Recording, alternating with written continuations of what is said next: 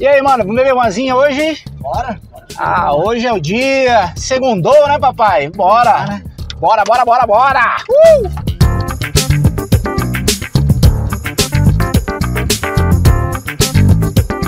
Come on, let's go, baby.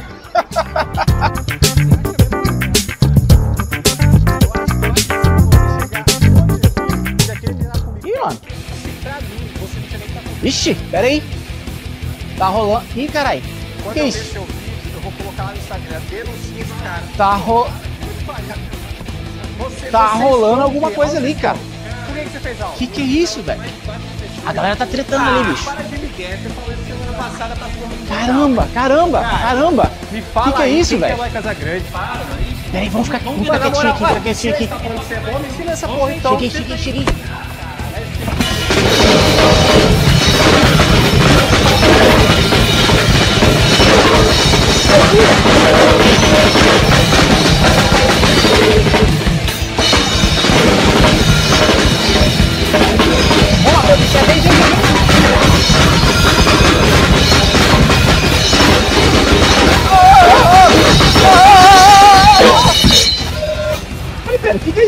Segunda-feira, barulho, Mas você não tá ligado não? Tô me preparando, pô. Concurso The Groove. Oxi.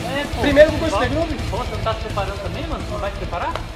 Caceta, é verdade, velho. Pô, vem aí, cara, o primeiro The Groove, The Groove Beat Battle, concurso nacional da The Groove. Fica atento que a gente já já abre as inscrições, quer ganhar mais de 9 mil reais. Então se inscreva já já, em breve. É, ele tava, ele tava com fome. Opa, estamos ao vivo, mais um. Ó, tem um galo.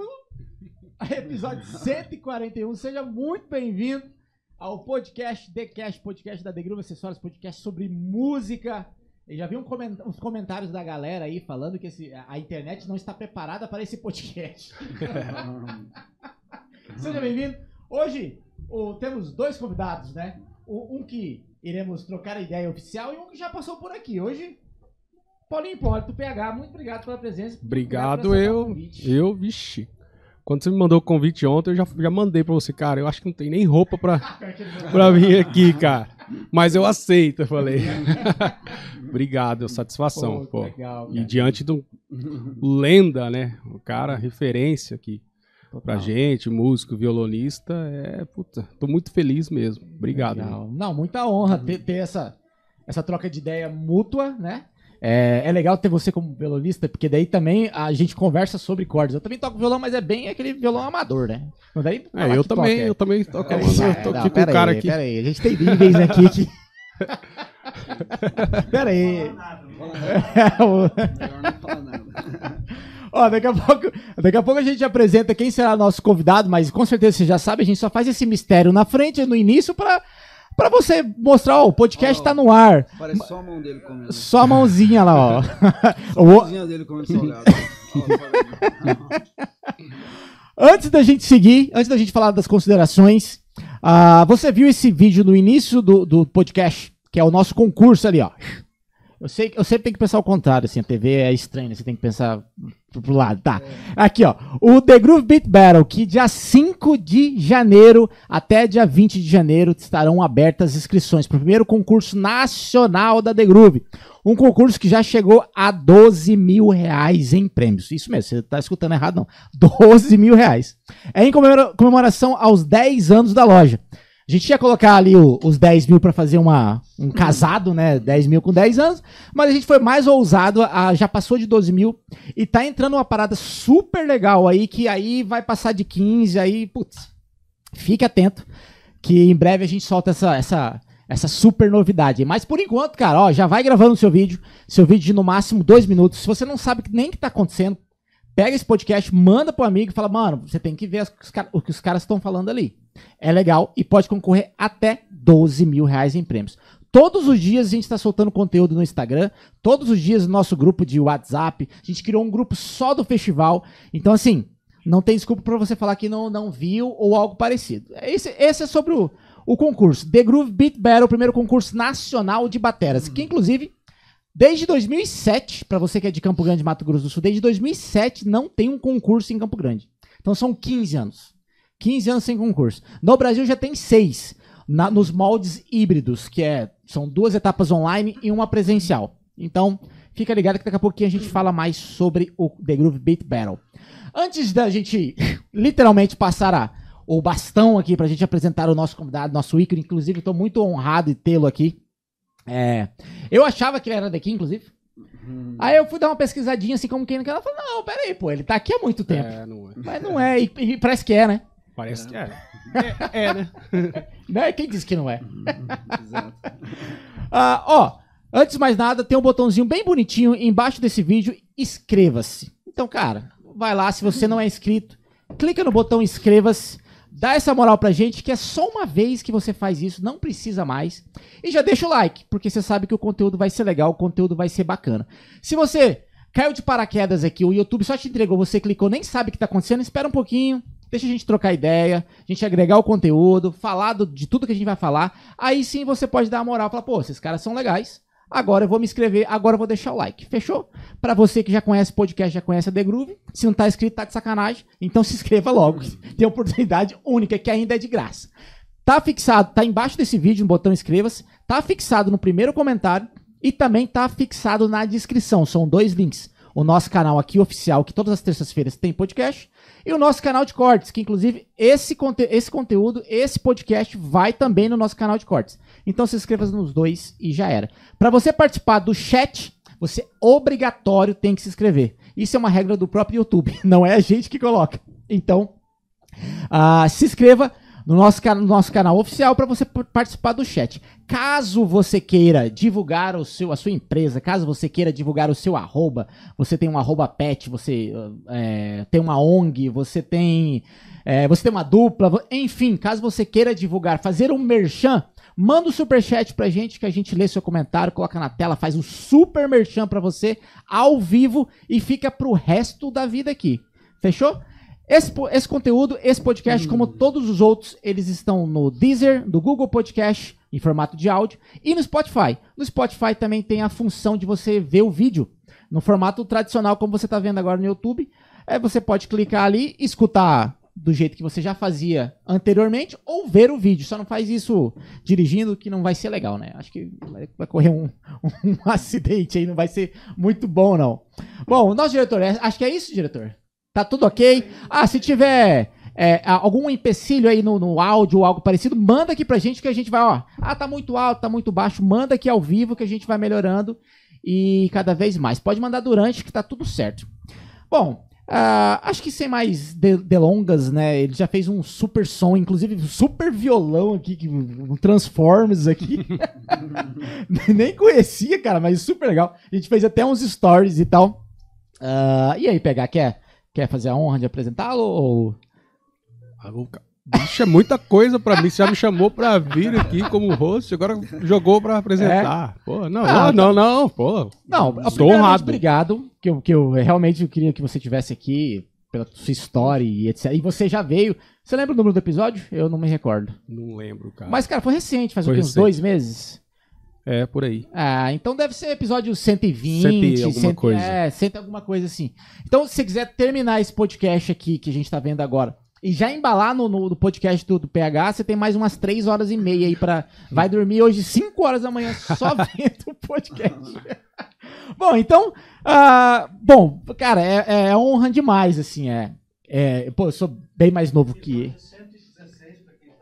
Aí, ó, episódio 116, o episódio do PH, Paulinho Hipólito. Isso. Então tem quatro horas de Achei podcast. que não ia rolar e foi. É verdade, né? Cara, O cara você sabia que a acerto. maioria da galera que, que fala, pô, cara, mas eu não tenho tanta história, ou então. É, foi, cara, eu não será que tem? tanto. Acho que não, acho que uma meia horinha. Teve gente que falou meia horinha. Meia uma meia horinha é boa noite, cara. Não É, tem como não. ser menos. Tipo, Vai puxando ali, tem é, tipo, você muita indo. história. E a né, galera cara? interage, então. Mas, enfim, assim, a gente faz Foi conforme ótimo. o tempo do convidado em si, né? Não dá pra forçar 5 horas e meia que nem o Bolha. Nossa. 5 horas e meia, cara, do Bolha. Foi o recorde. Mas o Bolha também, né? O mundo. Só com o X eu te pego, ele. É, já rodou Uma 40 história, mas... é, não, não dá. Bom, então, é, que honra demais, assim, tê-lo Aqui no, no começo eu falei que ele não é daqui, mas, cara, a- o, o- Mato Grosso do Sul já abraçou e é daqui sim, pronto, acabou. É, e que legal, assim, que, que, que leva a música pro Brasilzão e pro mundo, assim. Esses dias atrás você tocou em, nos Estados Unidos, né? A gente vai, vai passar por essa história, enfim, dentre outros países. É, que legal, cara. Mas, pô, durante o podcast vocês vão ficar impressionados. Se não conhece a história ou se conhece só superficial, a função do podcast é exatamente isso. É um pouquinho mais denso falar sobre a história, é, cont- contar os bastidores, contar as carpidas. os perrengues da vida. Enfim, então, senhoras e senhores, Marcelo Loureiro. Grande. Muito bom. Seja bem-vindo, mano. Muito obrigado, cara. Eu tô muito feliz de estar aqui, poder contar um pouquinho da minha história para vocês, pro seu público. Conhecer o PH pessoalmente, que também tinha uma vontade de conhecer esse grande talento aí. A gente vai bater um papo legal aqui. poxa. Legal. Muito bom. Eu falei agora, mas vou falar de novamente. Cara, muito obrigado, assim, por aceitar o convite. Sei, a gente conversou tem uns, uns dois meses, você tava na correria do Mais ou filme. menos isso. É. É, exato. E, e- e a- a- o Neio veio aqui, fez a ponte. Inclusive, Neio, muito obrigado. Neião, amigão. Outro também, se quiser acompanhar o podcast dele, também tá disponível aqui. Que acho que foi também umas quatro horas também de podcast. Uhum. É, muito obrigado, cara. Muito obrigado pelo que você faz pela música, pelo que você já fez, o que vai fazer, o que continua fazendo, levando o sul, Mato, o sul Mato Grossense ali, o Mato Grosso do Sul, pra geral. E é impecável, assim, o seu trabalho. Obrigado, cara. Obrigado, eu que fico feliz, cara. Para mim é uma honra poder representar a música sul-mato-grossense. Apesar de não ter nascido aqui, como você falou, a gente vai contar um pouco da minha história aí. Legal. Bom, e, e falando nisso, como começou essa, essa trajetória, assim? É, é família? O que que é? Assim, Cara, de onde o- veio? Os meus pais, eles se casaram aqui no Mato Grosso do Sul e foram morar em- no Rio de Janeiro. E eu nasci no Rio e morei lá até, até meus 10 anos, mais ou menos. Em Ah, oitenta- eles em são 89, daqui. eles são daqui. A minha mãe é de Caracol e meu pai é de Guilherme da Laguna. Eles se conheceram em Guilherme da Laguna. É, é, É, daqui é. só nasceu lá. Só nasceu lá. Só tem o registro. É, exatamente, exatamente. e aí eu morei lá até os, aos 10 e vim pra cá com, com 10 anos pra morar em Guilherme, né? Guia Lopes, tá. E, e aí ali que eu comecei a realmente, de fato, aprender música, né? O meu avô tem um é, uma- um significado muito grande na minha vida, porque ele, ele que me orientou musicalmente lá no começo, né? Ele, Ele, ele, tocava foi, o quê? ele foi músico na juventude dele, tocava violino. E também um pouco de acordeon e violão. Mas ele tocava até hoje, é, quando eu vou para Bela Vista, encontro às vezes alguns remanescentes, alguém, al- pessoas que já viram meu avô tocar lá na fronteira, né? Falavam que ele tocava muito bem os- nos bailes lá, vi- violino, né? Então, fico muito, muito feliz, assim, de... Era eu- de orquestra, assim, ele lá? Porque Não. violino no Então, interior Você sabe que me soa bem estranho, né? Porque o, o violino, ele tem um papel fundamental na música folclórica, assim, na- tanto na Argentina com- com- quanto no Paraguai, como instrumento solo, assim, es- totalmente desprendido da, da orquestra mesmo, sabe? É uma, é uma formação que os antigos usavam. Do mesmo jeito que se usava, o PH talvez lembre, é, baixolão, que eles falam, o, baixolão não, ah, o baixo vertical, né? Uhum. nas músicas de fronteira, usavam, em vez do baixo elétrico Ah, que a gente sim. conhece, nas formações de trio, quarteto na fronteira se usava baixo acústico mesmo, aqueles baixo né, vertical, né? E o violino também estava inserido nessa, nessa história. Eu não sei se isso foi trazido da Argentina, porque na Argentina tem uma cultura muito forte com o violino, bandoneon por causa do tango, né?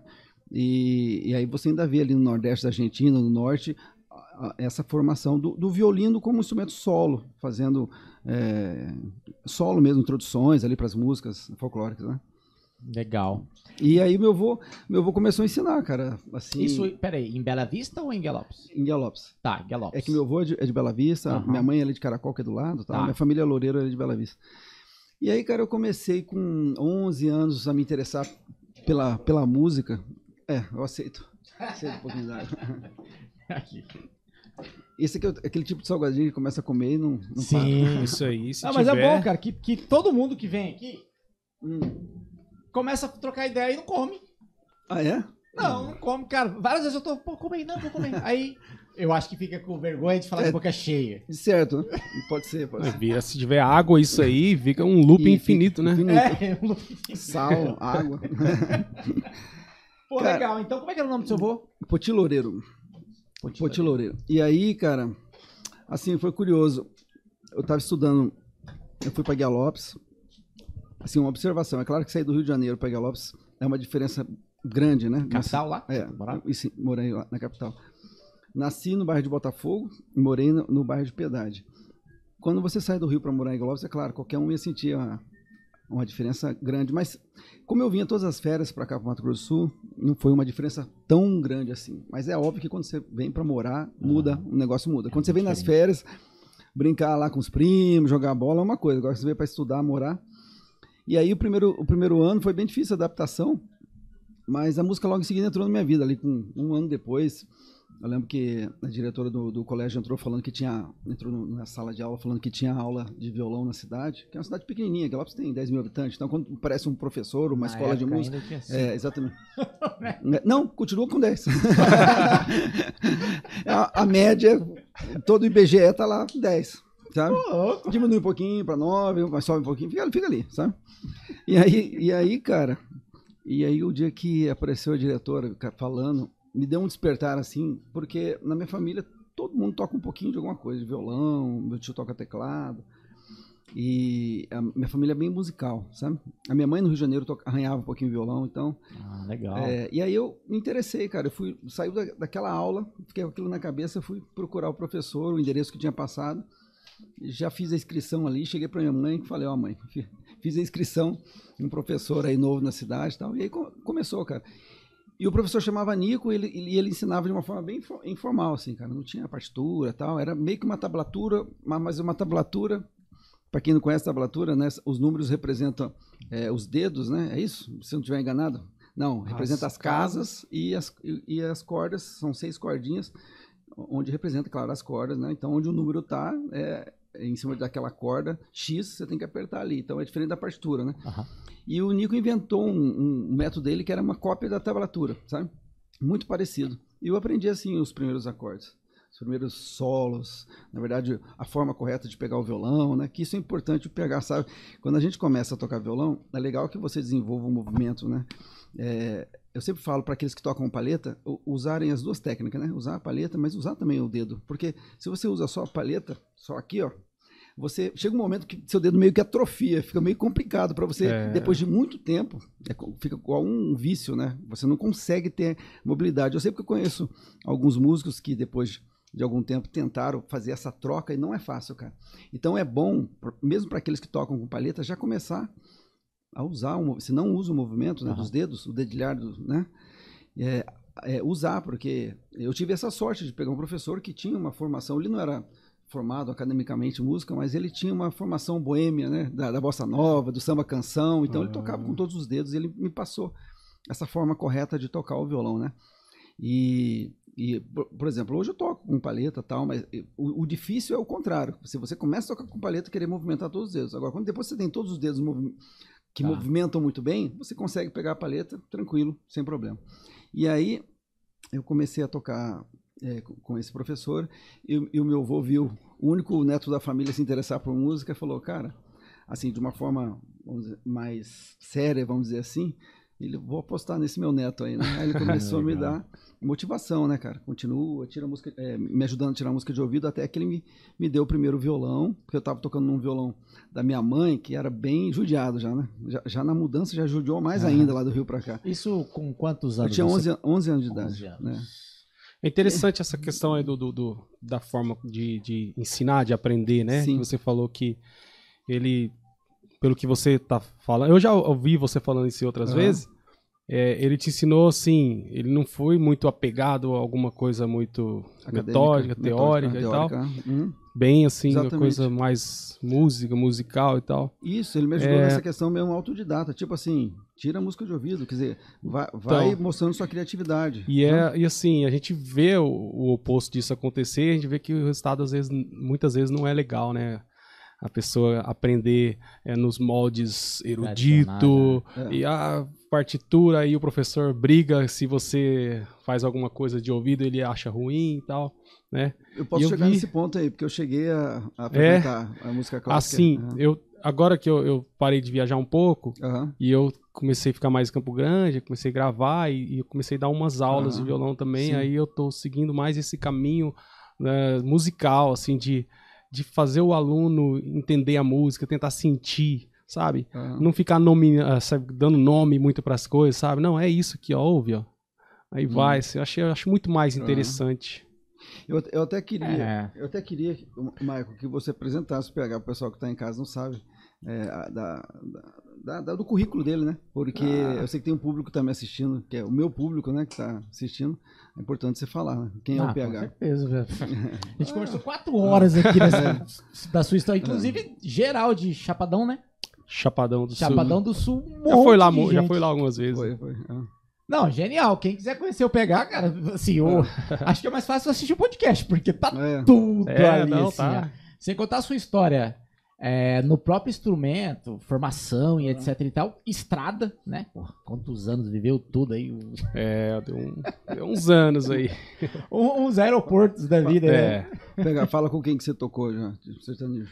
Agora, ultima, ultimamente, estava tocando com a Maiara e Maraíza. Uhum. Fiz, trabalhei seis anos lá. Seis anos, né?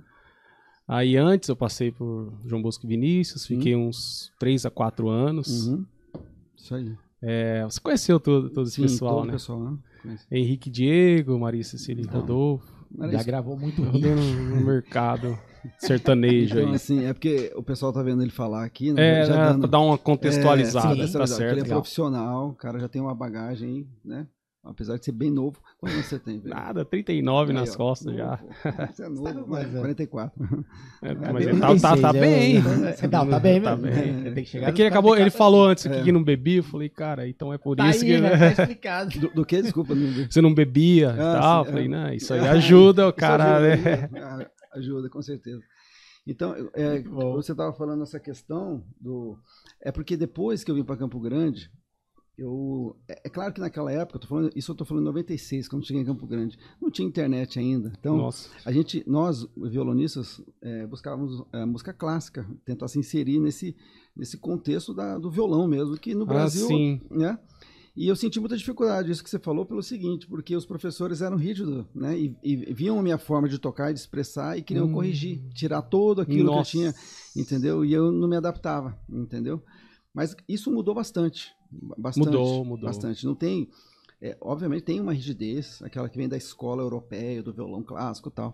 Mas hoje em dia, como a gente tem muito mais violonistas populares que se destacam nacionalmente, como Yamandu e tantos outros que a gente conhece, então é, essas escolas meio que andam em paralelo. Você pode ter uma formação é, clássica, mas também um, um pouco do popular e, e unir tudo isso aí, cara. Sim. sabe? Eu, eu, eu acompanho o Marco Pereira, Marco Acho que é Pereira. o Marco Pereira, o Ulisses Rocha também, esses grandes violonistas brasileiros falam que eles têm um pouco dos dois. Quer dizer, às vezes o cara é, é popular, ele se ele se, se diz violonista popular, mas ele tem uma- um pouco da formação clássica e, e ele uti- utiliza, por exemplo, das técnicas do violão clássico, do, a questão do- da sonoridade, de tirar o som mais limpo, de algumas técnicas. Então, quando você consegue mudar, é, mesclar essa- essas, essas coisas, eu acho que aí você se torna um músico realmente é, completo.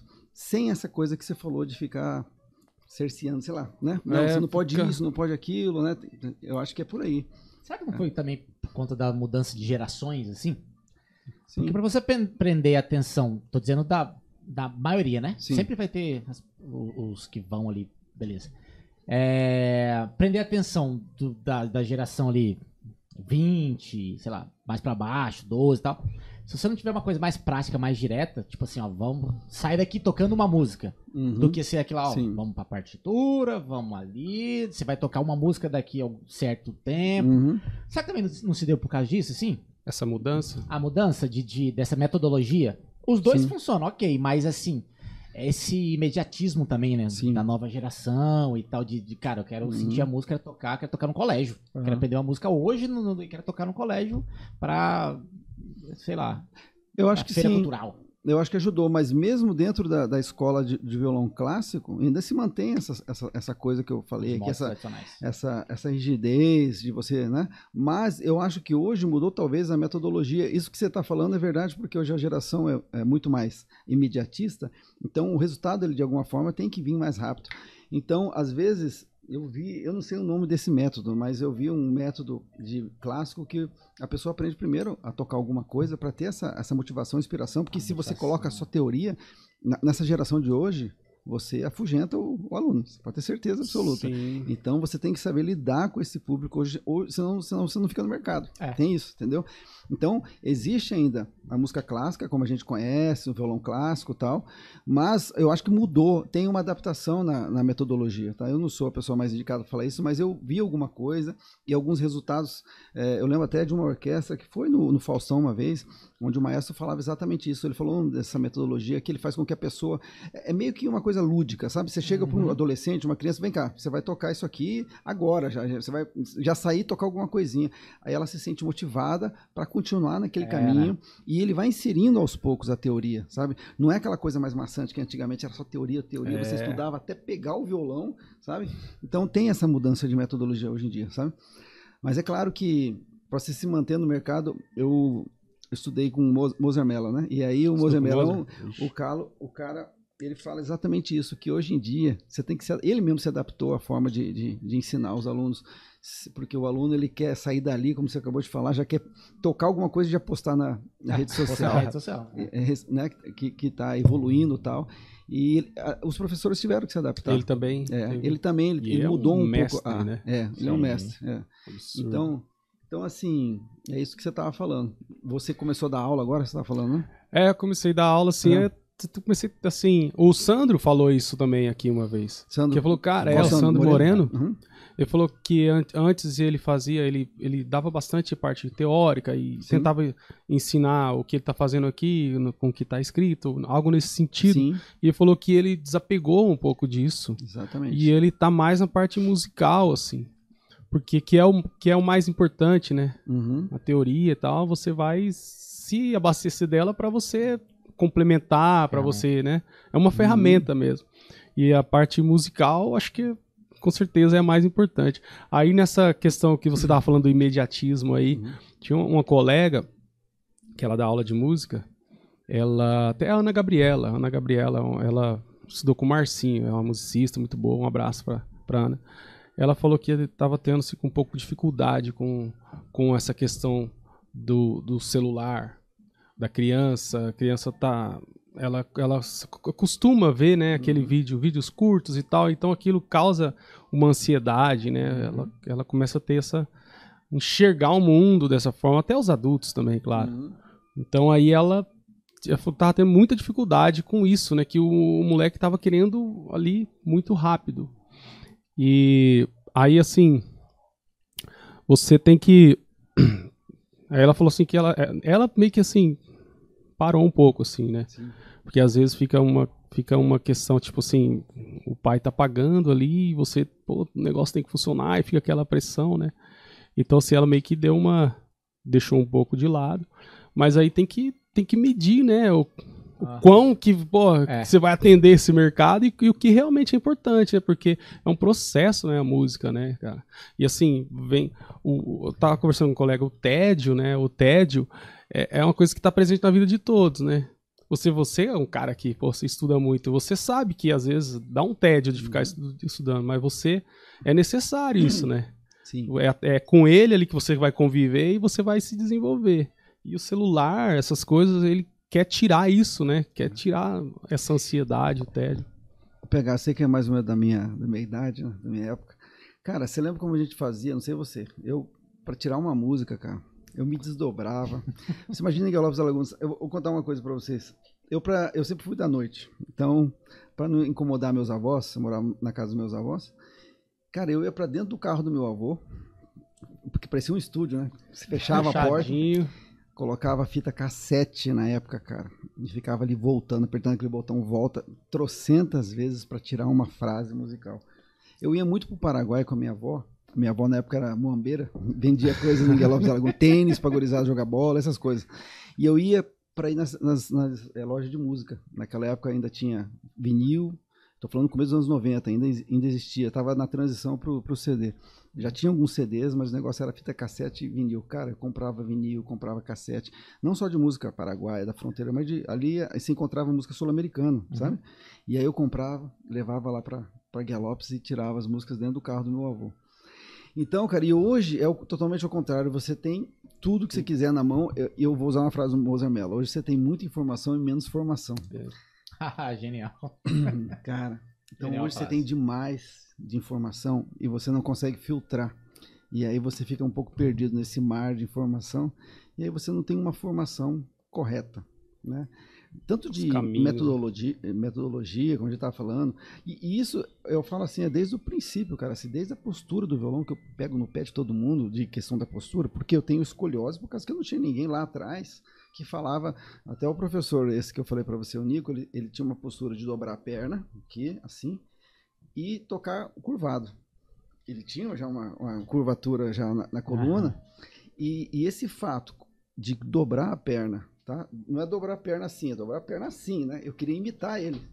Cara, É me, professor? me deu problema na veia aqui, de tantos Hum. anos eu sentado, né? Horas assim Cara, que eu fui fazer aquela retirada da safena ano, é, começo desse ano. Depois de anos, só do lado direito. Aí eu cheguei pro, pro médico, o médico falou, realmente, tem a ver, você já tem uma tendência, minha família tem, mas se você, se você tocava violão horas e horas do dia com uma perna dobrada, obviamente que tem tudo a ver. Então são esses detalhes, questão da perna, questão de, de postura, de você ficar, tentar ficar 90 graus sentado, essas coisas, cara, a gente não. Como o povo está imediatista, você, se você não procurar um profissional bom, um professor, que eu sempre falo, cara, vamos, procura um professor bom.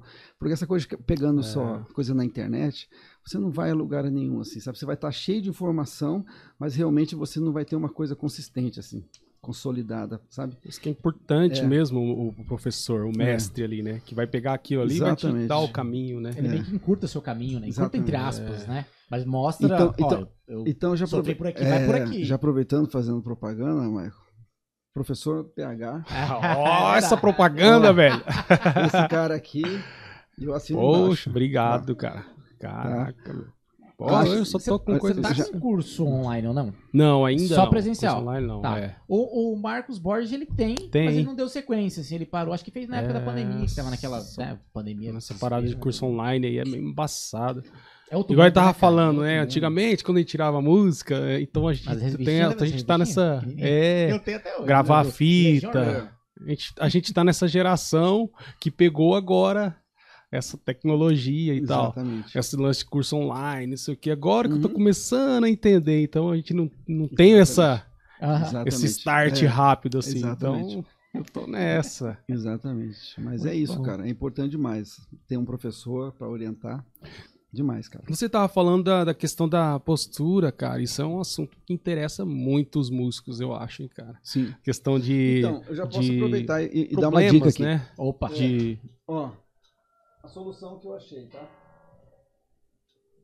Tem vários tipos de, de, de postura, né? Tem, os, tem a postura flamenca, que é cruzada a perna dessa forma aqui, né? Como se fosse o número 4 aqui, ó. Se você quiser puxar, puxar né? um pouquinho Ah, o microfone pra deixa você. só aqui, ó, dá, dá pra ver. Né? A postura boêmia, a boêmia que eu falei que o meu professor lá era essa, de dobrar assim, ó. Muito, pessoal antigo Ah, dobrava Caetano a perna Veloso. Dobra muito. né? Dobra muito. É, só que esse que dá o problema. Você fica com a Né, circulação. Caetano que- Você fica com a circulação comprometida. Essa aqui é um problema. Você ficar horas, essa aqui que me deu problema, né? Então, assim, tem a, a postura clássica, né? Que você tem um banquinho lá que você coloca o pé e tal. Eu sugiro, cara, hoje em dia é fácil você colocar em qualquer violão uma correia, cara. Então, olha só, ó, como que fica. Eu vou colocar aqui pra vocês. Como que a, a coluna fica reta, cara. Se eu sentar, colocar aqui, eu consigo ficar em 90 graus, totalmente, ó. Exatamente. Aí. E eu, Bem eu, eu, eu, eu venho reparando, que eu falei, cara, Sim. o Marcelo ele toca? Certinho. Exatamente. Você vem mudando a sua Isso. postura, porque antes era diferente, antes era Exatamente, mais. Exatamente, é. Quando, quando eu cheguei aqui em Campo Grande, né, que comecei a tocar na noite com outros artistas, eu, eu ainda não tinha corrigido aquele problema, né, a perna eu já tinha corrigido, essa coisa de dobrar muita perna eu já tinha tirado, mas a questão de, de me debruçar em cima do instrumento, cara, isso aí causa escoliose e outros tipos de desvio É, na coluna, lordose, se for, todos esses desvios, entendeu? Então, assim, quando eu vejo um jovem que está na formação, sua coluna está formando naquele momento, adolescente, começa a tocar torto para um lado, para o outro, para frente, cara, é a primeira coisa. Para você realmente ter é, plenitude no que você vai fazer, tocar de uma forma leve, cara. Você tem que achar sua postura de uma forma se- como se não estivesse fazendo esforço nenhum. Confortável, né? Tudo é- Totalmente confortável. É.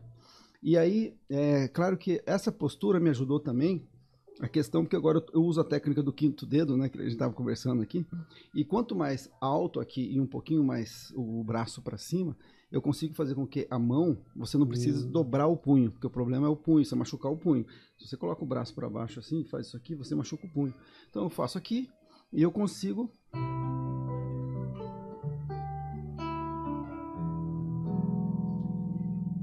Por exemplo, essa parte aqui, ó.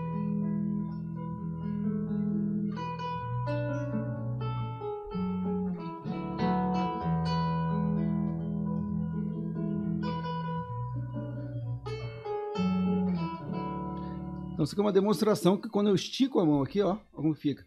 Eu, eu não posso dobrar o punho aqui, senão machuca, cara. Eu tô fazendo, ó, levando o ombro um pouquinho para frente, o braço. Então, essa postura aqui fica totalmente. É uma forma que eu achei para me adaptar, para não ter dor, tanto na coluna quanto no, no punho, no braço, no ombro. Você tem que ficar muito leve, cara. Aí você fica bem próximo do, do- do instrumento aqui, Exatamente, muito legal, Bem cara. próximo do instrumento aqui, tá? Você tá vendo tudo que tá acontecendo aqui. Cara, essa, essa questão da, da postura, do relaxa- relaxamento, É, é pra qualquer instrumento, né? qualquer instrumento, Não, exatamente. não tem como. Quanto mais relaxado você tá em qualquer instrumento, É melhora. difícil, né? Vo- Você que é batera, então, eu vejo os bateristas, cara, parece que o cara tá metendo força lá, é técnica, é jeito, eu sei É. que é, cara. Exatamente, Né? cara. Exatamente. o A cara tá forma lá que. aqui, ó, é. exatamente, o punho, você não tá rígido ali, né? Você tá... É, então. Né? Não, e você pode tocar muito leve assim, você pode tocar muito pesado assim. Basta Exatamente. ter corretamente Exatamente. a técnica. Eu já tive ler de tocar errado. Exato. E É. a mesma história, começou tocando errado. Hum, Aí muito tempo tocando errado, o corpo falou, pá, peraí, me ajuda aí. É, eu não tive lera, eu tive tendinite, né? Lera é quando já dá uma lesão, né? Aham. E eu fui alertado antes de dar problema sério, né? Aí, E, e aí eu cheguei a fazer fisioterapia e tal. Eu lembro que uma época eu tive um problema na mão esquerda quando eu comecei a tocar. Em 2012, cara, eu participei de um concurso nacional de viola e eu comecei a tocar viola mais do que, do que o normal. E a viola é corda de aço, você sabe. Se não tiver bem regulado, e a minha viola não era muito boa na época, cara. E aí eu comecei a ter uma dor insuportável aqui na mão, cara. E, e eu lembro que esse festival de que eu, esse concurso, na verdade, eu- geralmente eu não participo de concurso, né? Mas é que um amigo lá de Brasília falou, cara, entra nesse concurso, é um concurso nacional, violeiro do Brasil todo, a Caixa Econômica que está patrocinando, tem um, um, um cachê, um, um prêmio bom, né? Cara, eu fui, fui indo até a, a etapa final, chegou lá no final, eu ganhei o, o prêmio de instrumentista, melhor instrumentista, revela- na época eu acho que revelação, porque não é- a viola não é meu instrumento, né? É o violão, então me colocaram como uma revelação ali, que tava tocando a técnica que eu toco no violão, passando para viola, viola. né? E aí eu fui tocar no Rio de Janeiro, né, no Teatro Municipal lá. Cara, no- tem no, no YouTube, se vocês colocarem Voa Viola, é, Marcelo Loeira, vocês vão achar essa apresentação. Ali, cara, eu tô. tá no seu eu- canal eu mesmo? tô. ou tá? Não, tá no canal do Voa Viola, oficial deles. Legal. E ali eu tô tocando com dor, cara. Eu tô muito sério, porque toda. Tem, você percebe que eu toco e eu faço assim com a mão, que é muito natural. Quem tem tendinite quer- esticar a mão, É, porque sim, parece que, isso sabe? Tá queimando, Parece que né? tá queimando, exatamente. Eu toco, aí faço assim com o dedo, toco, faço assim, cara, tô com muita Isso dor é ali. horroroso. Aí depois eu vim pra, aí eu fui é, tratar com o doutor Córdoba, se eu não me engano, doutor. Tratei, graças a Deus deu tudo certo. Não, e é muito tempo, né? Fazendo fisioterapia, aí choque, Exato, exatamente. Muito, muito tempo, muito tempo. Aí teve uma vez que eu fazia, nessa época eu fiz, durante muito tempo da minha vida, assim, muito tempo eu digo, um mês, aí, sei lá, pula seis meses, mais um mês, aula com o Sandro. E o Sandro, pô, o Sandro estuda desde sempre, né? Ele nunca parou de estudar, acho que nunca vai parar. Olha, o Sandro eu viajei É um com ele bastante. F- fomos até Cuba tocar. É, Eu, o Sandro e o Grupo Acaba, Tete Espíndola e tal. Cara, o Sandro vai viajando com uma baqueta o tempo todo. Meu Deus. Cara, não para, nunca parou, cara. E assim, O Aí, Sandrinho a é última vez que ele veio aqui, ele, ele tá nesse estudo de é, é tirar o, o maior som com o mínimo de esforço. Exato. E tocar, por exemplo, ele No tá violão- aqui. No violão nós temos isso também. É? você fazer o menos esforço possível para tirar um som de uma nota. Na música ele clássica fez o geralmente faz TCC, isso. cara, dele Fez? aqui, do, da É? FMS, Que sobre legal, isso. cara. Foi até apresentar, se eu não me engano, em Portugal. Foi apresentar o TCC dele. Pô, é, legal. sobre esse assunto, assim. E também como tocar muito baixo. Tirando um som incrível, assim. E ele tá. Aí ele- e eu já vi ele Uhum. tocando várias vezes. Tipo, é, ele toca ali na. Casa, casa dos Vinhos, não? Como é que é? Território do vinho, né? Território do Vinho. Uhum. Pô, ele tá tocando aqui, a Urban, né? tocando aqui, você tá É. conversando aqui naturalmente. E assim, o mais impressionante é que todas as notas soam assim perfeitas e num volume. Aí no podcast eu falei, pô, Sandrão, cara, vi você tocando aquele dia assim num volume e, e as notas todas lindas. Ele, cara, agora eu tô começando a chegar no ponto. Deu, ah, Começando a ficar feliz agora. você tá de sacanagem, né, bicho? Já tem 10 anos que tá legal. Não, não, agora, agora eu tô começando assim, tá legal. Se eu quero descer o porrete, eu consigo. Se eu quero Uhum. tocar baixinho, eu, eu consigo. Estou chegando. Mas eu falei, porra, tá chegando. Mas não para de estudar nunca, cara. E por isso que tá cada vez e Sim, cada sim. vez mais. E aí, por que eu peguei o gancho do Sandro? Porque ele falou, cara, eu vivia 100% da música naquela época. É, cara, a gente é músico, a gente vive da música. Você vai conseguir um emprego CLT pra tratar sua tendinite, sua ler, ou você vai conviver com ela? Ah, pô, vou ter que conviver com ela, eu sou músico, pô, não tem como. Então, cara, então vai tratando, vai melhorando. Tive que reaprender a, a executar, eu tocava com mais, é, é, comecei a tocar mais relaxado, Sim. estudar outras técnicas que eu nunca Uhum. estudei. Mas o que, que acontece com isso? Você aprende de um jeito. Jeito errado. Ou não tão certo. Uhum. Aí vai, até você ter um problema. Pra você corrigir esse problema, cara, você poderia ter pego um professor lá no comecinho e falava, cara, não, ó, vai por aqui. Não vai por aqui, não. Vai por aqui. Só que na- naquela estiga de querer tocar logo, né? De Hum. guri, né?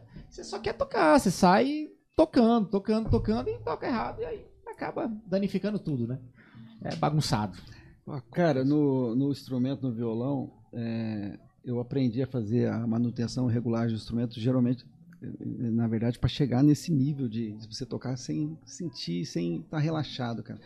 É, eu faço a manutenção, vou mostrar pro pessoal em casa. Essa parte de cima, o pessoal geralmente ele regula apenas a parte de baixo aqui né, no rastilho, né?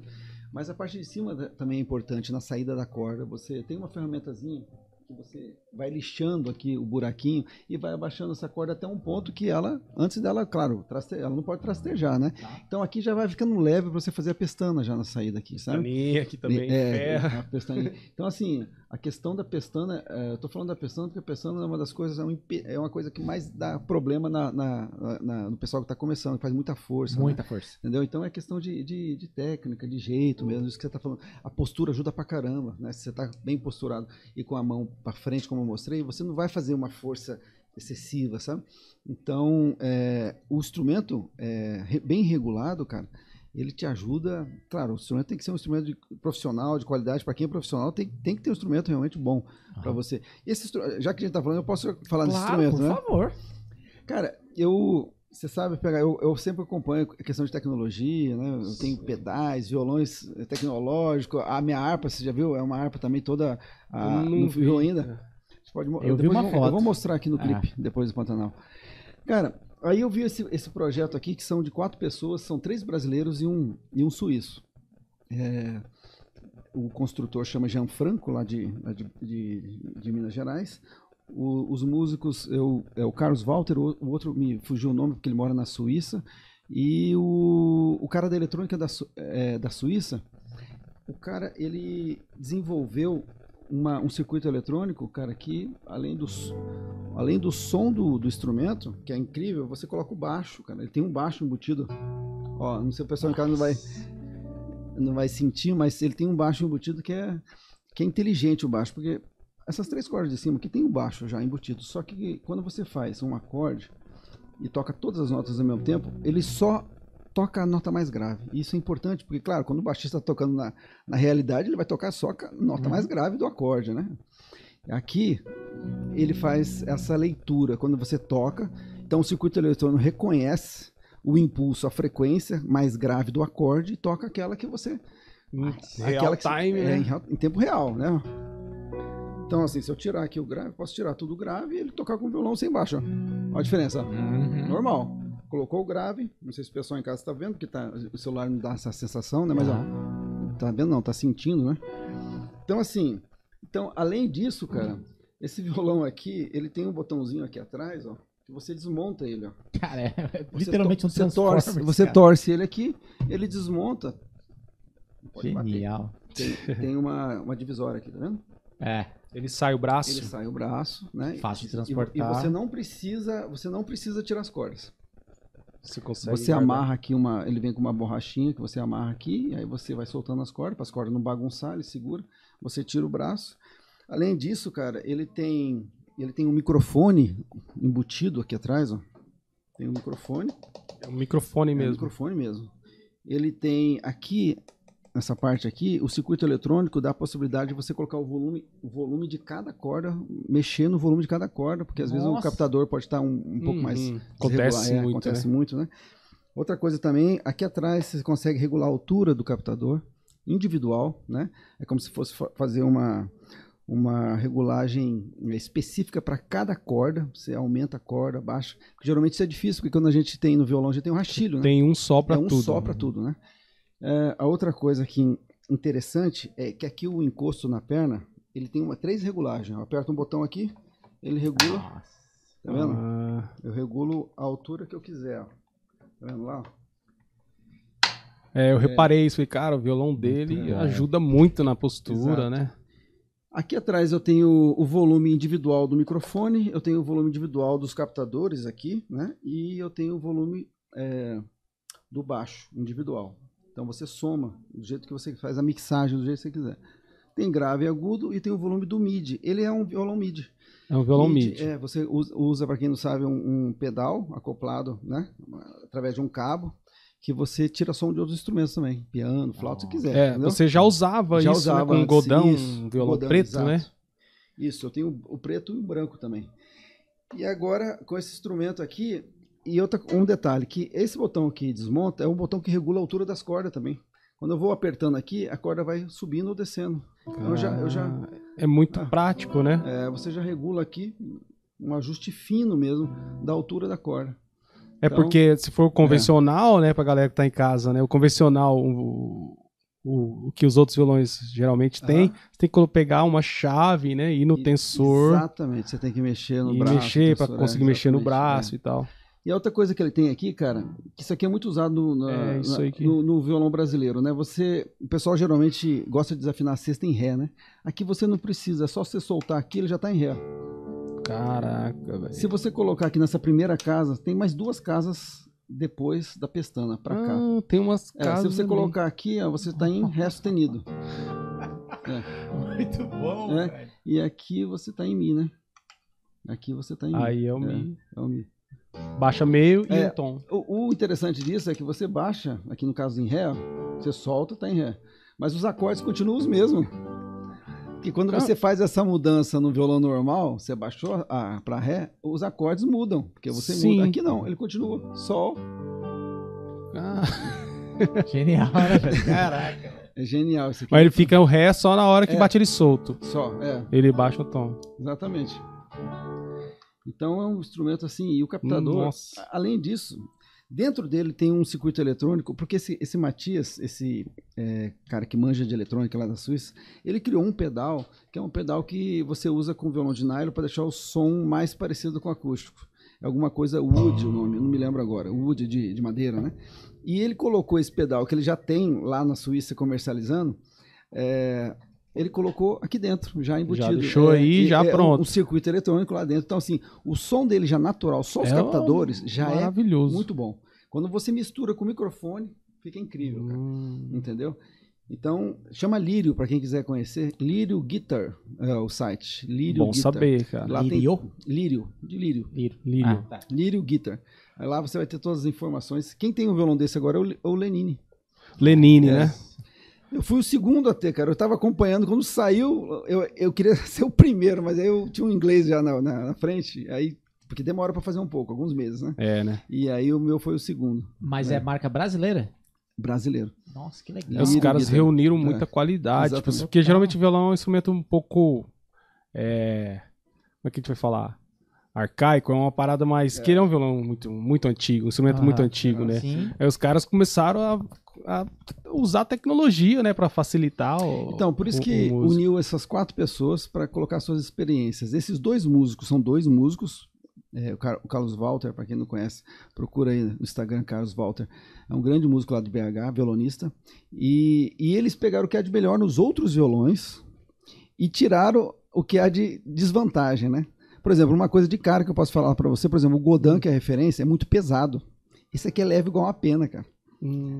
Esse aqui é leve porque ele é, é oco por dentro. O Gotan geralmente é sólido, né? Sólido. Até os que são é, oco, que tem é, é, espaço dentro, aquele modelo do Godin que chama é, Grand Concert, que é o maior, Sei.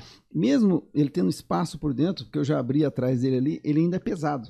Não sei o tipo de madeira, mais é mais densa a madeira e tal. Esse aqui é leve igual uma pena, cara. Então, assim, pra quem tem problema de coluna, igual eu que tava falando, cara, isso aqui eu nem sinto que eu tô com o instrumento. Posso ficar horas sem problema nenhum, entendeu? Muito Então eles bom. pegaram tudo que há de, de melhor nos outros violões, porque cada um deles já, já tiveram o Godin, o violão Yamaha Silent e tantos outros violões que são tidos como os melhores para palco, né? E reuniram tudo num E só. cara. fizeram isso aí. E fizeram Ficou isso aqui. Então, incrível, pra mim, cara. É o melhor violão que existe na atualidade para mim, isso aqui, sem dúvida nenhuma. tá? Afinação também, É tudo né? perfeito. Peters. Tudo é perfeito. O, o braço tem aquele padrão de violão clássico, então é, é bem largo, assim, para tocar largo. gostoso, para tocar, entendeu? Essas cordas são. Ah, é, essas, do, é do essas Ginga? cordas aqui Qual eu é misturo é, Hanabá com é, Aquila, italiana. Essa aqui é italiana, essa corda vermelha aqui. Ah, eu sim. faço essa mescla de dois conjuntos diferentes para dar a sonoridade que eu quero, a atenção que eu quero, tal, entendeu? Esses baixos aqui para mim, na minha opinião, são os melhores que tem. Eles, É? têm, eles têm um verniz vermelho, ele, cara, dura meses e meses e meses. E a sonoridade dele assim, é incrível. assim, Eu sabe? não conhecia essas, esses. É italiana, Aquila. Aquila é uma marca A marca, sim, o nome eu vi É, assim, mas ela é muito famosa, é, aqueles instrumentos, o instrumento ukulele, né? Aquela Hum. para cordas ukulele, a Aquila é a, a mais forte nesse segmento. Mas é isso. Legal, genial, muito bom. Incrível, bom, pra quem cara. quiser conhecer, então, Que legal. Guitars. No Brasil, fazendo um Instagram, então, é, então, assim, né? De alto nível. Uhum. Pô, sem contar a praticidade, né? Além de nível sonoro. Ah, esqueci de falar para vocês, ela vem com uma mochila que você desmonta, coloca dentro e, e dentro Uma da bag. mochila tem um compartimento que já tem uma, um compartimento é, todo acolchoado e você coloca o instrumento lá, ele vem com uma, com uma um bagzinho para você proteger o braço, porque como entra os dois juntos, né, o braço e o instrumento, um não pode machucar o outro, né? Então ele vem Já tá certinho, entra. Exatamente. E o resto, como é uma mochila grande, o resto é para você usar para como mala, roupa. Ele já está na dimensão correta para você colocar no avião, ah, subir com ele a bordo. É uma Nossa. mochila grandona, sabe? Você coloca nas costas assim, mas cabe certinho ele ali, bem acolchoado por dentro. E você ainda coloca, consegue colocar um monte de roupa dentro. cara. Cara. É assim que eu viajo agora de avião. Né? De boa ali, sem problema. Com, Exa- com exatamente. violão. Exatamente. E leva tudo em cima. Tudo em cima. É, É. tipo mochila mesmo, né? Despachar jamais, né? Não, não, tem dá pra condição. Não tem condição. Essas Se- companhias é, se aéreas des- não são Se legais. despachar um instrumento desse, tem que ser com case bem rígido mesmo. aí é, Madeirona, é, pesado exatamente. naval, pra... pode É. tacar. E Exatamente. mesmo assim, né? É, com muita dó, né? Porque, porque aí os caras podem jogar pra lá e pra cá. Como eu já vi, né? O aeroporto uma vez em São Paulo, o, o, o PH que já viajou bastante deve ter visto. Você vê os caras jogando pra cima e pra baixo, você fica com o pena da mala dos outros quando você tá com case, né? Porque o cara vai jogar, vai destruir a Sim. mala dos outros. É, tá nem aí. Agora, quando você tá com um estojo que não tem muita qualidade, cara, quando você vê o seu instrumento voando, cara, aí você vê pedaços, sai, sai lasca, sem brincadeira. Agora, case é pra isso mesmo, né? Case é aquele que o pessoal não sabe, tem perfil em metal, aí tem as É. cantoneiras. Cara, você É. pode jogar, cair É. o avião, que ele vai- deve estar em. É, ele destrói os, as outras Exato. bagagens do As lado. outras bagagens, Exa- exatamente. Exatamente. Ô, Nick, vamos falar com a galera de casa? Pra gente seguir na, na- na história aqui. Mas, cara, que legal falar sobre essa, essa mudança de geração e da importância de professor. Tipo, a gente falou dos, dos da Lerta e de Nietzsche, né? A importância de ter um professor. Que. Uma pergunta polêmica antes da gente. Quando, enquanto o Nick tá, tá, tá procurando ali. Professor presencial ou professor online? Responde aí, Pedro. E aí? Pode falar. Ele que é mais. Ele que é mais professor. Cara, eu acho que o, presencial. assim, Não, acho que o presencial, o presencial sempre eu acho que vai ser melhor, assim, né? Porque você tá vendo, igual toda a gente conversou aqui, você tá vendo o que o cara tá fazendo, você tá ouvindo ali diretamente o som que o cara tá tirando, com, né, como ele tá. se- apesar, a tecnologia ajuda muito, né? Mas ainda não chegou no, no- nesse ponto, né? Então, tanto é que, assim, quando o pessoal vai fazer aula online, eles tentam chegar muito próximo do que é você ter uma aula ao, ao vivo, Aham. presencial. Eles, o cara fala, não, coloca uma câmera aqui perto da sua mão, Aham. coloca uma outra câmera na outra mão, Exatamente. uma iluminação boa, é, microfona para o cara ouvir bem, não sair aquele som feio de, né, cair na internet e tal. Então, assim, pra mim é presencial, com certeza, assim, não tem. Não vê, não tenho dúvida, assim, né? Mas lógico, pô, você tá aqui, você tá numa cidade pequena, você tem um cara que você quer fazer, você vai fazer aula online, você vai conseguir desenvolver Exatamente. bem, né? Tem mais possibilidades. Claro, assim, você né? vai conseguir desenvolver. Agora, se você pudesse estar com aquele cara ao vivo, seria melhor, né? Uhum. É, cara, se você tiver condições, se, se na sua cidade tem um professor, é mil vezes professor, principalmente para quem está começando, cara, iniciando e tal, né? Mas é, é claro que tem realidades, tem cidades que é difícil realmente, né? Com certeza. Como eu estava contando minha história no começo, não tinha um violonista lá, um professor, até então, quando chegou lá o professor Nico, que eu falei para vocês, eu já tinha procurado na cidade, não tinha.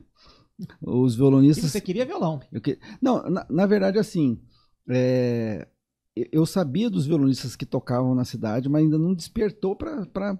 Primeiro, porque eu acho que eles nem davam aula, sabe? Você conhece os músicos da cidade e tal. Mas quando chega, assim, um professor mesmo, ele era um professor, ele vivia de, de dar aula, e, ch- e a, a diretora chega na escola e fala: Ó, pessoal, quem quiser, né? Eu era um adolescente. Pré-adolescente, quem quiser agora aprender violão, tem um professor na cidade. Aí, aí que me Ah, veio um sim. estalo, assim, sabe? Então é totalmente diferente. Para quem vai começar, acho que o caminho é esse, cara. Tem que ter alguém ali para te Presencial. mostrar mesmo Mas nem que presencial. que ele pegue aqui e É. coloque aqui, assim, ó. né? Exatamente. Sei lá. Agora, isso que ele falou hoje em dia, você pode, pode ter uma cidade que não tem um professor adequado e você pode fazer online. É uma exceção, assim. Claro. Mas se você tiver em cidade que tem professor, com certeza. Agora, e quem é profissional já, tudo bem. Aí você não precisa ter um professor presencial. Às vezes você vai pegar alguma técnica, estudar uma, uma matéria dentro da música específica, né? Como Sim. harmo- harmonização, reharmonização, improvisação, tudo bem. Aí, beleza, cara. Agora, quem tá começando, cara, tem que ter professor, bicho. Legal. Ah, então é isso. Então, em resumo, tem É. professor físico. Exato. E depois, né? A possibilidade É. do online é qualquer lugar do mundo, né? Qualquer professor do É. mundo, né? Sim. Acho que, acho que para baterista é a mesma coisa, né? Pra Qualquer instrumento, né? É, outro, ah, o próprio Sandro, né? É. Ele tem agora o curso online dele. Que ele Uhum. ensina pro cara que não tem bateria. É bateria de almofada, se não me engano. É Eu já vi. Ele coloca várias. Eu sigo ele no TikTok lá. Ele É. posta direto no TikTok. Não, e ele tá impressionado com o engajamento do TikTok. É, Que ele fez um vídeo Aham. lá e explodiu o vídeo dele assim. exatamente. Ele, nossa, cara, eu tô 40 anos tocando, não tem esse público. Eu publiquei um vídeo em uma semana, deu. É, Exatamente. muda muitas É, coisas, isso né? é, É, que loucura, né? Exatamente. É demais. Muito bom. E aí, Nick? Bora de comentário. Vai lá, manda pra mim que eu leio aqui. Olha lá, Ricardo Lupatini. Conhece esse? Ricardo Ó. Lupatini é lá da de Chapadão do Sul. Aí, ó. Ah, ele. Essa conversa vai ser. Ah, ele que falou, ó. Vai ser tão pesada É. que não sei se a internet vai aguentar. Abraço, Ricardo. Um abraço. Valeu, Ricardo. Ele toca violão também. Violão. Ah, É. legal, legal, muito bom. Ah, Ângelo Motti, uma pessoa extraordinária. Marcelo Loureiro, conheci menino já determinado a fazer a diferença. Um abraço, Ângelo. Ângelo é um amigo. Legal, Um conheci você pequeno. Isso. Ele aham. parece ser senhor ali, tá? Isso, Com a sua senhora. Legal, valeu, Ângelo. Ó, Mike Fagundes. Pra agradar Bela Vistense, tem que ter coquito com chá. Exatamente. Coquito com chá? O Mike é um amigo também. É. É Ele parece que tá com violão ali nas É, costas. tá, né? ele- também toca e canta muito bem. Cara, Legal. coquito com chá é tradicional lá na fronteira, né? A minha, Pô, a minha avó, coquito é aquele biscoitinho redondinho assim. Lá na fronteira se usa com, é, coloca erva doce. Aqui eu não sei se, aqui você encontra com erva doce sem erva doce, né? Mas é aquelas É bolinhas. branquinho de, de, É. de polvilho, aquele? Não, eu acho que não é de polvilho. É, é tipo assim, uma- tipo é quase doce? uma bolinha. Isso. É, lá na fronteira é mais docinho, porque tem erva doce e tal, né? Hum, Chama coquito. poxa vida. No próximo podcast eu prometo que eu trago. Pode trazer, pode trazer, fica tranquilo. Ó, o Weber. Weber Soria. Valeu, Weber. É o pajé. É, É, o pajé. o Marcelo é uma grande influência para todos nós violonistas. Sempre inovando e fortificando o violão sul-mato-grossense. Paulo Henrique é outro grande violonista. Um forte abraço, meus amigos. Valeu, Pajé. Se você não falasse que era o pajé, eu nem ia saber. Eu conheço só como pajé, É, né? esquece. Pajé. Weber Soria, né? Gente Vou boa ali. demais, É, cara. gente Boa demais. boa. Inclusive, Esses dias queremos tava lá. aqui, viu? E, e ele é um É, grande tem que vir. Ele é um grande músico.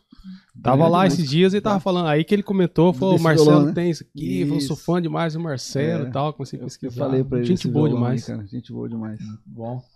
É, Luana Loureiro, Irmã. irmã, assistindo daqui de Assunção. Ó, Olha lá. Olha lá, sua irmã do Marcelo. É, exatamente. valeu, Luana, pela audiência. Um Obrigado. abraço, maninha. Muito Beijo. bom.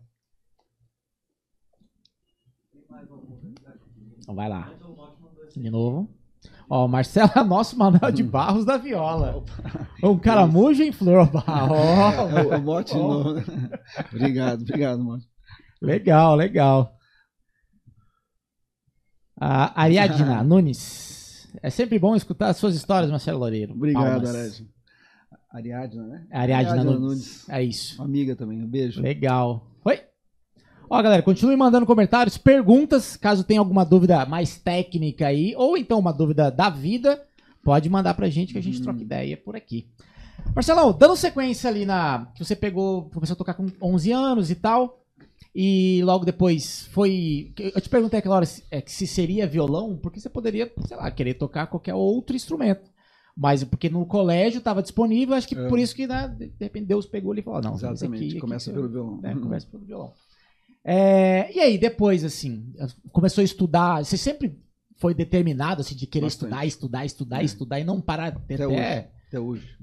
Caramba, cara. Eu sou louco por estudo e conhecimento e tal. Que signo que você é? Ariano. Faz sentido. É. É determinado. É. Faz sentido. Caraca, velho. E aí foi o quê? 15 anos você já tava na- tocando na noite? Como que você começou assim? Eu vim pra cá com 17 anos. Eu vim fazer o terceiro ano. Eu vim pra. O meu sonho era ser médico, não era ser músico. Era determinado na música, ia tocar bem, mas. É assim, não tinha pretensão.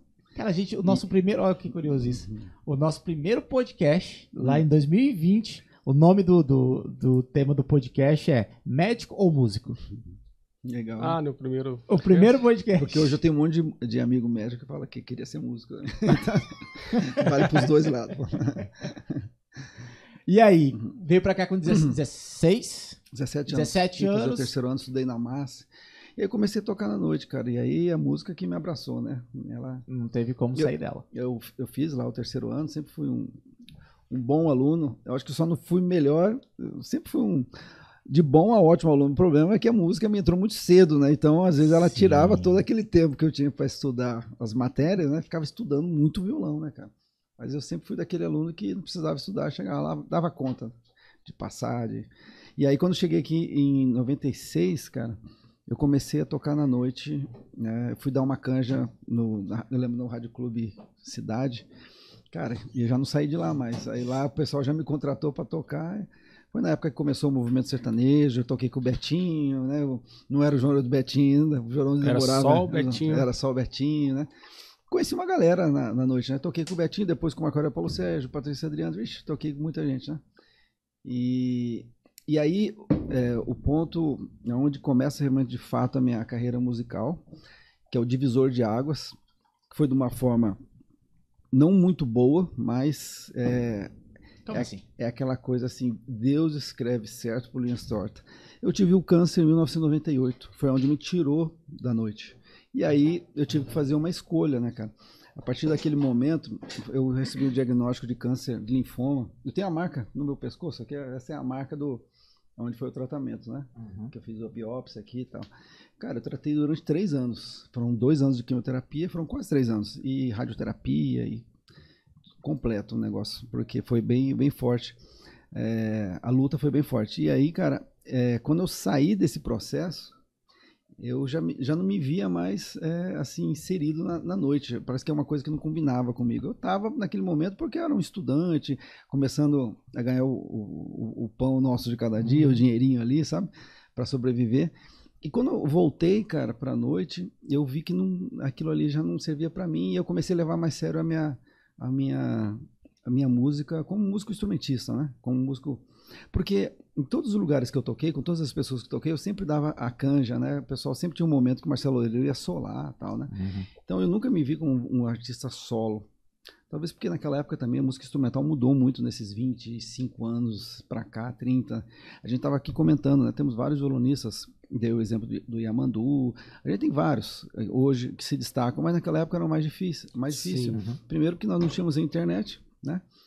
E a música instrumental sempre foi é, difícil no Brasil, né? Então ela sempre vai caminhando de uma forma mais lenta, né? E a gente, nós músicos instrumentistas, a gente sabe o quanto que é, que é a luta para né, para fazer um trabalho reconhecido tal. É bem mais difícil do que se estivesse na Europa por exemplo né? Que já tem Ah, uma, É. uma, uma tradição uma cultura tal. E aí cara eu, come, eu começo a, a levar mais a sério essa questão do, da música instrumental né?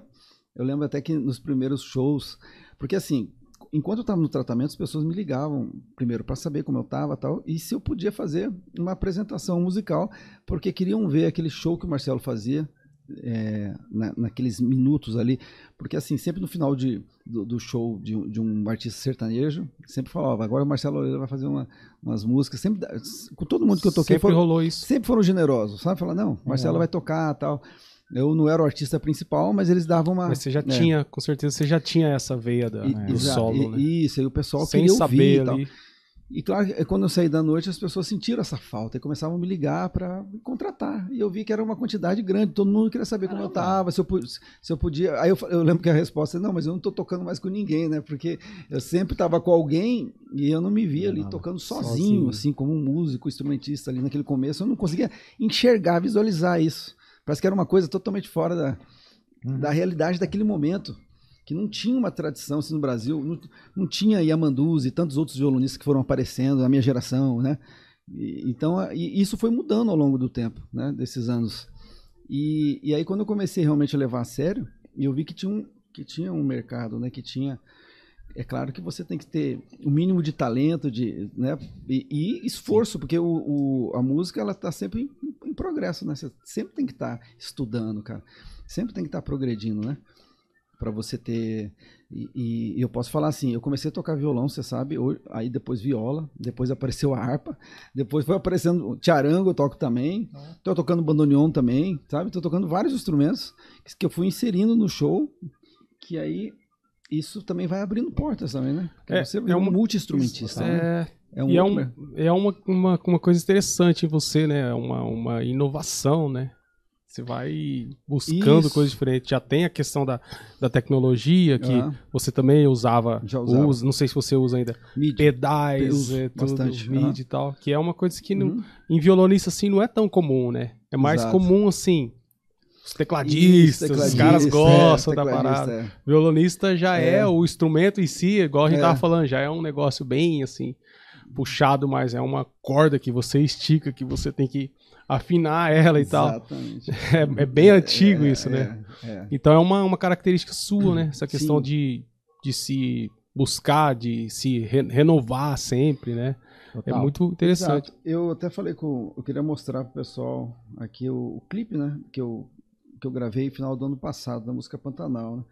Eu fiz um arranjo e aqui, aqui mostra, assim, mais ou menos para onde está indo ah, a minha música, o meu som, o que, que, eu, o que eu penso hoje da música instrumental.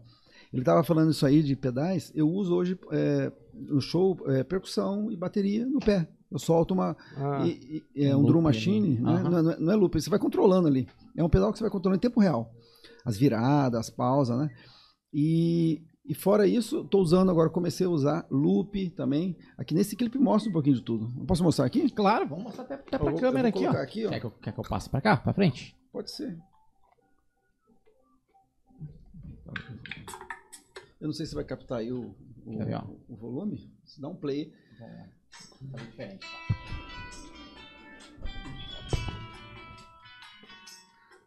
E eu vou comentando aqui, ó. Isso aí é o loop que você falou que usa o som.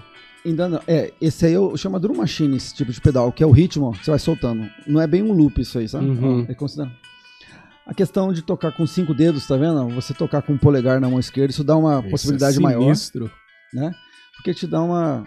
Aqui no Brasil tem alguns violinistas que já estão usando essa técnica, né? Como você Só comentou. os caras. é, você comentou. Bicho, é, é, André Nieri, Isso. Marcos Tardelli Ó. e o Loureiro aqui. Ó, Olha lá, fazer a pestana com o polegar. Tá vendo? Isso é.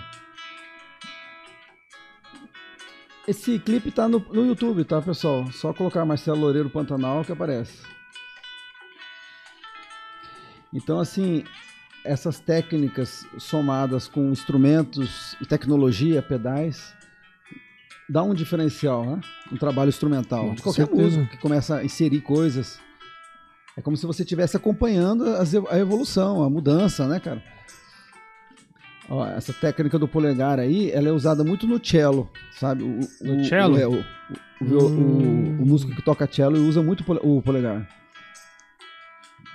Cara, são poucos, É. pouquíssimos violonistas que usam essa é, porque é técnica. difícil, É realmente. difícil Aquilo que eu te falei, demais, Você tem que cara. ter uma adaptação, tem que saber pressionar, posicionar a mão, não é fácil. Aí eu toco a harpa e o violão junto, ó. Ó, Ó, com a mão Olha. esquerda. Porque esse violão dá essa possibilidade. Ele, o captador ele é muito bom. Então você bate com a mão esquerda aqui, ó. E você já tem a- o acorde ali, ó. Pronto. Uhum. É. Ó, ó, ó. E essa percussão que tá tocando, ao vivo, eu fico controla- controlando o tempo todo. Todas essas viradas, tudo eu que faço no pé. Ah, entendi. É tudo no pé. Tá? Ó, essa virada, tudo eu faço no pé. Você aperta uma vez, ele faz uma virada. Se você aperta uma vez e segura, ele faz a virada para a segunda parte, para a parte B, por exemplo. Você cria quantas partes quiser no pedal. Ó. Agora vai vir o, o loop que eu te falei, ó, o pedal de loop. Ó.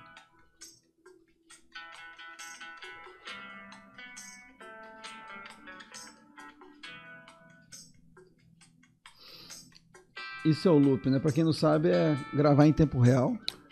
Você vai montando camadas de instrumentos.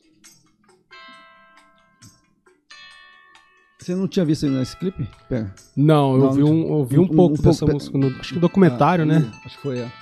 Aí eu tô gravando agora a harpa, deixei o violão tocando. ó. E agora eu vou tocar o instrumento que eu tenho uma paixão, sempre quis tocar, porque esse instrumento representa muito pra mim, porque o meu avô gostava demais. É o bandoneon argentino, né, que toca o tango, o chamamé. E, e o meu bisavô era argentino. Eu descobri isso depois de adulto. Meu bisavô Ah, é? era de Corrientes, na Argentina. Tem uma sonoridade única, né? Incrível o, o instrumento bandoneon. Dos instrumentos de folha, assim, é o que eu mais gosto, né?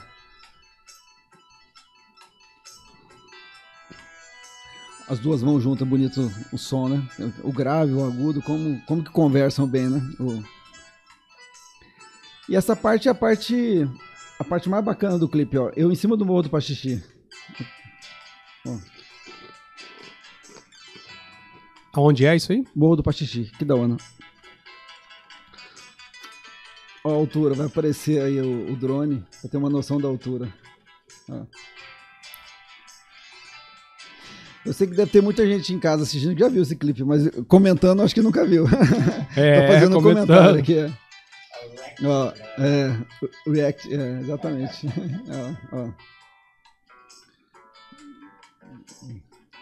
De quem que é essa música? Essa música é do Marcos Viana, produtor. Uhum. Músico. É, você viu?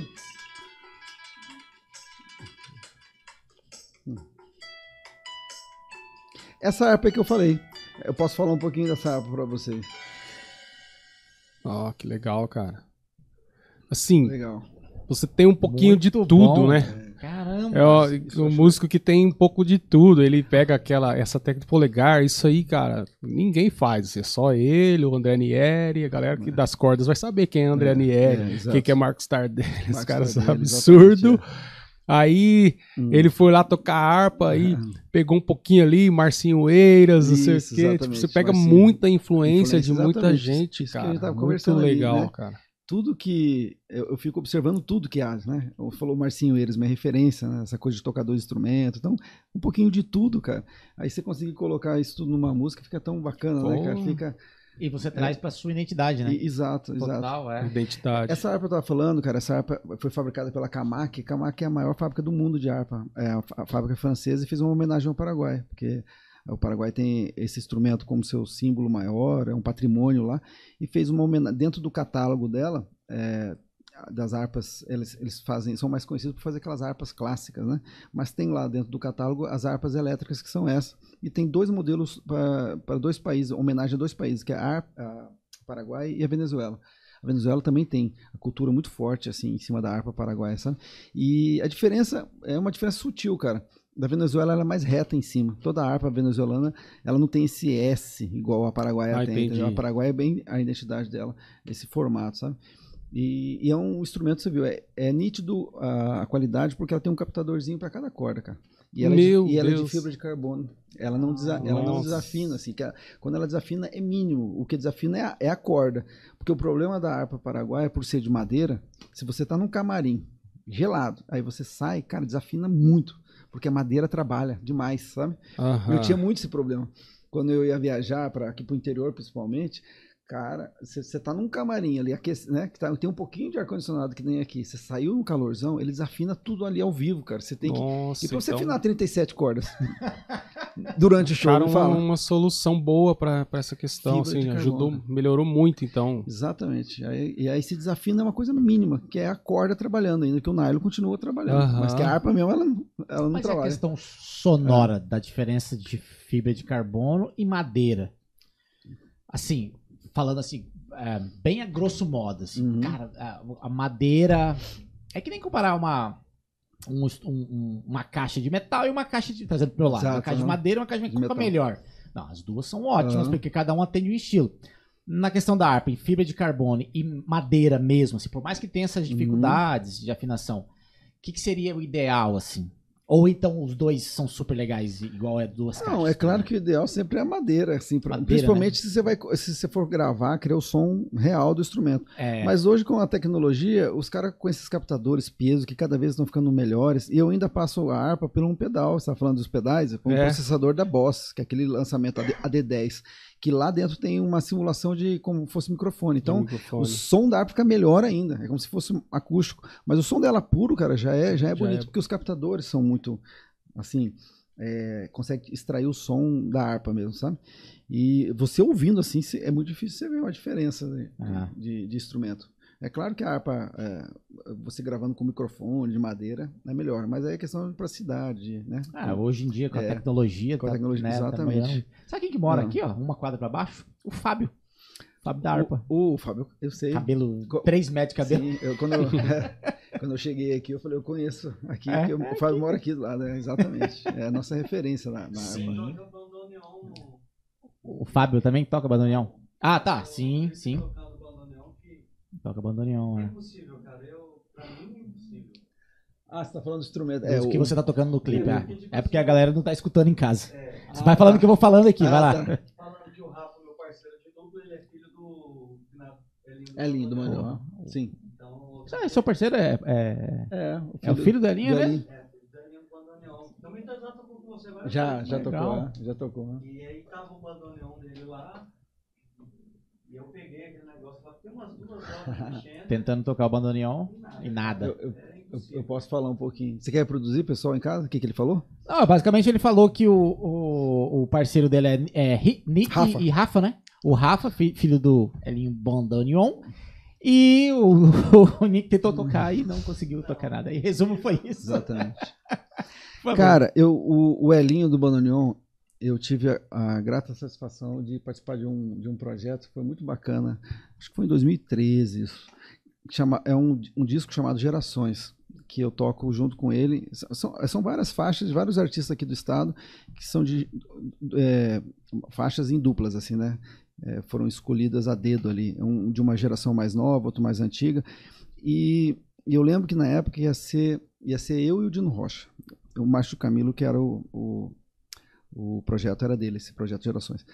E aí, cara, o Dino Rocha na época não pôde por questões de saúde, né? O falecido Dino Rocha, ele estava com algum problema de saúde na época. E aí o, o Márcio me falou, quem que você escolhe para substituir, né, cara? Ele me deu umas opções lá e, o, e o- na hora só me vinha o Elinho, porque eu queria... A música que eu ia gravar, aquela música linda, não sei se você já ouviu, uma música instrumental que eu toco, que, que é Acho de um, eu já ouvi é, esse, um compositor- um compositor lá, do, lá de Três Lagoas, falecido também, chamado Brancão, que, Ó, o que Brancão. compôs essa música muito bonita, sabe? Uma música com melodia muito bonita, menor, assim, sabe? E quando eu ouvi a primeira vez, cara, ele, ele fez uma versão, e quando ele compôs a música, ele, ele compôs para tocar em baile, assim, então ela era muito rápida, assim, mas ela tinha uma melodia tão bonita, eu falei, cara, isso aí se eu pegar e modificar tal. E aí, cara, eu já tocava essa música nos shows, né? E aí, quando me surgiu a oportunidade, eu pensei, não pensei duas vezes, falei que vou, vou chamar o Elinho. E o Elinho, na época, ele não estava tocando, ele estava mexendo mais com manutenção de instrumentos, né? E ele estava meio enferrujado ali, mas aí eu insisti, falei, não, vamos, vamos, vamos treinar essa música tal, cara. Aí a gente treinou junto, eu fiz um arranjo, uma parte toca só eu, violão solo. Sandro Moreno, na verdade quem gravou foi o Hélio, o, Elinho, o desculpa, o Neio. E quem tocou lá na hora, no show, ao vivo, que teve um show de lançamento, foi o uhum. Sandro Moreno. Ah. É, tocou carrão. Cara, ficou maravilhoso. Isso tem no YouTube. Se colocarem Linda, o nome da música, Marcelo Loureiro e Elinho, do Bandoneon, ficou um arranjo incrível, assim, o som do Bandoneon. E o Elinho... É, Cara, e o Elinho. Aí ficou. Essa música ficou muito conhecida. Ela ficou anos, é, abertura da América do Sul, do festival, sabe? Oh, Na propaganda tal. Então, assim, é, eu tenho essa história que você lembrou do Elinho. E o Rafa é o filho dele, que é um talentoso também, canta muito bem, toca. Não sei se já tá tocando bandoneon. Tá, tá tocando tá, bandoneon. Tá tocando bandoneon, né? E aí ele falou do bandoneon porque o bandoneon é um instrumento, é tido como um instrumento mais, um dos mais difíceis, se não for o mais difícil do mundo. Eu vou explicar para você. Eu, eu já conversei com vários acordeonistas, cara. Eu lembro que na época conheci o acordeonista do Leonardo, do cantor Leonardo, quando ele veio aqui. A gente tocou juntos e tal. Me fugiu o nome dele agora, foi há muito tempo, cara. E aí ele falou, cara, já tentei tocar bandoneon, mas é uma coisa de louco. É porque o instrumento, ele tem, são 38 notas aqui, Posso estar é, enganado, 38 e 33, tá? Desse lado aqui. Só que são notas que estão dispostas de uma forma totalmente aleatória. Ela não tem uma ordem. Ué. Você imagina, assim, você tá, toca o Dó aqui, aí de repente você toca o Ré na outra ponta e o Mi para lá. Se, se, tem uma lógica, a única lógica que eu vejo é assim, que as notas elas vão indo do, do das bordas para o centro, sabe? Então você vai pegando tipo assim, é, Lá, Si, Dó, aí vai indo para o centro. Mas ela não tem uma lógica. As notas elas estão assim, sabe? Totalmente. Então, assim, você já tem que decorar um layout, uma disposição, e sem ver, porque o bandoneon você não olha para a tecla. Você abre assim, você tem que tocar assim. Por isso que ela tem, até acho que é aquela, não sei como que chama aquilo lá que você, você regula para o seu punho ficar bem firme ali. Ali é importante você regular bem firme para você ter uma posição da mão que vai ser a sua memória, né, cara? A hora que você é colocou a mão ali, o movimento que você faz um pouquinho para cá, um pouquinho para lá, ali é a sua referência. Porque se toda vez você colocar, amarrar aquele negócio lá e colocar um pouquinho para frente ou para trás, você já perde a referência. Então, aí a mão esquerda, a mesma coisa, não tem lógica. Então, um lado é o baixo, outros são os agudos, né? Quando você abre, é um som. Quando você fecha, é outro som. Você tem que decorar quatro layouts totalmente diferentes, cara. Aqui é diferente daqui também. Exatamente. E elas são na mesma região? Não, regiões diferentes. ela tem algumas, algumas notas. Ela começa aqui na, na mão esquerda, ela começa da, da, da, da oitava 2, né? Então C2, né? Vai ser, para quem não sabe, é, é o dó da segunda oitava, aí você vai até o dó da terceira oitava. Quando você pega o dó da quarta oitava, aqui começa desse lado também. Então ele Entendi. coincide algumas notas, algumas, né? algumas notas. só. E aqui continua os agudos. Cara, que doideira. É, então, assim, é, uma, é, um instrumento muito louco para você tocar. Sim, pra quem, só para quem gosta de desafio mesmo. Ah, aquela música da Elis lá é bandoneon no começo? A... O samba bem famoso lá, Bêbado e Equilibrista, que começa. Cara, eu não tenho certeza. É que tem muitos acordeões que tem o, o, o timbre de, de, de bandoneon ali no, nos registros. Fala que é muito. É, eu sempre da, tive essa dúvida. Dependendo da qualidade do, do acordeon, chega próximo ao som é. do, do bandoneon tá? Mas não é, não é igual, mas chega, sabe? Mas, mas, eu não sei te falar, não. Qual foi? Você já fez essa pesquisa já, hum. a ideia da criação desse do, do instrumento em si para ser tudo diferente, tudo separado assim? Cara, o bandoneon é um instrumento alemão, né, que, que nasceu para para tocar o folclore alemão tal, alguma coisa, e ele vem sofrendo é, adaptações, é, acréscimo de notas ao, ao, longo do tempo. Eu sei que, até onde eu sei, ele foi para, por causa da Segunda Guerra, né? Foi para a Argentina, com os, uh, os alemães que foram para Argentina, né? E, e, o instrumento ele se encaixou na cultura argentina de uma forma assim, sabe? É, como uma luva assim na, no tango tal. Mas assim, a questão de, de, dessa construção maluca realmente eu não faço ideia porque por que, que teve essa disposição toda maluca. Sobre, sobre é. se, se, alguém tiver em casa souber o porquê, comenta aqui Exatamente. pra gente. Exatamente. pra gente saber. É. Cara, legal. É, Marcelão, e aí, cara? Você, você, a gente parou ali na, na, na história que você tava com o Larry, e aí eh, decidiu. Tem, é, tendinite. Não cheguei a ter. É, e decidiu que você ia voltar pra noite, mas não queria mais. Decidiu ser músico solo, instrumentista. É, aí, aí foi na, na época do, do câncer, né? Linfoma, né? Que eu tive Sim. e tal. E aí eu decidi, não vou voltar mais pra noite, Uhum. vou tentar fazer a minha carreira. começou ali. a tocar os telefones, É, que a galera é, queria. Exatamente. É. E como é que foi essa, É- é essa claro virada de chave, assim? Porque, cara, você, você tava num, num- período, né? E você Uhum. era novo ainda, né? Não tinha chegado nem a Sim, 20 anos. 20 anos, exatamente 20. Eu tinha 21 para o final do tratamento. É que coincidiu também nessa época que termina o tratamento e que eu começo a, a- minha carreira solo mesmo de fato. Porque até então era, pra você ver, eu era chamado de Marcelinho, Marcelo ou Marceline. Eu não tinha, não usava um sobrenome, né? Uhum. de, de artístico. Meu nome completo é Marcelo Loureiro da Rocha. Eu comecei a usar o Loureiro por causa do meu avô, essa história que eu contei, tal, essa ligação que eu tenho com meu avô. E aí, cara, é, no final do tratamento coincidiu que eu comecei também a receber convite para tocar é, em programas é, nacionais, a nível nacional. Ah, é? Foi quando eu fui no Ratinho, Enesita Barroso, eu fui no Raul Gil. O Raul Gil, você foi Foi primeiro? também. Foi na mesma época. É? Foi na mesma ida para São Paulo. eh, na- o, o Davi Cardoso, o, o ator, eh, deu uma força lá. Ele, ele que ajeitou, né, fez o, o, o- intermediou né, esses programas. Ele conhece todo Você estava no final do tratamento aí. Eu já tinha, eu tinha acabado de terminar, cara. Eu tinha acabado de terminar. Começou E meio tudo Eu- eu junto até lembro ali que a eu carreira. no Ratinho e ainda faltava. eu- eu- no dia da gravação do Ratinho, ainda- eu ainda estava sabendo se eu ia precisar refazer de novo, porque eu já tinha ficado desde 98. O Ratinho acho que foi 2001, se não me engano. 98, 99, 2000. Era entre 2000 e 2001. Eu lembro que eu estava no programa Ratinho e ainda estava preocupado com meus exames. Se, eu- se, se iam zerar mesmo, né? Porque eu fiquei cinco anos ainda acompanhando. Porque Sim. o câncer tem esse, não sei se todos, mas alguns você tem que ficar cinco anos acompanhamento que, que pode é, acontecer de, de ele voltar, né? E aí, e aí eu lembro que eu comecei a fazer esse- esses vários programas de TV. Ali, dali uns anos depois fiz o Jô Soares também, acho que foi 2005. se A não Jô Soares eu vi. Né? Ah, Então, faz assim, tempo. foram Foi com o vários... Neio, né? O É, Neio. Isso, o Neio tava comigo. O Neio, O, o Neio que teve, teve aqui, Neio. né? Sempre tá junto. É. né? o Cara, o Ivan Neio também? tem- O Miyazato também tava O nesse Ivan programa? Mesato, exatamente. O Ivan Mesato tava comigo também. O Neio, cara, o Neio tocou comigo muito tempo, cara. Deve Não ter sei- também uns, uns- uns 40 anos de música. Ele tá em todas as histórias, Ah, o de todas as duplas, é- todos os grupos de. É, Zé tá todo mundo. cara. É de A a Z, né? Ali também é uma enciclopédia, né, Ah, cara? meu Deus, cara. Gravou. Você tudo. sabe, eu e o Neio fomos o primeiro a, colocar o carrom na música aqui, né? Porque eu gosto de música flamenca desde que eu comecei, comecei a tocar violão. Foi a grande Ah. influência. no- na- quando eu comecei lá atrás, eu já descobri Paco de Flamengo. Lucia, né? Lá no Aham. começo, lá. E eu conhecia já o carrom.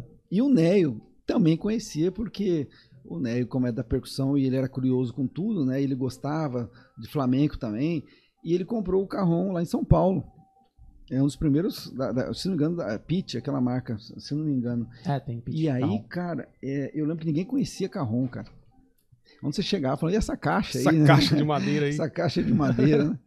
A gente foi o primeiro aqui no estado a colocar. Ah, que legal. Carrom. Interferiu tudo na, na, era- na era música, timba, né? pô. É, Era timba, né? O cara tocava pra baixo, assim. é, isso aí, cara, se não me engano, foi ainda nos anos no final dos anos 90. O Carrom Nossa. ficou conhecido no Brasil no começo dos anos 2000 por causa daqueles, acredito eu, o que difundiu meu foi o é, Acústico MTV, esses Ah, programas que começaram a fazer muito Aham. programa acústico e aí começaram a, a usar o Carrom.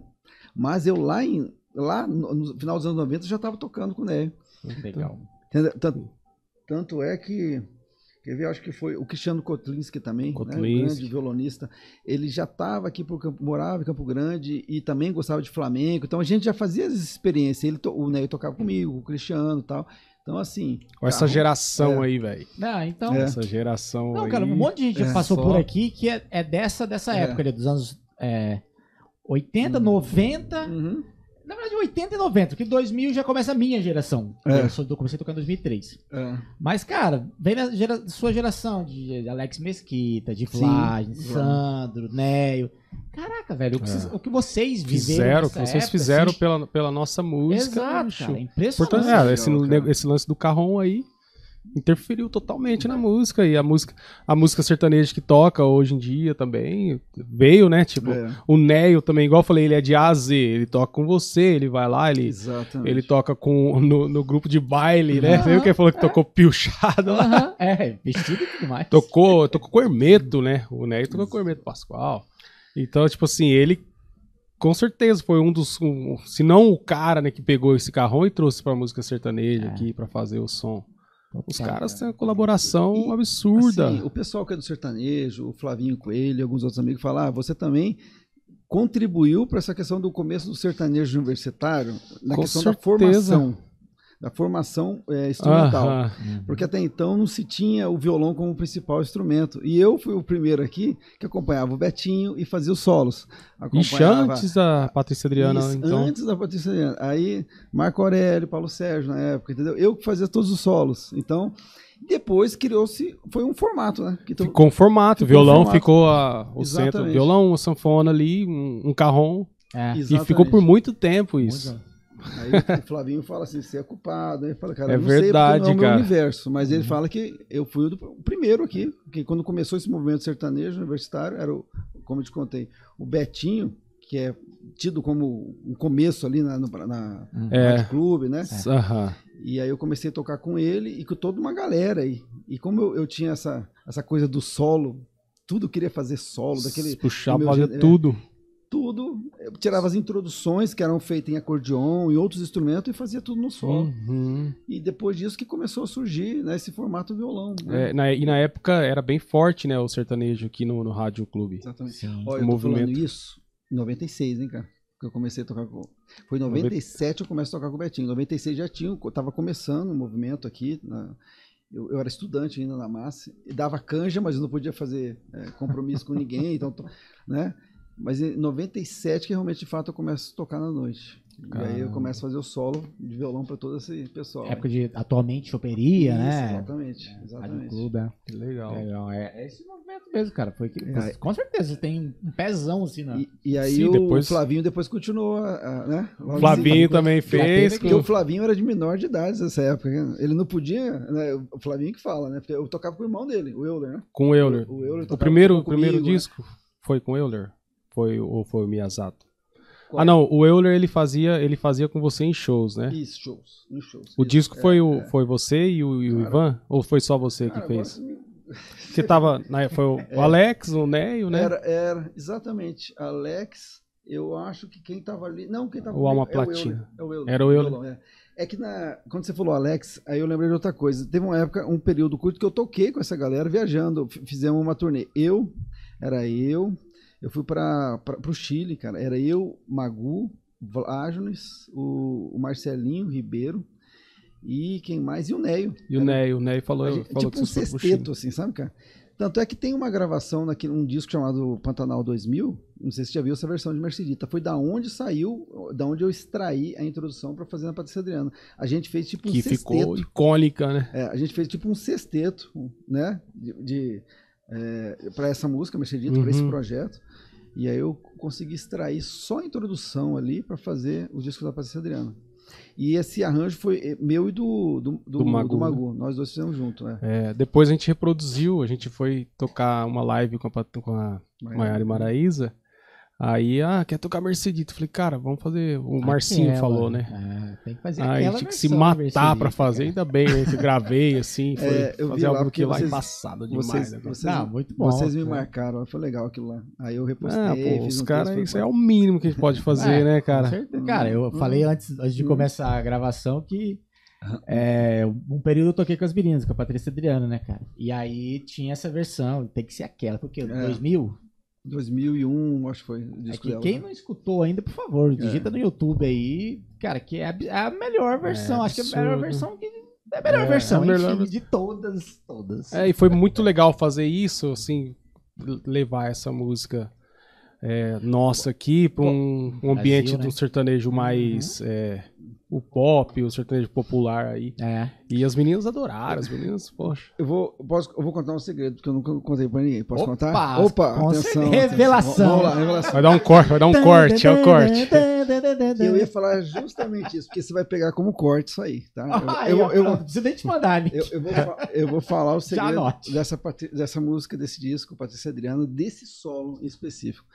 Quando, quando eu tive a ideia de extrair o, a- a- esse arranjo, esse pedaço, esse fragmento, que é a introdução, porque a música lá, quem tiver a oportunidade, eu acho que tem no YouTube. Se colocar Pantanal 2001, é um projeto que foi do governo do estado da época, que juntou vários artistas aqui, e a gente fez as músicas numa- um formato mais, vamos dizer assim, mais exportação, porque esse disco ia ser lançado fora do Brasil, para divulgar o Pantanal. Na época estava muito, estava atrelado aquela coisa do vitelo pantaneiro, o Almir fazia propaganda do- da carne pantaneira, e foi uma época também que eu viajei muito para fora do país, eu, é, aproveitando essa, essa, essa propaganda que estavam fazendo no Pantanal. Lembrei também, era a época do, da tentativa de mudança do nome do Pantanal para Estado do Pantanal. Ah, Esse programa, programa que eu fiz da, da Inesita Barroso, do Ratinho, também tinha esse intuito. Eu fui também com o Davi Cardoso, que era o ator que conseguiu esses programas, também para falar dessa possibilidade de mudança do nome. Ele expôs no programa isso, que tinha um interesse. Tá? Então, tudo isso aí criou-se um disco, o Pantanal 2001. Ou Pantanal 2000, desculpa, era Pantanal 2000. E a gente fez um arranjo mais jazzístico. Se você ouviu Panta- essa, essa Mercedita, Sim, É já começa ela já começa e tal. E ela toda tem uma parte que o Magu improvisa, tem uma parte que o Vlages improvisa, cara. E isso tudo foi muito legal. Vou contar um segredo. Quando a gente tava lá, toda essa galera no, no estúdio, na hora do solo do Vlages da bateria, a gente queria fazer experiência, porque a gente, naquele momento a gente queria fazer qualquer coisa diferente. Cara, o Vlad começou a improvisar o som da bateria, depois você ouve, tudo na mão. Ele tirou um som da bateria, ele foi batendo nos tons, e o pessoal foi curtindo. Falou, cara, isso tá legal. E ele fez um solo dele na mão, cara. E não sei se colocaram um efeitozinho pra fazer um som, uma tchá, pá, pá, sabe, uma coisa assim. Cara, ficou fantástico aqui. Legal. Aí o Magu improvisou, acho que tem uma partezinha do Alex também, acho que na gravação é o Alex. Quem tiver oportunidade, coloca lá, Pantanal 2000. Massa. Quando eu tiro o fragmento, aí vem o segredo. Hum. Aí a gente começa a ensaiar pro disco. É, se não me engano, é, eu não lembro todo mundo, quero causar injustiça, mas o Netão era o, tava, acho que era o produtor ali, né? Tava fazendo os arranjos, a gente tava tocando tudo junto ali, e aí eu falei, cara, eu vou fazer o arranjo, vou trazer da, do disco lá do Pantanal 2000. Nos ensaios, é, o Teófilo, que era o produtor, ele falou, cara, eu não quero esse arranjo, você não vai tocar esse arranjo aí. Você me desculpa, Teófilo, estar falando isso aqui agora. Teófilo é, é amigo, ele, ele entende. Ele vai entender. Eu não quero porque eu quero uma coisa mais popular. Ele achou sofisticado, é isso que você falou. Muitos acordes no começo, tal, era um som um pouco diferente para a época, né? Aqueles acordes. Não, não vai, não vai. É, eu bati o, fe- o pé até o final. Você bateu o pé. Eu, tanto é que, mas assim, sem ele saber. Ah. Ele foi no ensaio e falou: não, não coloca. Beleza, não vou colocar. Depois Vou eu, co- colocar eu assim. combinei com a galera. Falei, gente, vamos colocar esse solo sim. Porque isso aqui ficou bonito demais, cara. Ficou diferente demais. Cara, E ele não participou mais dos ensaios. Ele confiou, não, isso aí, tá, tá feito. Cara, no dia da gravação, ele ouviu, ele ficou puto, cara. Ficou puto. Cara, ele ficou muito. Ele ficou tem a bravo. personalidade forte, né? Ele fala. Ele, ele é um, é um, um excelente produtor, assim, né? Exatamente. O cara que tem uma visão das coisas. Visão, Ele fala, né? não, não faz isso, não. Ok. então. Aí, cara, o que acontece? Depois que essa música estoura aí no Brasil, é, ele me chama lá no, no estúdio. Porque ele recebeu da Patrícia Adriana essa faixa Mercedita, entrou numa coletânea, não sei de qual gravador, posso estar errando, falando errado, mas eu acho que é da Universal. Era uma coletânea, na época tinha aquelas coletâneas de rodeio, sabe? E só tinha nome grande do sertanejo. As meninas entraram com essa música e o Hum, produtor lá de São Paulo música. elogiou o arranjo. Falou assim: Ah. Ó, a gen- ela só entrou por causa do arranjo. E o Caraca. Teófilo veio me falar isso, cara. E, claro, pedi desculpa. Caraca. Ele falou, cara, eu tava errado. Eu tava errado, realmente você tava certo de ter insistido e colocado E nessa época você não era carreira solo, né? Você era uma gig. Não, tava começando, porque foi bem começando. nessa época, foi 2000, 2001, foi, foi o, coincidiu com os programas que eu fiz nacionais que eu falei pra você. Ah, foi nessa época. Foi bem nessa época, foi no final do, do meu tratamento, cara. Foi bem no final do tratamento. deu- de deu 2000, tudo, 2001. em- tudo certinho, encaixando, Exato, né? encaixando. Tipo, você, você entrou como um, um- um músico, Uhum. uma participação ali na Exatamente. música, né? Isso, é uma, uma participação especial. É. Se não me engano, nesse disco eu participei umas três músicas, cara, três ou quatro. Tem lá tudo, na- tinha tudo na a ver, né? Tinha tudo a ver. o- Exatamente. fazer o isso. arranjo, fazer um arranjo diferente, marcante, né? Mas a gente não sabia que ia tomar essa que proporção ia que, tomou o arranjo. por- proporção. Porque esse arranjo, depois, ele foi usado em várias duplas. Uma vez, eu até achei uma coisa muito engraçada isso. Acho que até se cogitou a, a, a Pantanal, não sei, a, a- processar o pessoal que usou o arranjo, mas ele usou de um jeito assim, pega. Em vez deles tocarem ao vivo, eram duas meninas que estavam se apresentando, acho que no Raul Gil, tá? Eu tava assistindo, eu não Hum. acreditei naquilo, cara. Eu falei, não é possível. Eles, eles recortaram a música, a, a introdução, porque você sabe que a Mercedita começa esse solo e ela para. Para as meninas cantar. Recordo com. Ah, Cara, e as meninas cantavam, essas do Raul Gil, que eu não me lembro o nome, no mesmo tom de Patrícia Adriana. Então eles fizeram um recorte, tiraram do fonograma, quer dizer, pegaram, extraíram um pedaço do, do- do- da trilha, colocaram a introdução que eu estava fazendo. E sabe por que, que eu reconheci? Porque se você ouviu essa, essa faixa, ela no final do solo, onde eu termino, que eu dou aquela, aquele ralentando, né? Tem um grito. Esse grito. Eu falei, não, eu, eu me identifico. eu- sou eu, cara. Ou alguém tá me copiando muito. Mas eu falei, eu vou esperar até o finalzinho. Aí, de repente, eu ouvi o gritinho lá. Um, um sapucaí daquele. Nossa, Aí eu falei, cara, eles copiaram e usaram lá ao vivo no Raul Gil, cara. E aí, tipo assim, aí para, quando elas começam, aí a banda toca ao vivo. Ou, ou uma gravação por cima, né? Não sei, pode ser um. VS, sei lá. Cara, e isso tava rolando naqueles programas do, do- de calor lá do, do Raul Gil, elas tocando, e, e se cogitou, ficou um maior Aham. burburinho lá, pô, eles usavam lá, isso não pode e tal, isso aí é contra a lei, né? né? Mas não. É que eu falei, o, não. o solo é difícil demais. Que falou, não, vamos soltar É, isso aqui. Pode ser por isso. Depois nós continuamos. Daqui vai É, não, mas cara- A banda começa depois ali. O, é, o- Exatamente. Que massa. Mas essa história, esses são os cara. segredos Muito que o, bom pod- aí, ó. o podcast nos proporciona. com- muito Você- anotado, Nick. Muito bom. Cara, o, o Teófilo, o Teotônio, a gente quer, tem, quer trazer eles aqui também. Pô, que legal. É. Esse gritinho eu nunca tinha reparado, né? Vou bem no escutar. finalzinho, bem sutil. Uma coisa tipo assim, um sapucai, de uma menina é, gritando. Então é um agudinho. assim. Ela deu um sapucai bem agudinho. Essa é a identificação, cara. Onde vocês ouviram a introdução, tem um gritinho, é, a- é a É nossa versão. Muito bom. E aí Lorena, você. Ah, você, desculpa Não, tá tudo certo. Você tava falando da, da- de quando você fez o tratamento, que você começou a tocar mais solo, provavelmente eu já vi você na entrevista, você Uhum. se apegou ali no, no instrumento e a coisa começou a acontecer, né, pra você. sim. E você acredita que assim a música ela também tem um poder de cura? No, no seu Sim. caso, né? Depois você se curou e tal. Uhum. Porque, cara, eu, cada vez mais eu vejo isso, né? O poder que a música tem. Aham. Lógico que a música sozinha, né? Não. Lógico que ela tem, faz o papel dela ali, né? Né? Uma mais, um plus. É, cara, você tá aqui, você tá ouvindo uma música, pô, você ouve, essa semana tá ouvindo Guilherme Arantes. Você fala, cara, que a sensação que aquela música dá, a composição que o cara faz, aquilo ali mexe com, com as pessoas, né? E a mesma coisa, assim, a música em si mesmo, não dependendo, não só falando de letra, falando do, a música como um- uma, uma parte da sua formação, né? Sim. É, e eu vi que é muito forte isso em você. Você é um Uhum. cara que você, pô, Sim, você, sim. você tem isso. É uma ligação com seu avô também, Sim, né? A forte, música e você e seu avô, sim, são Exato. muito, né, próximos. E você comentou sobre isso, né? Sobre essa Uhum. questão do, de, do cara ter um instrumento e tal, quando ele, ah, pô, tá passando por uma dificuldade, se apega em alguma coisa e tal. Uhum. Sim, a música, eu acredito com certeza que ela pode curar, porque música é frequência, né? E, e- mas não é toda música, né? eu tô brincando assim porque eu já vi alguma. Eu não sou o cara para falar de, de, de, de quântica, né? Mas quando você coloca as frequências Alinhada. né? alinhadas, ela vai mexer todo o seu corpo, né? E as frequências erradas elas também vão mexer, vão te perturbar, Uhum. entendeu? Então, assim, é claro que na, na época é, do tratamento a música foi a terapia, foi a minha terapia, cara. Foi a minha tranquilidade, eu ficava é, muito relaxado e, e, assim, tranquilo que era só um período, que aquilo ia passar, sabe? E a música que me deixava na paz, assim, né?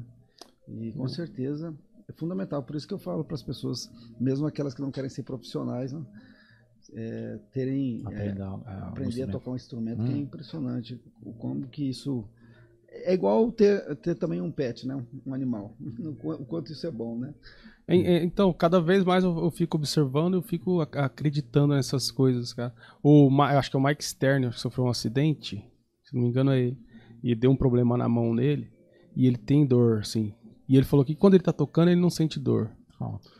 Algumas coisas que acontecem, sabe? Eu lembro quando eu me eu fui colar, fui colar grau na universidade, o pró-reitor, ele falou uma coisa que eu não esqueço jamais, nunca esqueci. Ele falou que a a música, ela, a música, as artes, outras atividades, né? Mas a gente está falando de música aqui. Ela, ela, ela trabalha algumas partes da gente que a gente consegue nem verbalizar aqui às vezes.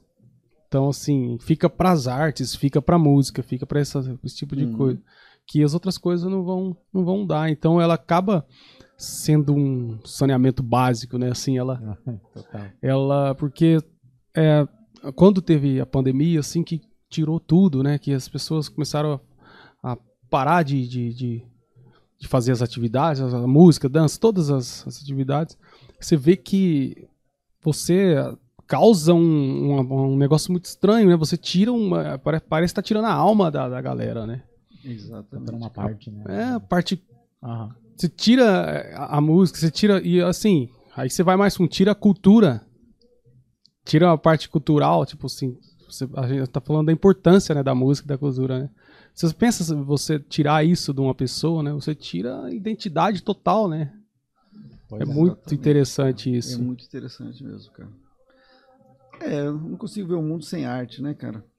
A arte tá em todo lugar, né? Em Todo lugar. E volta, desde sempre, em né? Tudo. Sabe, desde um quadro, desde uma mesa, um design que foi criado por um artista, tudo. Se você olhar em volta, né? A música que tá tocando aqui, tudo É. tem um conceito, uma, uma pessoa por trás que criou aquilo, né, cara? Não é só a música, né? A É. arte tá. Tá a nossa- muito mais presente É. do que a, a gente imagina, né? Exatamente, cara. Exatamente. Cara, genial. É, é, falam que a música, a arte é o alimento da alma, né? E nada mais é que é mesmo. Hum, O exemplo foi a pandemia, que tirou a, a, a arte do modo geral, né? Que foi o que acabou 100% no mundo. Cara, todo mundo pirou. Sim. Só escutar música em casa não estava adiantando. A pessoa queria interação, queria convívio Exato. social, queria tudo, né? É, enfim. Exato. Cara, mas aproveitar esse gancho aí, falando de pandemia, quando a gente entrou na pandemia, Uhum. obviamente que tirando a- as tragédias de, de, de- de mortes Uhum. e etc e tal. Mas assim, o que, que você estava fazendo nessa época? É, Como que foi passar essa época? Comenta um pouco pra gente sobre esse período, assim, esse caos que a gente viveu, né? Espero que a gente Uhum. não viva nunca mais. Cara, esse período da pandemia foi o período que eu mais estudei na minha vida, assim. O cara tá estudando, tem 50 anos, e ele não. Esse daqui eu estudei mais ainda. Foi a época que eu fiz muito curso, cara, e eu acho que em pouco, esses pouco, esse pouco é, tempo eu cresci musicalmente muito assim. Essa, esse- essa técnica mesmo do dedo foi nessa época da pandemia. Eu fiz muito, muitos cursos de reharmonização, de improvisação. Cara, musicalmente eu cresci pra caramba. Essas experiências que eu fiz com o loop, que eu falei pra vocês, todas essas coisas que vocês viram no clipe, foram experiências que eu tive, a gente teve tempo, todos nós, de criar, de na pandemia, de, de nos aperfeiçoarmos, né? Então, e aí eu posso já pegar um, já criar um gancho aqui, um link, porque foi na pandemia que surgiu a ideia do filme. Foi na pandemia. Cara, é, eu falei pra vocês da importância do meu avô, né? Lá, lá na minha, lá no meu começo, e tal.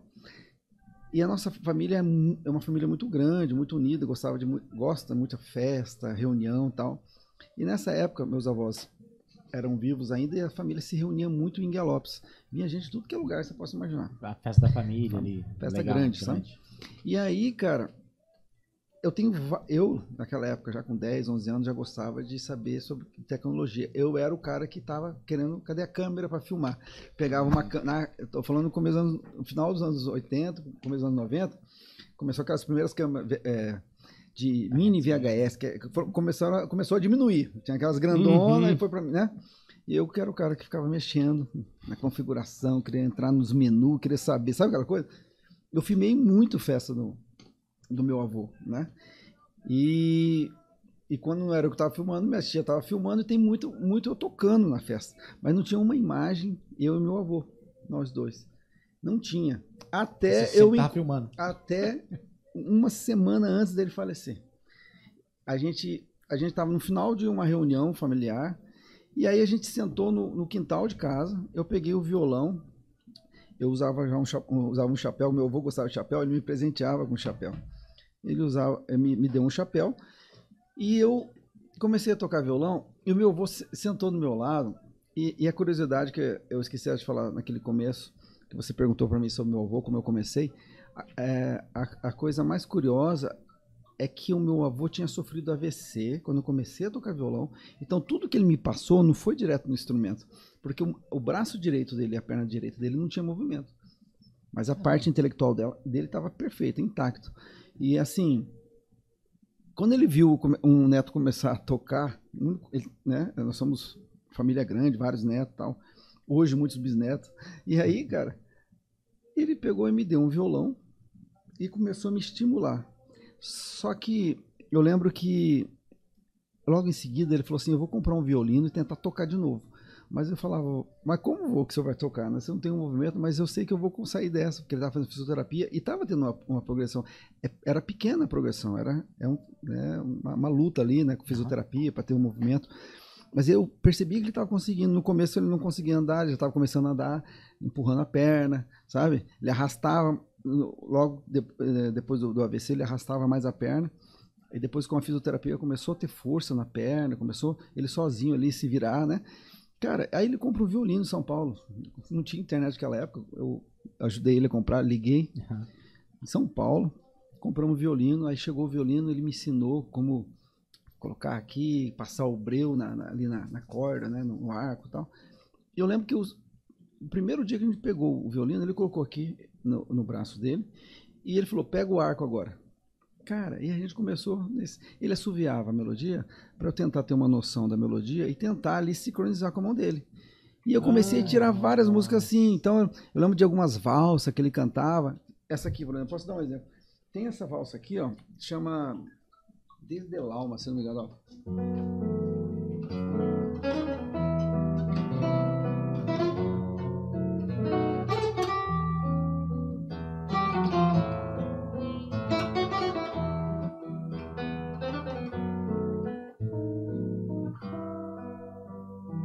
Essa foi a primeira música que eu tirei. Ele colocava no violino aqui, e aí na primeira cordinha do violino ele cantava. Tá, ele tocava, acho que era em Lá menor, nesse tom aqui, ó. Lá, lá.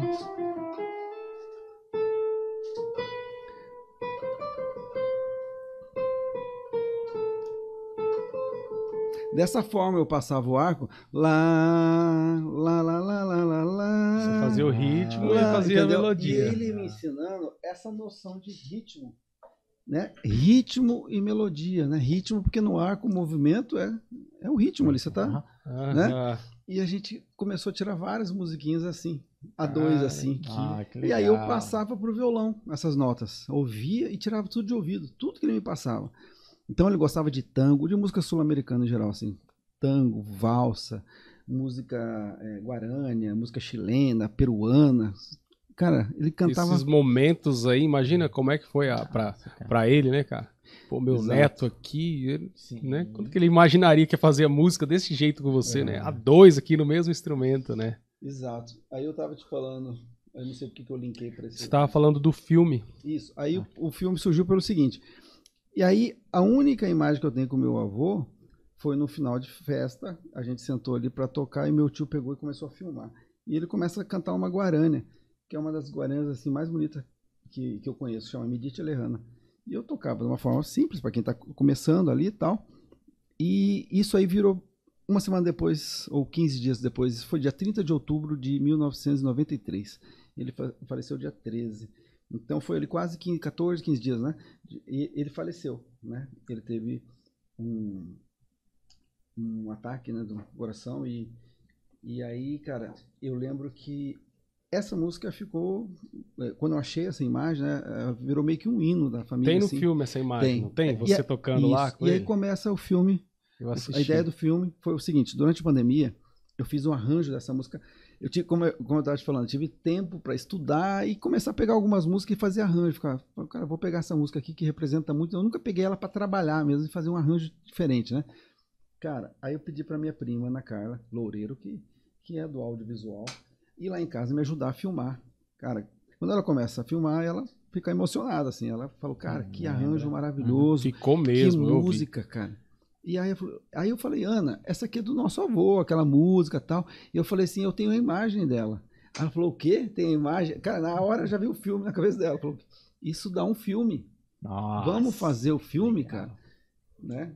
E ela, ela que tá por dentro da questão dos editais, ela já falou, não, tem um edital aí, tal, vai sair, vamos fazer esse, esse, esse projeto. Isso um ano e meio atrás, a gente começou, lá no meio da pandemia, começou a es- escrever Escrever. roteiro, ideias, come- comecei a contar a minha história. Ela já sabia muito da minha história, mas eu contei alguns detalhes, talvez que ela não sabia.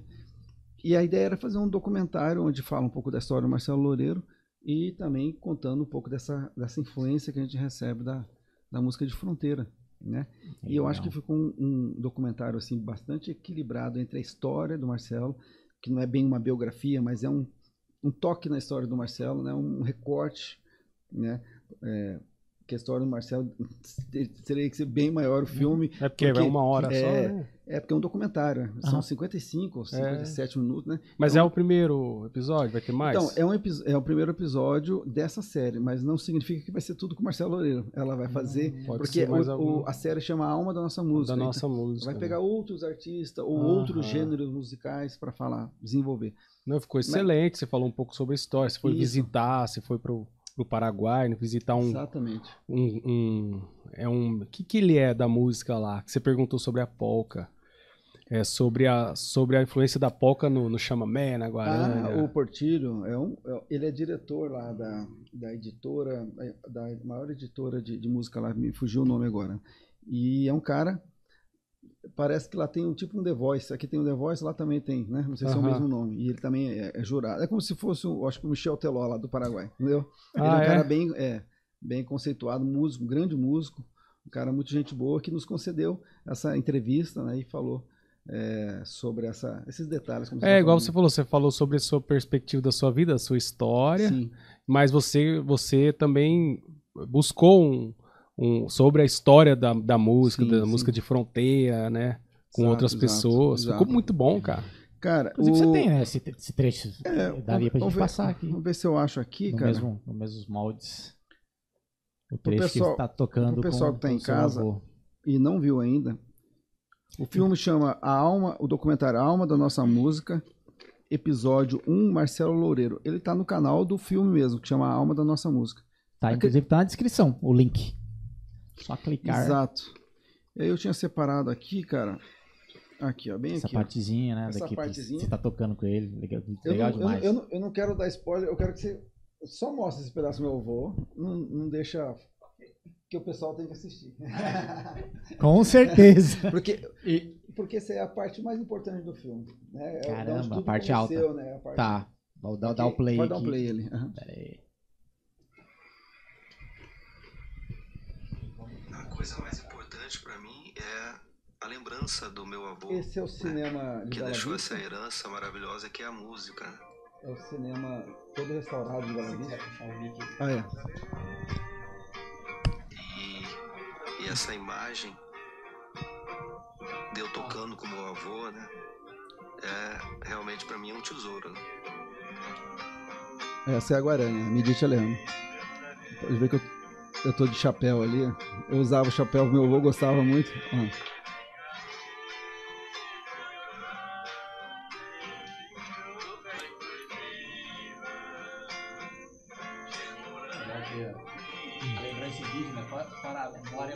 Hum. lá, ali aparece a, a data. Dia 30 de outubro, na outra cena aparece. 30 de outubro de.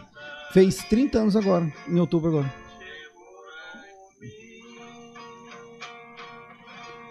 Nós pegamos um trecho do vídeo para poder ilustrar. E é isso. Isso aí Aí foi. fala 30 de outubro. Bom, É, muito exatamente. bom. Ó, tá na descrição, é só clicar. Não é difícil, é só clicar. E aí Muito começou bom, assim, cara. cara. o filme, a ideia do filme. E aí a gente é, demorou três meses para fazer todas as cenas, né? Passamos por. Saímos aqui de Campo Grande. Naquele, você viu, né? O Opala, bonito, né? Ó, o o palão. Opalão 74 automático. Cara, Ô, 74 automático. Caraca. É, a gente saiu daqui, passamos Cidrolândia, tem uma cena em Cidrolândia, na Serra de Maracaju, com drone. Ficou muito bonita aquela cena. É, Guia Lopes, Jardim, Bela Vista, Bela Vista Norte e Assunção. E tem a cena do final do- que a gente fez um clipe, né? Da, da música Medite Alejana e com as cenas de, de Assunção. Tentar fazer um, um pedaço da, da Medite. É uma Legal. música ainda que eu fiz o arranjo para o filme, que ainda não, não estou tocando nos shows ainda, mas pretendo em breve começar a tocar ela. Vamos ver se eu lembro. Porque ela não é muito fácil, não. O arranjo é bem. E o ar-condicionado que tá torando. Não, Tira- não, pode, pode, deixar, pode deixar. Vamos lá.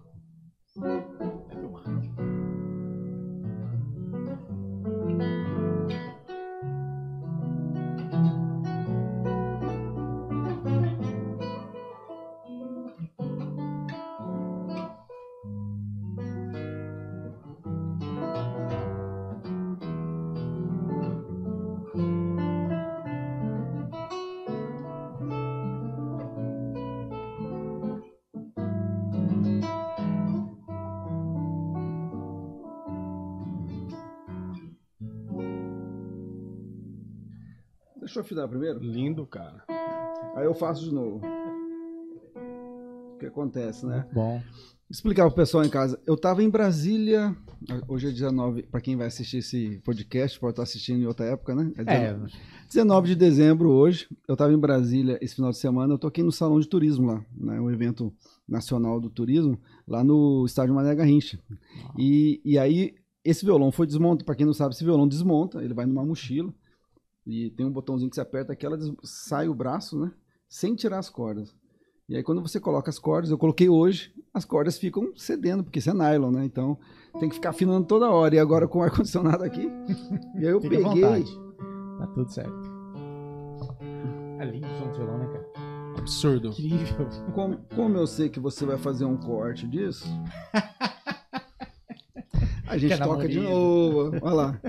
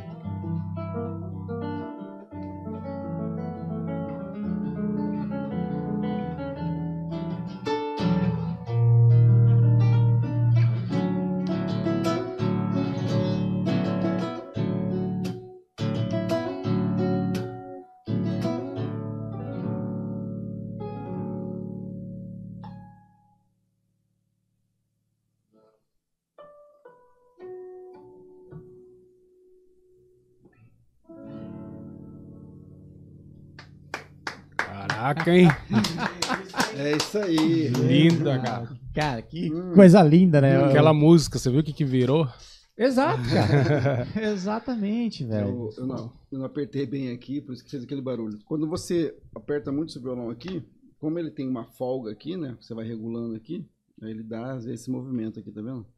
É que eu apertei demais. O certo era ter colocado a correia e tal. aí Ele ficou meio solto, aí a hora que foi. Ah, você conseguiu correr. É, eu toquei sem correr, por isso tava mais difícil aqui, né? Aí ele quis escapar aqui, eu fui apertar e ele fez assim. Ele dá, dá esse joguinho aqui.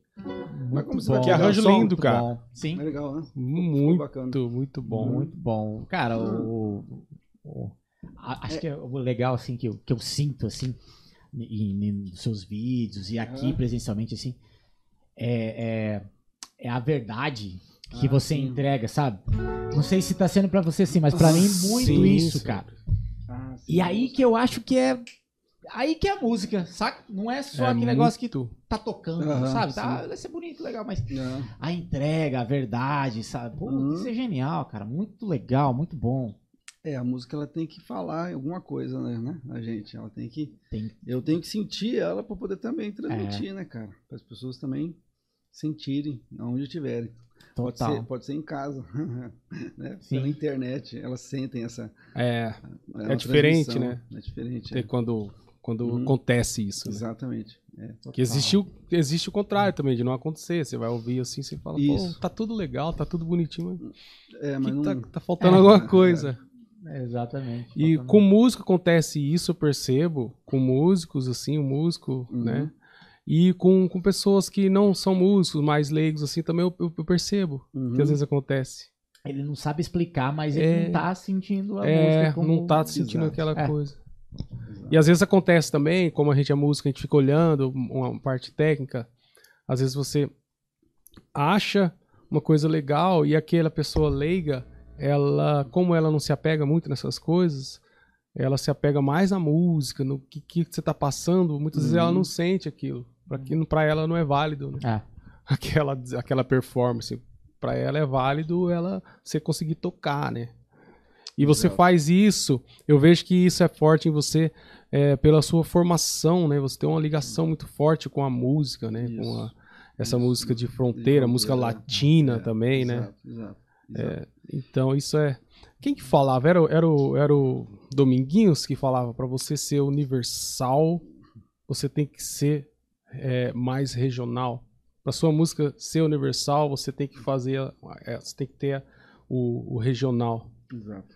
Tipo assim, faz é muito isso, sentido, é. porque você vê isso, É. por exemplo, em música brasileira, você vê Uhum. o samba, né? Você vê o, o, o frevo, né? É uma música que ela é, vamos dizer, tem uma influência Uhum. bastante regional, mas, pô, a música é conhecida no mundo inteiro, né? Ela tem uma identidade muito forte, Uhum. mas você vê que, assim, essa... Tá, por isso que a gente tá conversando, acho que é É. por esse motivo Ah, aí sim. as pessoas, pô, acham aquilo, né? Acham aquilo muito importante e Uhum. ouvem em todo qualquer lugar. Interessante o que você falou. Eu acho assim, a música é uma, é uma- cara, é um mistério que porque se tivesse uma rece- igual uma receita de bolo, né, você fala, não, vou fazer assim, vai, todo mundo vai adorar. É, É difícil. sim. Eu acho que é um conjunto de coisas. Isso tudo que você está falando. Eu acho que é, tem que ter a verdade, claro. O músico que está tocando ali tem que estar interpretando de uma forma é, verdadeira, né? Ele tem, tem que estar sentindo a música, tem que fazer sentido para ele a música que ele está tocando, né? Tem algum sentido tem que fazer. E aí, claro, unido à técnica, né, cara? Você Aham. conseguir transmitir alguma coisa. Às vezes você pode ter ideia na cabeça, mas você não consegue transmitir no instrumento. Então você tem que. você- é um conjunto de coisas, você tem que estudar para chegar naquele nível, para você fazer, obter aquele som. E aí entra outras coisas, né? Entra o instrumento, entra. Uhum. Você, você tem um cuidado com a música, né? Porque a gente sabe que é um conjunto de coisas, são coisinhas que fazem, no final, a diferença, né? Então, isso que você está falando, realmente, para a música se tornar universal, é, eu que já tive a oportunidade de viajar bastante, sei lá, mais de 20 países, eu acho que eu já fui na Era história uma pergunta toda. que eu ia te fazer. Cara, e quando você toca música assim de fronteira, ninguém lá fora, a grande maioria não conhece, né? Ou Talvez um latino lá, outro que tá perdido lá, tá, mas, cara, é, eles, eles conseguem sentir essa, essa vibração, porque a música latina por si só, ela já é forte, ela já ela foi criada a, maioria das- dos temas que a gente toca é, é criado pelo povo, né?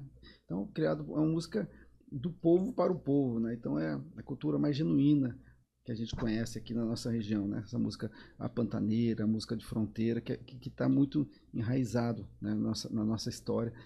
E quando você toca com verdade, essa música ela e, e com todos esses requisitos, né? Tem que ter uma boa técnica, né? Você tem é, saber ser criativo, né? Mostrar aquilo que você está se propondo de uma forma que que o público vai receber aquilo de uma forma talvez no, no mínimo assim diferente, exótico, né? O cara às vezes o cara nunca viu. Às vezes o cara ele tem vários tipos de elogio. Tem aquele cara que ele não tem ideia que você está tocando, mas ele chega para você, cara, que você fez é legal, me, me deu algum tipo de emoção, né? Talvez Uhum. é, sei lá, a música, quando você toca uma polca, que geralmente é mais rápida, né? Dá uma sensação. A pessoa. Já aconteceu de uma pessoa, eu estar tocando num lugar, não me lembro onde, a pessoa dá um grito assim, e a pessoa nem sabe por que ela deu um grito. Eu falei, você sabe que na minha terra é comum isso aí, dar um grito sapucai, né? Fala, não, me deu uma vontade assim, eu gritei. Caraca, é o Sabe? poder da É, música. é, a, que música, a música latino-americana, é igual as músicas mexicanas quando a gente ouve, né? Que tem Você já gritos. imagina o Você já- grito, né? né? você já imagina, né? E, e a música sul-americana ela tem essa, ela, essa transformação, ela co- consegue mexer com a gente, né? Não é só a música paraguaia, argentina, toda aqui a música sul-americana, elas conversam entre si, elas são muito semelhantes. A questão do ritmo ter- ternário, você que é do ritmo aí, né? Eu gosto muito dessa de ouvir ritmos em três e que são diferentes, assim, são semelhantes em alguns aspectos, mas mudando de, de região, ali, por exemplo, no norte da Argentina, é, no- tem muitos ritmos ternários, né? Tem a zamba, tem a, tem a chacareira, tem o chamamé, tem- eles são muito semelhantes. E cada um traz uma sensação diferente. Por exemplo, essa música que eu toquei, Midite Alejandro, é uma guarani, mas eu toquei em ritmo de zamba. Esse ritmo que tem esse swingzinho, ele Ah, é zamba, né? A, a, a guarani, ela é mais um, dois, três, zamba é tum, tucum, tucum, Tem esse Ah, balanço. entendeu? E aí eu fiz nesse, nesse porque me dava, dava Hum. uma, um molho diferente ali. Que legal, cara. Você entendeu?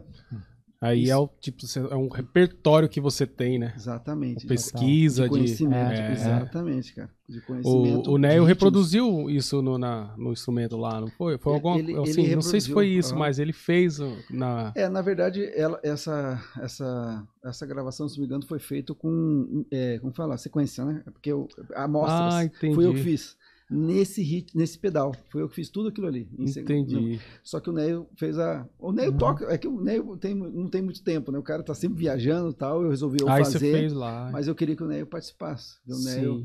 é fundamental a participação dele, né? Ele fez parte da minha vida há muito tempo ali, tocando comigo, né? E ali tinha tudo a ver com o Neil, né? Um, um Uhum. bumbo legueiro. Ah, é, bumbulegueiro. Poxa, eu falei, cara. Mas e- então tem muito essas, é, tipo aqui na, na América do Sul, os ritmos ternários, assim, tem muitas variações, variações. Em outros países também, Tem, sim. tipo não. Venezuela, Sim. Bolívia. Tem bastante, cara. Quando você vai estudar, o que tem de ritmo, cara, são. Nossa, imagina você pegar isso aí nuances, pra estudar, isso Exatamente. já fica a vida inteira. é, teve uma vez que eu escutei do Sandro Hum. sobre essa. Porque se pega um, um ritmo ternário, cara, é quase uma. uma chega a tocar um chamamé, uma polca, uma Hum. guarani. Cara, é quase uma polirritmia que você faz ali, né? E aí o Sandro me contou uma vez que ele gravou é, um, um, um álbum para um artista, acho que regional, Hum. e ele não podia gravar duas faixas. Ele passou Hum. para um amigo de São Paulo. Aí o amigo dele era Guarani. Uhum. Aí o amigo dele liga pra ele, Sandro, essa, que é essa caixa que você coloca no meio? O que você tá pensando ali? É três, é quatro? Que... Porque pensa nessa, dessa Essa, polirritmia ah, ali, né, cara? E aí o Sandro falou, cara, você faz esses, esses ritmos que a gente nasce com eles aqui, né? É diferente da, da outra galera.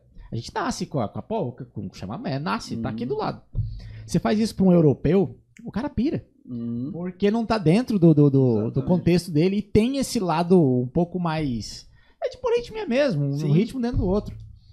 E aí, cara, a gente. E a gente já fez um podcast, inclusive, sobre isso, assim, das importâncias dos ritmos brasileiros, assim. Que a. a- é, vem o, o mais novo, né? Assim, geralmente ele vai Uhum. procurar coisas fora, porque coisa de Uhum. fora. Mas, cara, o nosso país é rico de mais de tanta coisa. É, É, cara, exato. pô, você toca um maracatu, um baião, é, é, rouba um pouco Uhum, aqui da, da é. Guarani, do nosso Exato. vizinho. É, cara. É riquíssimo, sabe? E aí, Então- a galera... Então, como você ainda não viu o documentário, Eu não vi, eu, tô... eu vi trechos assim, mas não parei. Eu vou... eu tive, o, preparar meu eu tive o prazer de ter, é, de ter entrevistado no documentário o Evandro Iga, que é, um, Ah, para mim, Evandro. é o mais a autoridade maior nesse assunto É. ternário, porque ele escreveu livros já, né, falando, eu, o Evandro estuda a fundo isso aí, né, e lá ele explica e a gente dá exemplo. né? Caramba. Isso que você acabou de falar. O Evandro Iga, ele é professor É. aqui de, de piano, professor da universidade. né? É, professor da Universidade Federal, aham. Ele escreveu um Exatamente. livro. ele Fez, eu não sei se é um, acho que talvez seja mais Acho de um. que é mais de um já, escreveu. Sim. Que a tese É. dele, acho que do mestrado, do doutorado, é sobre, sobre os ritmos de fronteira, Uhum. as influências do Paraguai, Argentina. Exatamente. Nossa, E ele tem o genial. livro. Ele tem o livro também. Inclusive o livro, o Romário, o Romário. Conhece o Romário, Conheço, sim, o, é. o de Camapuã? De Camapão, assim? Tem os, tem os dois Romário, dois, Romário né? Bento e tem o outro de Camapuã, que é chama Camapuã. Meseiro também. Ah, sim. Ele É o tem um livro, Amorim. ele, vai, ele falou que ia me dar. Ah, Tá vendo aí? já cobra ele lá. Deixa guardado. É o um Amorim, livro. né? Hã? É o Amorim? Am- Amorim. É, né? Ele já veio aqui? Não, não veio. Pode chamar o Romário. Puxar a orelha dele. Romário Tá é o- outro já. músico. É. E Não, ele tem aquele o Fingstar Style, Fing- né? Acho que é isso? Style, aham. Fingerstyle. Participou, é. concursos mundiais, cara. E ele também gosta de tocar os outros, outros instrumentos, né? Banjo. Banjo, grava viola. Sertanejo, é. É. Cara, genial. Cara, como É. a gente tem músico bom aqui, né? Você já Tem, cara, isso já? tem. Cara, muito bom, cara. Impressionante, assim, cara. Eu, eu- eu fico pensando assim, a gente traz geralmente um por semana no podcast. Se a gente não parar, a gente tem podcast pra 10 anos. Mas tranquilamente. Exato. Se faltar artista, a gente chama o Bolha e É, e faz outro podcast de 5 horas o bolha. o bolha, Ó, batera. só- foram dois. Não, foram três. Cinco horas de podcast? É. Caramba. O Bolha deu. A primeira vez ele veio aqui deu 3 horas e meia. E a outra vez deu 5 horas. Aí o Sandro veio uma vez Ah. 4 horas. E a outra. Veio duas vezes. E a outra vez 5 horas. E o outro, Wesley Abdo, veio uma vez, aí deu umas 2 horas e meia, que era no outro estúdio ainda. E depois a gente vem com outro tema falando sobre afinação. 5 horas também. Caraca. Tá tudo disponível aqui, inclusive, no canal, tá? Se você quiser aprender sobre afinação e as histórias dos caras, pô, o, o- todos eles, todo podcast, na verdade, cara. A gente geralmente costuma falar o seguinte, que o que eu acho mais legal, assim, e a galera até concordou na época, é que, cara, técnica, pô, a técnica ela é meio universal. Você estuda, você vai ficar tão bom quanto, ou igual, ou vai ficar bom, ok. Pô, mas as histórias, como chegou, se chegou, se vai chegar o que pensa, aí que é, é. é basicamente a parada do professor, pô. Ele vai te passar a técnica ok, que é uma técnica igual no mundo inteiro, só você estudar ela, beleza. Mas assim, te mostrar, ó, vai por aqui, vai por ali, vai... aí é, é a virada da chave. Experiência, a experiência, A de vida é experiência. muito legal. É. Exatamente. Que às vezes coisas que num, num show você não vai passar, né? Mas essa conversa e tal aqui. Exatamente. E fala em conversa, como é que tá aí, Nick? Dá pra gente interagir com a galera pra. interagindo aqui. Tá interagindo? Vamos falar com eles então, pra gente partir pro fim? Mas aí deixa ele tocar mais, mais uma música. Mais pra uma hora? ouvir. Com certeza. Queremos ir muito. Eu trouxe o objeto lá que você falou. Cadê? Tá, tá, tá aqui, tá lá? Ah, eu. Eu, po- eu posso falar pra você aí, contar a história desse violão. Com certeza. Vamos, vamos falar com a galera de Uhum. casa e a gente já parte pra ali. Muito bom, muito bom. Legal. E aí, mestre Nick? Olha lá. Cecília Imbrieni. Conhece? Minha professora. É mesmo, cara. Olha lá, boa noite. Top demais esse professora encontro. lá, quando eu tinha, sei lá, 11 anos, 12 anos de idade. Lá em. Chapadão Sul, é. Encontrei Sério? ela. Eu Ló, pô, de- louco. Encontrei ela na internet, falei, ô, sou, eu sou seu aluno lá de Chapadão. Eu acho que não, hein? Ô, professora. Um Tá me tirando. que ela tem, vai lembrar de todo mundo? Aí consegui, entrei em contato, agora a gente conversa. Que Pô, legal, é muito legal, cara. Valeu, Cecília. Beijo, professora. Legal, professora. Professora do quê? Professora de violão, pô. Ah, tá. É, de violão. No colegial ali normal. né? Não, professora de violão. Pô, que legal. Muito bom. Muito grato a ela. Olha lá, o Zé Rosa. Top. Os mestres das cordas aí, hein? PH e Marcelo. O Zé Rosa. Zé Também é guitarrista, violonista, é. né? Isso, né? É do- tradição, né? É. É isso? Esse eu acho que é do, é o do Tradição, o Ziel. É. Acho que toca viola também. Ali. Ariadna Nunes. Tá faltando bolo de fubá e chipa nessa mesa. É, chipa. Ô, bom, hein? Bolo de fubá também é top. Eu gosto de chipa. sangue, Muito bom. meu sangue paraguaio não nega. O bolo de fubá também é, é- é uma culinária. é também tem muito no Paraguai? Fubá é mineiro. Aqui no Brasil, até onde eu sei, É. é cultura É porque mineira. ela falou bolo de Fubá. e chipa, eu pensei que ela tava se referindo a alguma coisa de Paraguai. Sobre chipa, eu tenho uma curiosidade pra falar. Sempre escutei falar muito da chipa paraguaia. Muito assim. Pô, eu sou acostumado, minha mãe fazia chipa todo domingo, assim, né? Ralava ali o queijo, fazia chipa ou fazia pão de queijo. E tinha aquela, aquele sabor na cabeça, a vida inteira. Aí um belo dia, viajei com minha esposa pra lá fomos comer a chipa paraguaia, tradicional paraguaia. Cara, eu achei muito diferente. Ela é mais dura, sabe? É Meio esfarelada. O sabor é legal, Erva mas doce. é, é, é doce. Tem erva doce. Tem erva doce no meio? Tipo, Tem. caramba, eu falei, cara, o que, que é isso? Assim, como que. Ela não é doce, é que ela tem erva doce e dá essa, esse, esse É, toque. pra mim Ah, foi não sabia, não. Não é ruim, mas é, é totalmente diferente da, da nossa. É aqui. diferente. E, aliás, vem, vem da onde a, a chipa ali? Alguém sabe?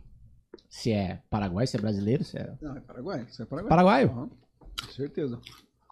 Aí a gente que Uhum. tirou a erva doce fora. É, Uhum. adaptou. É, adaptou pra- Igual, igual o cachorro quente, o, É igual o hot dog, o, o americano é só pão e salsicha. Não, Ah, bicho. Vamos meter um molho aí dentro, vamos colocar soba também é tudo. totalmente diferente do soba lá. É. né? O sushi, né? O cara coloca Uhum. é, Doritos em cima do sushi. Já viu os japoneses reagindo ao sushi? pra Cara, é muito engraçado. Engraçado. né? Muito engraçado. Vai lá. Olha lá, Nick Rafa. Grande Marcelo, tive a honra de dividir palco com ele. E com certeza uma grande inspiração para mim. Grande abraço, meu irmão, Rafa. O Abraço, Rafa do irmão. Nick Rafa. Um abraço. Que é filho do. É linha do Ban- Bandoneon. Legal. É o nome da dupla? Nick Rafa. É. O Nick tá aqui. É, o Nick tá aí e o Rafa tá lá. Muito bom. Na hora que o Marcelo tava tocando, né? Ah lá, ó. A Luana. Su- Sua irmã, né? Meu, é. Sua irmã? Muito marcante essa música para a nossa família. Que é Isso, aquela que você Medite tocando. né? É, isso aí. Legal, muito bom. E o homem apareceu. Ah lá, o Neio. Esse ritmo é uma marcha rancho em três. Vai. Jesus, ó, o Jesus está entre nós, então não tem como dar errado isso aqui. Jesus, Jesus abençoa. Não tem como. Valeu, Neio. Ó, Pedro Hipólito da Silva. Meu pai. Seu pai, estamos assistindo. Muito top. Parabéns, parabéns meninos. Beijo, Valeu. pai. Que bom. Na, na, na, sua live ele tava aquela vez? Oi, tá em todas. É? É. a Pai, minha mãe mãe. também, cara. Às vezes, do nada, ela chega da igreja 10 e meia, aí ela manda assim, boa noite, meninos. Ou estou conectada, ela manda desse jeito também. Mas obrigado pela audiência de todo mundo aí, obrigado. Vamos dar continuidade, daqui a pouco a gente interage de novo. É, pra gente contextualizar, a gente sempre pede pro convidado trazer algo que lhe representa. Isso já passou por aqui, tipo, muitas coisas, assim. Desde. Teve uma inusitada da Érica, que ela morou um tempo nos Estados Unidos. Érica Espíndola, que canta demais, Sim. inclusive. Tá disponível aqui no nosso canal. É, ela morou um tempo fora e ela era, não lembro o nome em inglês, mas era babá, né, da casa. E ela tinha chave, tinha. Babá, beleza. Aham. Cara, ela trouxe a chave e fotos da família, assim. no dia Que que. legal, Ó, cara. aqui, ah, eu trouxe a chave, eles deixaram eu trazer como uma recordação, que foi um momento da minha vida muito legal, muito bacana. Trouxe Caralho. fotos, trouxe chave, foto da família, assim. Que massa. é, legal, né? Da casa, assim, né, cara? Aham. Dá um Que pouco de você, cara. chave da minha casa. Eu briguei com ela, na verdade. Era desconfiança, né? Mas legal, assim. Então, assim, já passou, pô, LP, disco, é, CD, a primeiro, primeiro instrumento, é muita coisa, assim. Uhum. E hoje você trouxe um, o violão. É, esse foi o primeiro violão que eu ganhei. Ah, foi o primeiro. Aí, aí é histórico. Aí não tem como. Do seu avô? Esse que era do seu avô? É, esse eu ganhei do meu avô. Ganhei dele, ele comprou pra mim. Ah, que legal. Esse violão aqui é um Del Vecchio. E na época eu escolhi essa marca porque o professor, o Nico, que eu falei pra vocês, falava que na época era o melhor violão Del Vecchio, né? Era essa marca muito conhecida aqui no Brasil, principalmente dos boêmios, né? E aí o meu avô, ele comprou esse violão pra mim, foi meu primeiro violão. Eu quando eu comecei a tocar violão, eu tocava num violão da minha mãe, como eu falei pra vocês, que ela tocava um pouquinho lá no Rio de Janeiro, só que ele veio já é um pouquinho detonado. Eu lembro que o, o violão da minha mãe, cara, aqui essa parte aqui tinha descolado o braço do corpo. E ele ficava meio solto, assim, sabe? E eu gostava porque eu tocava, eu tocava aquela música Milionário do, dos Incríveis. Ah, tá desafinado aqui. Mas parecia guitarra. Eu fazia pra lá e pra cá, ficava um, Você vê o cara já à frente. Hoje ele tem um violão que descola o braço É, ainda. descola o braço. Mas lá ele já, Ah, é- já tava pensando nisso. Aí eu À frente fazia, do tempo. aí eu fazia, fazia como se fosse a distorção. Eu mexia o braço assim, ó, um pouquinho, o braço ia pra frente e pra trás, parecia uma distorção. Exatamente. E aí, o que, que eu fiz pra resolver? Eu, eu amarrei uma corda de pescar aqui por trás, aqui, ó. Eu amarrei aqui, aí passei aqui por trás. Segurou ele. É, eu amarrei aqui pra ele ficar paradinho, sabe? Então eu aprendi, comecei nesse violão, todo arrebentado. Caramba, E aí, em cara. seguida, meu avô, quando viu que eu tinha jeito pra coisa, ele me deu esse Delbeck. Bonitão. Quando meu avô Bonito. faleceu, quando meu avô faleceu, eu alguns meses depois eu decidi não tocar mais esse violão e minha avó acabou me dando um outro violão. E aí eu fiz a, coloquei a frase que ele mais falava pra mim, ó. Nunca deixe de tocar. Sua música ale- alegra minha alma. Poti Loureiro. Ah, Eu legal. reproduzi, o cara que fez pra mim aqui, ele reproduziu a assinatura exatamente como eu assinava. Então, é um violão que ficou de, de lembrança e você pode ver também que eu, eu reformei ele antes Deu de... uma- é, eu tirei o verniz, deixei ele na, na cor da madeira mesmo, né? E hoje ele fica pendurado em casa Legal. como lembrança. né? Muito bom. Muito é bom e muito violão. bonito. Esse violão foi de 1990 ou 91. Acho que foi em 91 que eu ganhei. 91. Legal, pô, muito bem. É. A gente sempre pede pro convidado trazer algo que ele representa, né? Como, é, né? Como que não vai representar, né? E, e você tem, cara, eu percebo que você tem esse. Acho que a gente percebeu, né? Esse laço com, com seu avô, né? Exato. Isso faz quanto tempo que ele já faleceu, né? Muito 30 tempo, anos. né, cara? Ai, 30 anos. Exatamente 30. E-. Apa- pelo que eu vejo, aparentemente É. parece que ele tá na- do seu lado Exato. aqui, pegando na sua mão. É, Que porque legal ele foi o isso, cara que realmente. é, eu, eu falo assim, eu herdei essa genética musical dele, ou da família, porque assim, depois, antes do meu avô, o meu bisavô Alcides já tocava violão. E diz que o meu tataravô também tocava um pouquinho. Então, Caramba! e pela parte da minha avó, eu fui descobrir, descobrir depois de adulto que o meu bisavô era de Corrientes, na Argentina. Então, assim, eu não sei se ele tocava, porque a gente não, não, não, não tínhamos contato com, com a família, o, dos, o pai da, da minha avó, né? Mas só o fato de saber que ele é argentino, de Corrientes, que é uma cidade emblemática para nós, porque Corrientes é onde nasceu o chamamé. Né? Eu já fui lá é, duas, já passei por lá, já toquei lá em Corrientes e é a cidade que mais representa, óbvio, porque lá nasceu o chamamé, então a música que a gente conhece aqui como o ritmo mais popular aqui do nosso estado, nasceu numa cidade da Argentina e nós, adaptando ao nosso jeito sumatogrossense de tocar, né? A gente teve o Dino Rocha como grande ícone, no, como o Zé Correia também no acordeon, né? Então a gente são músicos que criaram um estilo, é aquilo que a gente estava falando, igual na culinária, você deu o exemplo aí, né? O brasileiro não pega e vai modificando, né? Não é, não é verdade? A música é a mesma coisa. Em qualquer lugar do, do, do Brasil onde, onde a gente recebe uma influência externa, o brasileiro tem uma criatividade incrível para pegar e saber modificar aquilo e sempre dar um tempero brasileiro, né? Sim. E o chamamé, a gente toca uma forma diferente dos, dos argentinos. E, e, e eu sempre falo assim, isso é uma identidade, né? Isso que cria uma identidade que diferencia, né? Povos que têm, às vezes, é, gêneros musicais muito parecidos, né? Então, às vezes, quilômetros depois, eu falo assim, de um estado para o outro, de um país para o outro, eh, pode fazer divisa que a- a, a cultura, ela modifica, ela cria uma, É. uma identidade. É, e às vezes um bebe da fonte do outro, né? É isso que eu acho legal. É né? muito legal isso na música, né? Você pega uma coisa, se apropria daquilo Exatamente, e faz do vai- seu e vai jeito, transformando. vai O, transformando. o filme, você viu que em algum momento eu falo, vou na fronteira ali, né, e falo dessa, dessa fronteira que nós temos ali, fronteira seca, onde é uma coisa que nem o, o Evandro Iga usou o termo poroso, né? É uma coisa que passa daqui para lá, de lá para cá, são essa, essa, esse intercâmbio cultural que eu acho muito bacana, sabe? E que, que cria essa riqueza, né, cara, do Brasil, né? Por exemplo, eu fui agora no salão de turismo, né, cara? Eu, você, eu, uma apresentação, eu estava representando o Sesc em Mato Grosso do Sul. Tava todo, todos os estados sendo representados. Como que o Brasil é rico, cara, de norte a sul. Coisas que você não, não faz ideia. É. Muitas coisas eu já conhecia. Lá, por exemplo, o Pará foi dança, o carimbó, que é um ritmo gênero famosíssimo lá deles, sabe?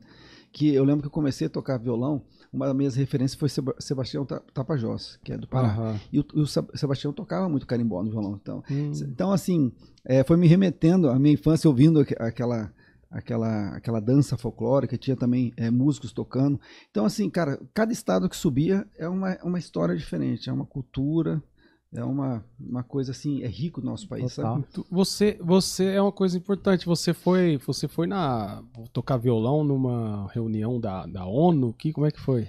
Isso, cara, isso teve, foi em 2014, cara. É, Como é que foi aí? 2014. A ONU a gente só ouve falar, né? É. Olha, esse lugar lá que tipo assim Alguém os que caras manda, é.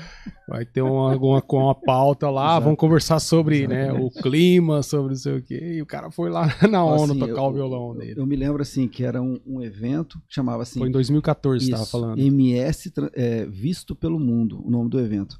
Então, é, era, um, era uma semana lá onde o, o Mato Grosso do Sul tinha um espaço lá para mostrar né, a sua, o sua, as suas belezas naturais, e a a arte, tudo que envolve o Mato Grosso do Sul. E foram vários artistas daqui, de vários segmentos, arte plástica, fotógrafos, vários. E eu fui representando a música, junto com a Lenilde Ramos, que você deve conhecer também. Aham. Né? E eu fiz uma apresentação no saguão ali do, do auditório. Né? Logo que sai do, daquele auditório que a gente vê grandão lá, tem um saguão grande. E eu fiz uma apresentação musical lá. E foi uma experiência dif- diferente, né? Você está tocando ali na ONU. Agora, uma curiosidade: para entrar na ONU com aquele monte de instrumento que eu tenho, vixi, a segurança É. mais Nossa. rígida do mundo. Eu fui revistado três vezes. Primeiro com cachorro, só cachorro em volta de mim, depois eu dentro de uma máquina lá para ver se tinha alguma coisa naqueles, naqueles cases, depois uma revista manual. Então, três, Ah, para você ver. Só uma curiosidade. nossa, Mas, ó, legal. Você comentou aquela hora de identidade de, de estado e etc e tal, país e tal. E, cara, acho que assim, é, o quanto é difícil pro músico criar uma identidade. E eu vejo isso muito forte em você, assim. O que que. Não é nem dar uma dica ou algo parecido, mas assim, como que você conseguiu chegar nesse. nessa identidade musical? Porque, cara, é muito difícil, né? Difícil. Você deixar a impressão e Uhum. alguém escutar o som e falar, cara, aquilo é Marcelo Uhum. Loureiro. Aquilo lá não é Yamandu, não é, sabe? Sim, não é nem sim. comparativos nem Aham. nada. Mas escutar e falar, pô, é um violão do PH. Sabe? É uma Aham. impressão, assim. Porque mais do mesmo a gente tem vários, né? O Ctrl C, Ctrl V. Mas conseguir uma identidade Uhum. leva assim muito, muitos anos, assim, sabe? É. Você já parou pra analisar isso, assim, tipo, que você tem uma identidade mesmo e como você chegou até ela, assim? É, eu A pergunta é meio nerd, né? Hum. Mas, mas acho Não, que mas ninguém faz tem dúvida. sentido. Não, faz sentido, é verdade. Assim, eu, eu depois de, de muito tempo que eu comecei a analisar isso aí, né? Porque é, não, não teve ninguém há- muitos anos atrás, quando, quando eu comecei a tocar, as pessoas não, não reparavam nesses detalhes assim tão minuciosos. Aí, o advento da tecnologia, isso que você estava falando é verdade. Hoje tem muito cópias, né? Então hoje todo mundo pode colocar o que quiser na internet, tem milhares e milhares de versão, de versões, né? De, de músicas e tal. de- Agora, eu acho, assim, na minha opinião, eu me vendo, né, de fora, assim, o, que- o que que dá uma identidade? Eu sei que todo mundo, a gente fala assim, todo mundo tem que buscar identidade musical. E é difícil eu dar uma receita aqui.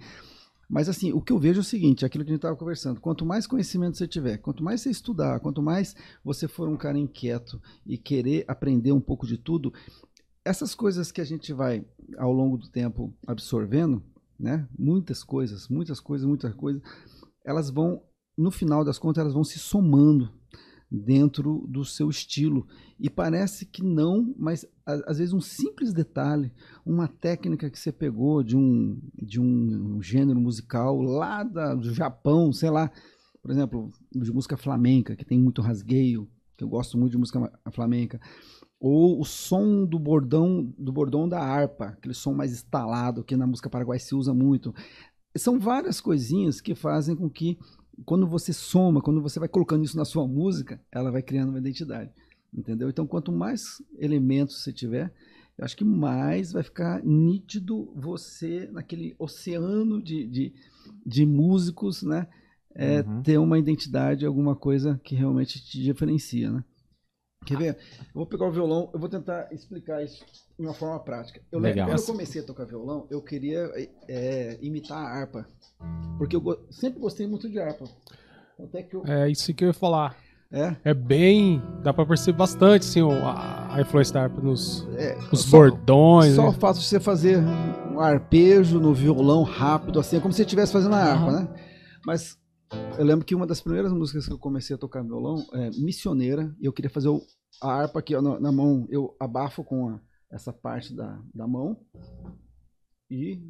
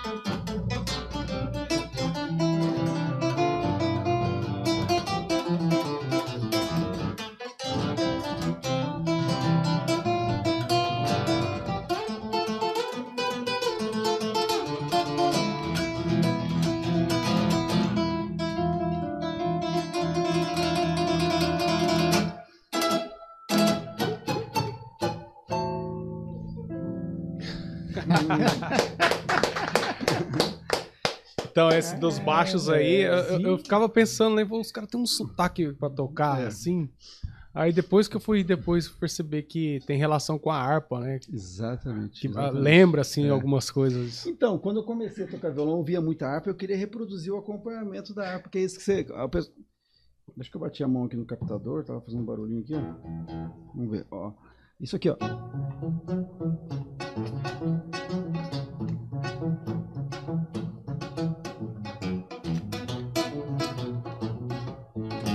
E, Então, isso, essa coisa Sim. da harpa, sabe? De bater. É difícil isso. É. E- é, exatamente. É então, difícil assim, eu tentava reproduzir o som de outros instrumentos e aí essas coisinhas que vai fazendo a nossa identidade, né, musical, né? Você vai absorvendo essas coisas, né? A importância de, de, de escutar outros estilos ou, ou, é, outros instrumentos É. e trazer pro, pro seu estilo, né? Porque a gente, a gente vê muitos músicos que amam um estilo e, cara, é, é aquele estilo e pronto, acabou, nenhum outro presta, ou enfim. Exatamente. E aí o cara. Ok, é porque a gente já chegou até uma discussão uma vez sobre isso. De, por exemplo, sei lá, Hum. um cara que gosta de sertanejo. Ok. Aí ele não gosta de rock. Aí ele fica muito bom em sertanejo. Muito bom. Hum. Ele não vai entrar em outras gigs que não seja sertanejo, mas ele é Uhum. muito bom naquele estilo. E tem aquele cara que adora sertanejo, mas quer desfrutar de outras, de outras águas e vai escutar um rock, um pop, Uhum. um MPB, um geral. E ele fica um, um, um camaleão. Sim. Aí teve um podcast que a gente debateu sobre isso. Tipo, tá, e o que, que é melhor? Não que tenha que ter um melhor, né? Aham. Mas e aí, o que, que é melhor? É, desfrutar de novos ares ou ser muito bom no seu segmento? Cara, a gente ficou discutindo isso horas. É. né? Desfrutar de novos ares, vai ser muito bom no seu segmento. Cara, se, se você puder conseguir fazer as duas coisas, Mas será que E, ó, consegue? Você começou, você falou assim, ó, começou a desfrutar novos ares. No máximo, se der errado ali, você volta, você já, Vai você tá já melhor, ganhou né? uma bagagem gigantesca, cara, entendeu? Sim, sim. Você entendeu? Mas acho que é importante. Cara, o exemplo de, de um cara que. O, o Bolha Batera, que a gente tava falando. o Uhum, Bolha, ele é um cara Sim. que ele é do rock. Ele é do rock, ele é do hip hop. Aham.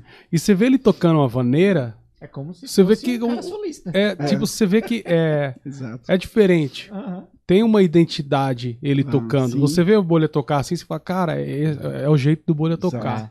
Então ele, assim, igual você falou, você vai adquirindo linguagem, Aham. você involuntariamente talvez, você Exato. coloca, né? Exatamente. Então, voluntariamente, É assim, cara. O Bolha é um exemplo disso, Ó, assim, Você falou essa questão de sonoridade. voluntário, quando o cara tá tocando aqui no Mato Grosso Sul, ritmo externário, às vezes involuntariamente, por exemplo, agora é nisso aqui, ó. Aí o cara pode fazer.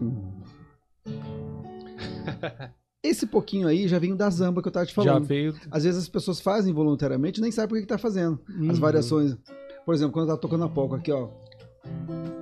Isso aqui é uma variação da polca. Entendeu? São coisas, são variações que você vai unindo. Às vezes você tá tirando de outros ritmos, sabe? A questão da zamba que eu tava tocando aquela hora que eu fiz.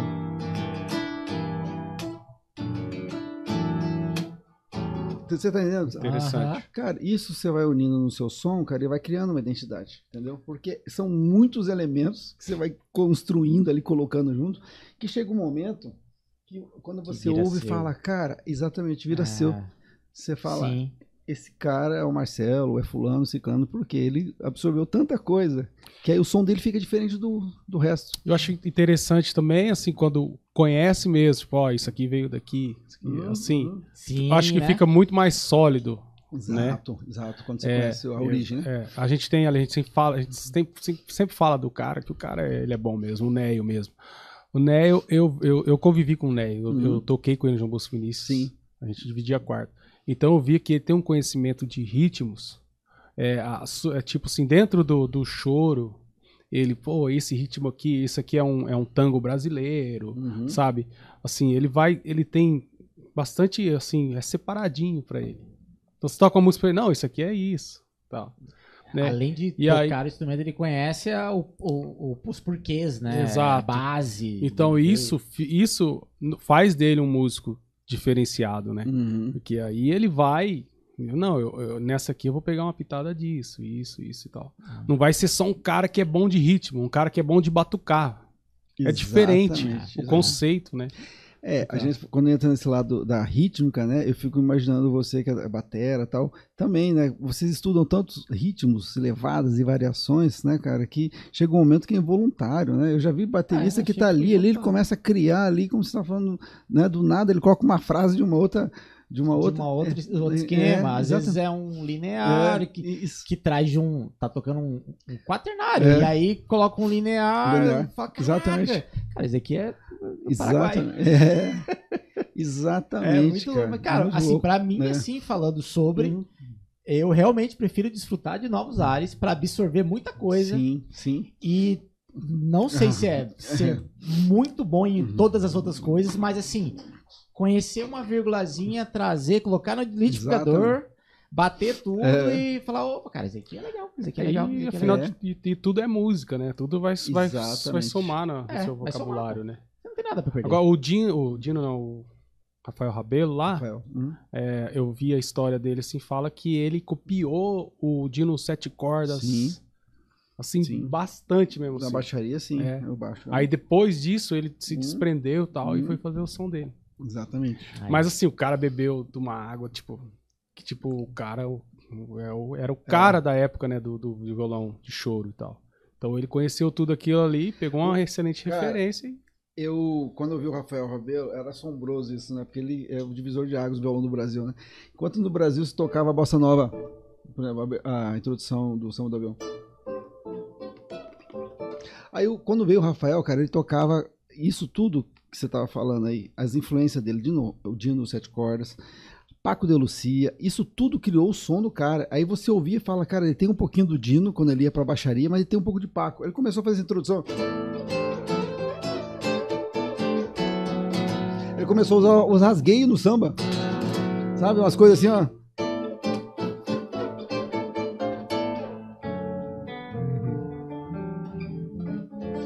Aí não lembro mais. Aí fazia.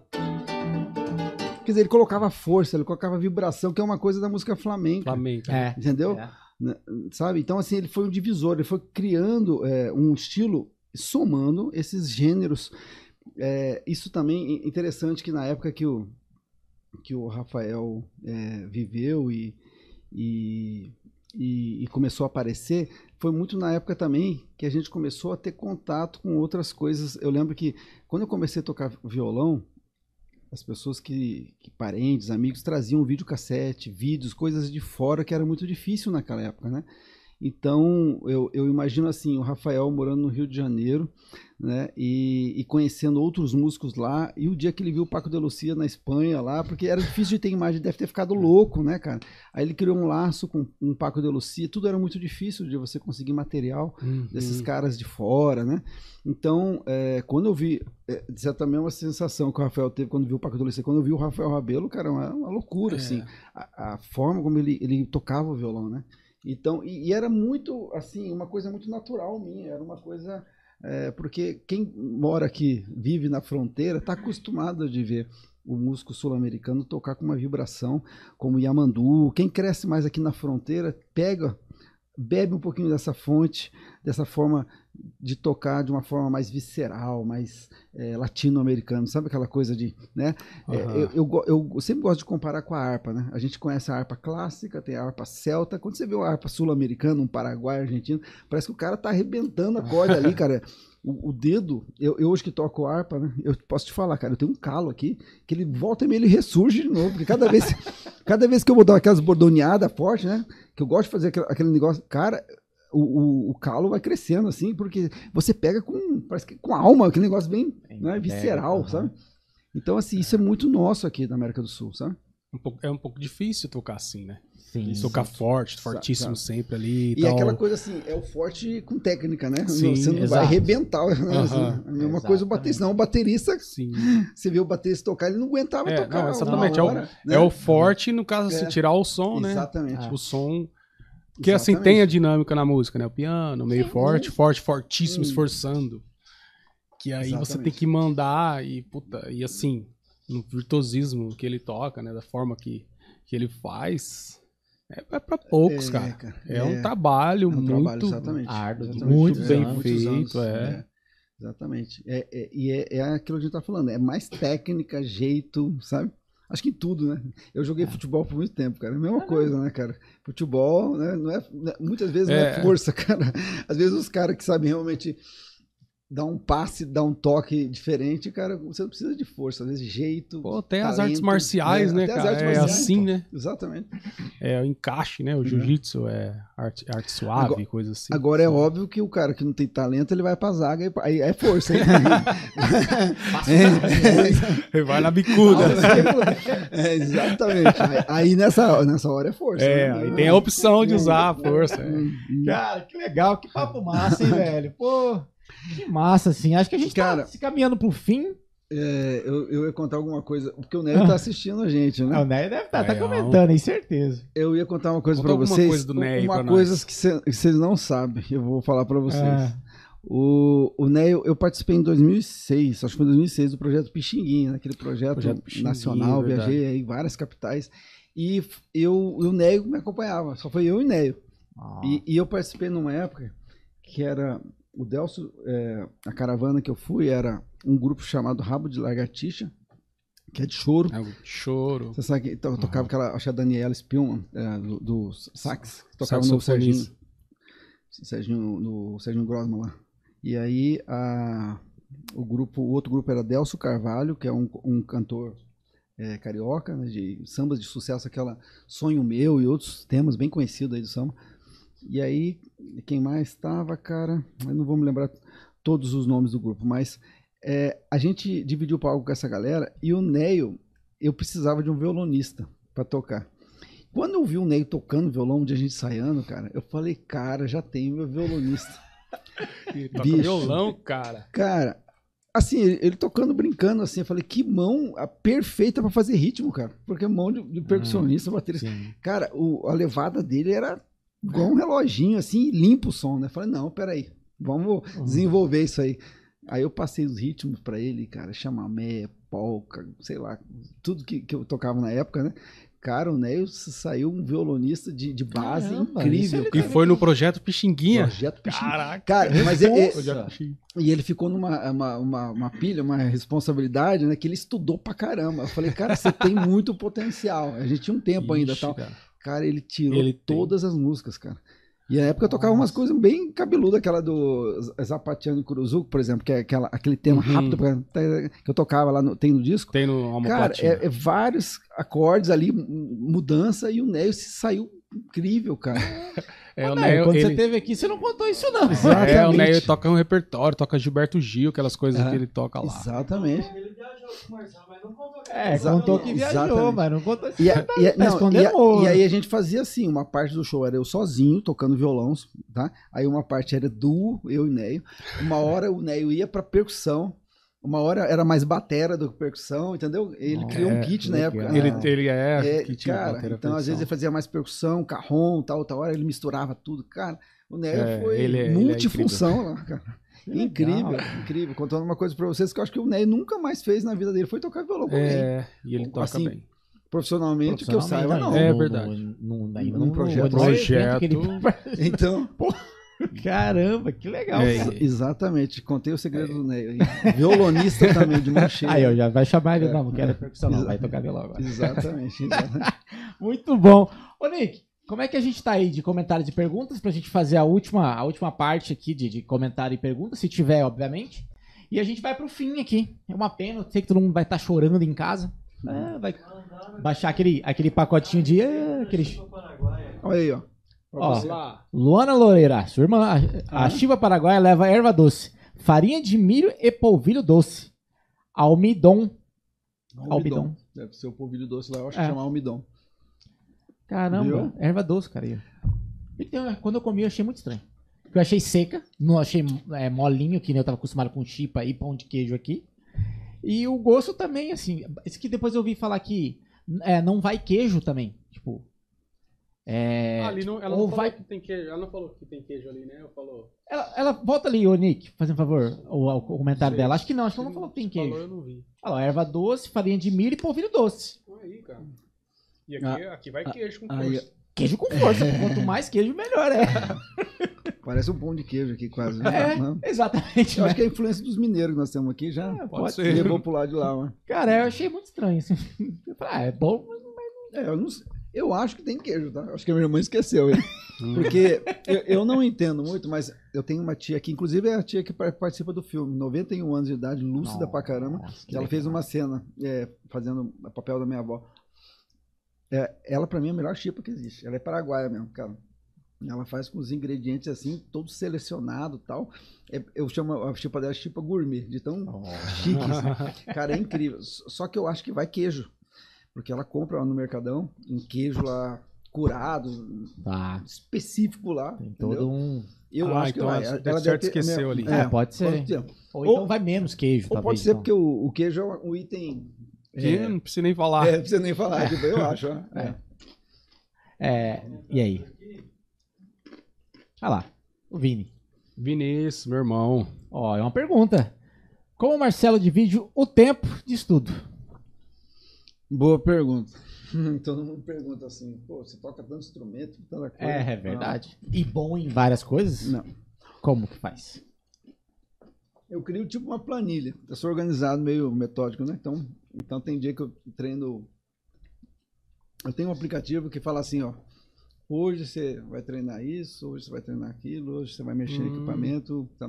Pra eu ter uma. Legal. senão eu entro numa de, de tocar só uma- um instrumento ou uma coisa e esqueço dos outros. Então, Eu tenho que ter um aplicativo de organização para eu lembrar das outras coisas Mas que eu é faço em paralelo. Aplicativo de, de- relacionado à música mesmo ou Não, não, aplicativo de aplicativo organização? de organização, de produtividade. Ah, tá? é. Eu consigo organizar assim, entendeu? Isso é relacionado a estudo, mas sempre tem algum projeto em paralelo, então eu também deixo as outras coisas que eu estou fazendo, lembrando, ó, eu tenho um projeto para me adiantar as coisas, né? Tipo assim, já vou ensaiando para o projeto tal, ano que vem tem isso, tem aquilo. Então, é um, é um, aplicativo que me ajuda em toda a minha organização, Legal. inclusive é, em estudo, obviamente, senão... Isso é semanal? Sim, Você vai, ah, essa semana já vou organizar aqui não, ca- de segunda a sexta, sei lá. sim, de segunda a sexta, assim, cada dia tem um...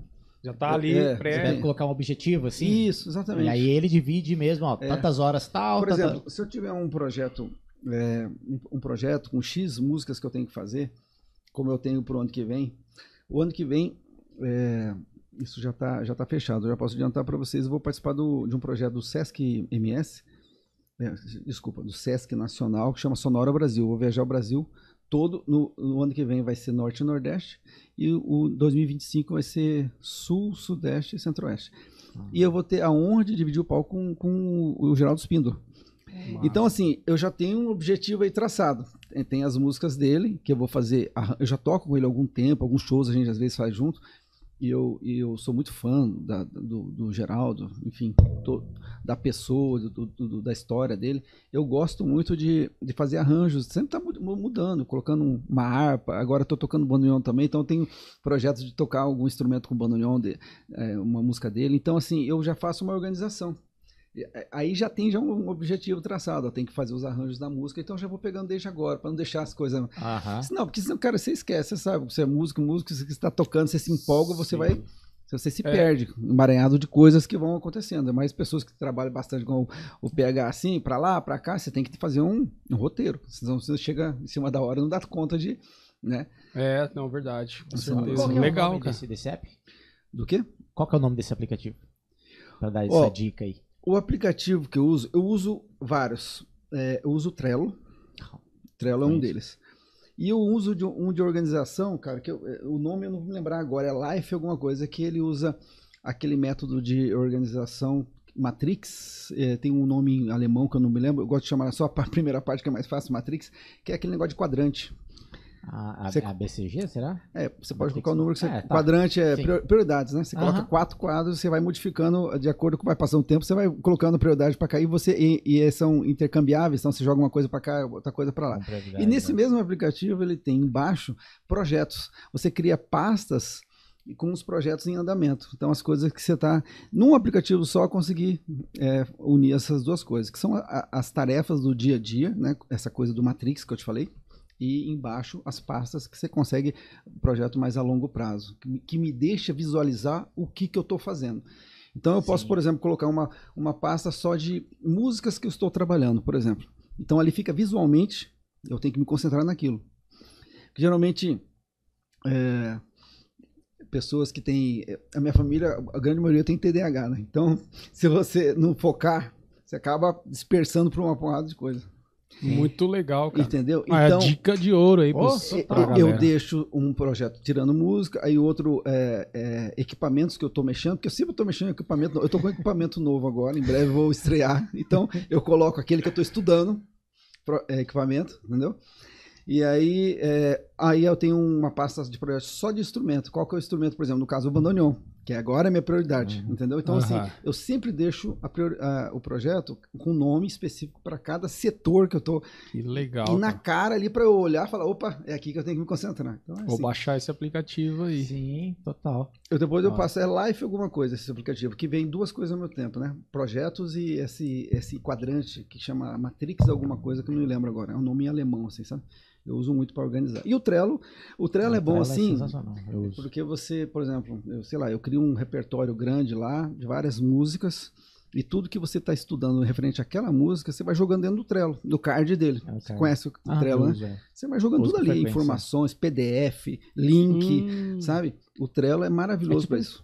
Um quadro. Você imagina um quadro e você desenhando nele. Exatamente. É, é isso. Entendi. Trello é gen- genial, cara. E é gratuito. E é gratuito, isso que é, isso é legal, exatamente. Chama Trello. Então, dois Ls. e o Trello ele tem uma estrutura bacana, que ele, ele tem a área de trabalho, você pode colocar lá, sei lá, projetos musicais. Aí depois tem os quadros, aí você coloca os Uhum. quadros, seriam os projetos. Você coloca o projeto tal, por exemplo, esse projeto meu do Sonora Brasil, no geral. Ali, quando você abre esse quadro, você tem um mundo ali de, de possibilidades. Você cria Possibilidades. colunas e cards. Aí nos cards que você vai alimentar com todo tipo de informação. andamento. Você separa em andamento. assim, é, tipo, Isso. é, sei lá, Uhum. falar uma coisa simples, sei lá, gravação de vídeo de produto. Aí você cria um, um cartão, vídeo de produto. Exatamente. Aí você coloca, sei lá, quais produtos num card, tá. Quais Uhum. estão executados, quais Isso. faltam editar. quais- aí Exatamente. você vai e você realoca assim, tipo, você Ex- arrasta assim. Arrasta, exatamente. Hum. Tipo, executei, tem a é. data, tipo, Uhum. de, de previsão, cara, tem tudo. Uhum. É bem completo, assim. É Por- genial. Por isso que eu Gosto uso os dois. Eu gosto de usar esse que eu falei para você, o Life, eh, no dia a dia, porque me dá a sensação assim de tarefas, o que eu tenho realmente que executar ali, porque essa coisa do quadrante é muito legal, muito visual. Você tem quatro quadros, que você pode colocar prioridade 1, 2, 3 e 4. Hum. Ou dar o nome que você quiser. E você intercambia, faz inter- o intercâmbio, né? Joga uma coisa para cá, joga outra pra cá. Terminou aqui o prioridade 1, joga do prioridade 2 para cá, ou- entendeu? E nesse mesmo aplicativo tem essa questão de projeto, de pastas, onde você vai criando os projetos. Mais a longo, médio e longo E- prazo. isso. E aí você fica visualizando o seu dia a dia que você tem que fazer realmente. O Trello serve para isso, para você organizar uma coisa mais ampla, grande, geral, assim, que nem, Uhum. Ah, entendeu? De metas É, a cumprir. metas a cumprir, exatamente. É bem legal. Pô, Marcelão, obrigado, cara. Que legal. A gente, como eu falei agora há pouco, a gente tá se encaminhando pro fim. Já deu umas Hum. três horas e pouco de conversa. Passou, eu nem vi. cara. Como é que você tava de horário hoje, inclusive? Compromisso? Não, tranquilo, É, tá de boa. Daqui a pouco, cara, falaram que era uma hora só. tranquilo. Cara, a gente tem uma pele, é, uma pele de batera, que eu queria que você deixasse uma, Uhum. uma- um nome ali e a data é, de hoje. De hoje, né? uma forma de Ok. um dedinho. Uhum. Você pega pra mim, Nick, fazer favor? Por gentileza. Se caso ela, a gente não tiver, a gente tem uma nova ali, mas se não tiver se não tiver espaço aqui, a gente pega a nova, mas acho que dá pra, dá pra pegar aqui, dar um vistozinho. Você assinou outra da última vez, né? Assinei. Aí tem a fina e a grossa, ou você escolhe uma das Uhum. duas. E pode só, só peço que você não deixe tipo assim, ó. Tipo, que assinatura que daí não dá pra, não tem a menor ideia quem seja esse. Ah, entendi. É, Não, só a coloca minha- o a minha dá pra e entender. É, não, se for uma A assinatura que é o nome. entender. Você não sabe quem que é. Não, eu vou ter que olhar a data aqui, ó, 25 do 7. E eu não sei nem se é 2023 ou 22. Hum. Então tem que. 23. É.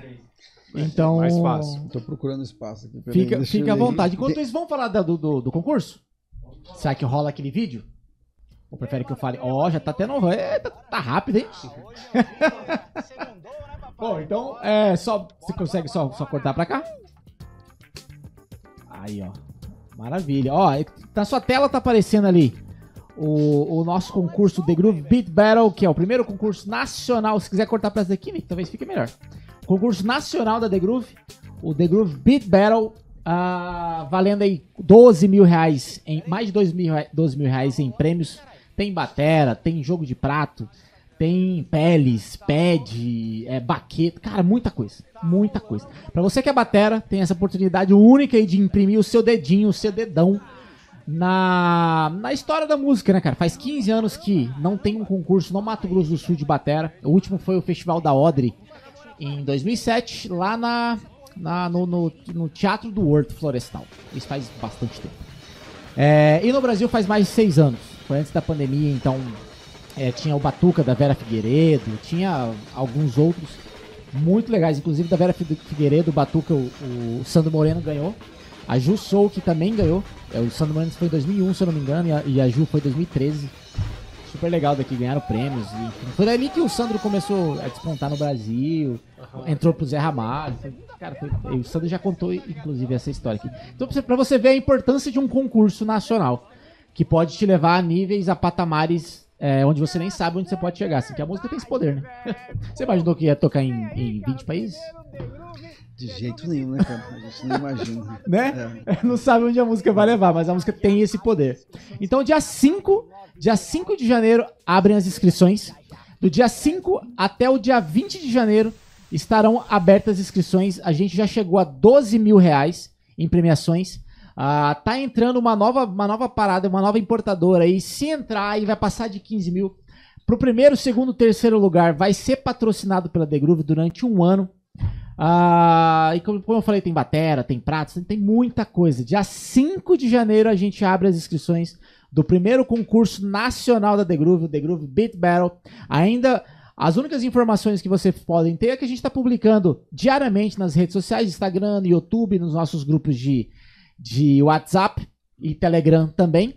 Ah, mas as inscrições e o site estarão abertas somente no dia 5 de janeiro. Aí você clica lá e se inscreva e grave seu vídeo de no máximo dois minutos. Cara, é só isso. É você é, clicar na, na página, fazer sua inscrição e gravar seu vídeo de dois minutos. Lógico que lê o regulamento, vai ter um regulamento básico ali, que é a coisa simples, de quatro páginas apenas, ah, bem pequena, e gravar o vídeo de no máximo dois minutos. Pode gravar até mesmo do seu celular, que é bem legal. Hoje em dia os celulares gravam ixi, bem melhor que muitos, muitas câmeras por aí. Então, é, coloque ele aqui no seu ladinho. De preferência que ele seja na horizontal. Grava, envia pra gente e já era. Vamos mostrar a sua assinatura? Uhum. Então, onde está? Primeiro precisa achar. Tá aqui. Uhum. Beleza. Ótimo. Aqui. Ah, dá pra entender Marcelo certinho. Loureiro. Marcelo Hum. Loureiro, 19 do 2. 2003. Ó, aqui, ó. Aí, ó. Aí, isso aí. Muito bom, muito bom. É, daqui a pouco a gente vai ter que pegar já um novo, já vai ter que pegar É. um novo ali, já tem uma galera, assim. Não, e olha que a gente começou. Pega aqui, Nick, por favor. Obrigado. E olha que a gente começou a, a, a, fazer essa, essas assinaturas esse ano, né? Senão você teria já 141 assinaturas, né? E mais peles espalhadas por todos os lugares. passar pra outra pele daqui a pouco. É. É, já, já tá na hora de passar, ainda sobrou. É porque assim, a ideia Hum. inicial, você pode ver que aqueles grandões é da galera do começo. Que eu falei, ó, deixa aqui. Deu o cara, não, beleza, que nem ali, ó. O, o Conde, o Condera, não, o, o, o Fralda, Alex é, Cavalieri ali, ó. Olha o tamanho da assinatura dele. Aí o Andy lá em cima, olha o tamanho. Aí aqui embaixo o, o, o Gilcinho. Ó, valeu pelo convite, obrigado. E gigante, assim, né? Mas a ideia era, era pequeno pra. Aí vai diminuindo. é, vai passando. diminuindo, porque os primeiros. Enfim, mas ficou muito legal. Muito obrigado. Cara, é. Bom, acho que a gente partir, partir pro fim, assim, você tem alguma outra dúvida ou algo parecido? Muitas. Não, tô- não dá. Não, é brincadeira. Mas é lógico que, pô, você encontra um cara aqui, primeiro, assim, um prazer conhecer você, né? Só vi, assim, álbum e tocando e tal. E você é uma referência, acho que você já deve ouvir bastante isso, você é uma referência para os músicos, é, para nós violonistas, né? Então, assim, a gente tem que agradecer a você é, pelo, pelo que você representa para música, para música sul-mato-grossense, né? Pra gente aqui, você é um orgulho nosso aqui, né? De Campo Grande. Então, assim, quando você pergunta se eu tenho coisa, pergunta, ah, lógico que eu tenho, cara. é. Mas assim, depois a gente. Pô, tô conhecendo o cara aqui, gente- depois a gente vai conversar. Eu Claro. quero conversar mais com você e, né? Claro. E assim, essas, sei lá, três horas que ficou aqui, não contou, contou quase É, nada da história, né? É, Do que ele tem. exatamente. Aí, de repente, numa próxima oportunidade, ele volta aí, né? Total. E assim, cara, eu tô muito feliz. Muito Obrigado. feliz de estar aqui. Quando ele mandou uma mensagem, eu falei, cara, que massa. É, você do mandou, nada, não, o cara falou, roupa pra ir. eu não tenho roupa pra ir não, mas eu vou. É, mas combinamos, preto. É, tá tá, tudo todo, todo mundo combinando. Aí foi muito legal, assim, É, conhecer legal. você dessa forma, trocar esse papo aqui, assim, cara. Eu sou Claro. muito grato. Obrigado, Maicon, tá? Obrigado, Nick, aí, que tá lá na, nos bastidores, né? Hum, E assim, só gratidão mesmo. Depois a gente vai, quero conversar Claro. mais sobre assuntos Ah, violonísticos. violonísticos. É. Isso aí, cara. É isso aí, isso aí. Cara, muito bom. Muito Obrigado bom, por aceitar cara. o convite, cara. É, Bom, Marcelo, pra gente é, encerrar assim, a gente tem um quadro dentro do Hum. podcast que, que não- ele, o nome dele é Quadro Sem Nome.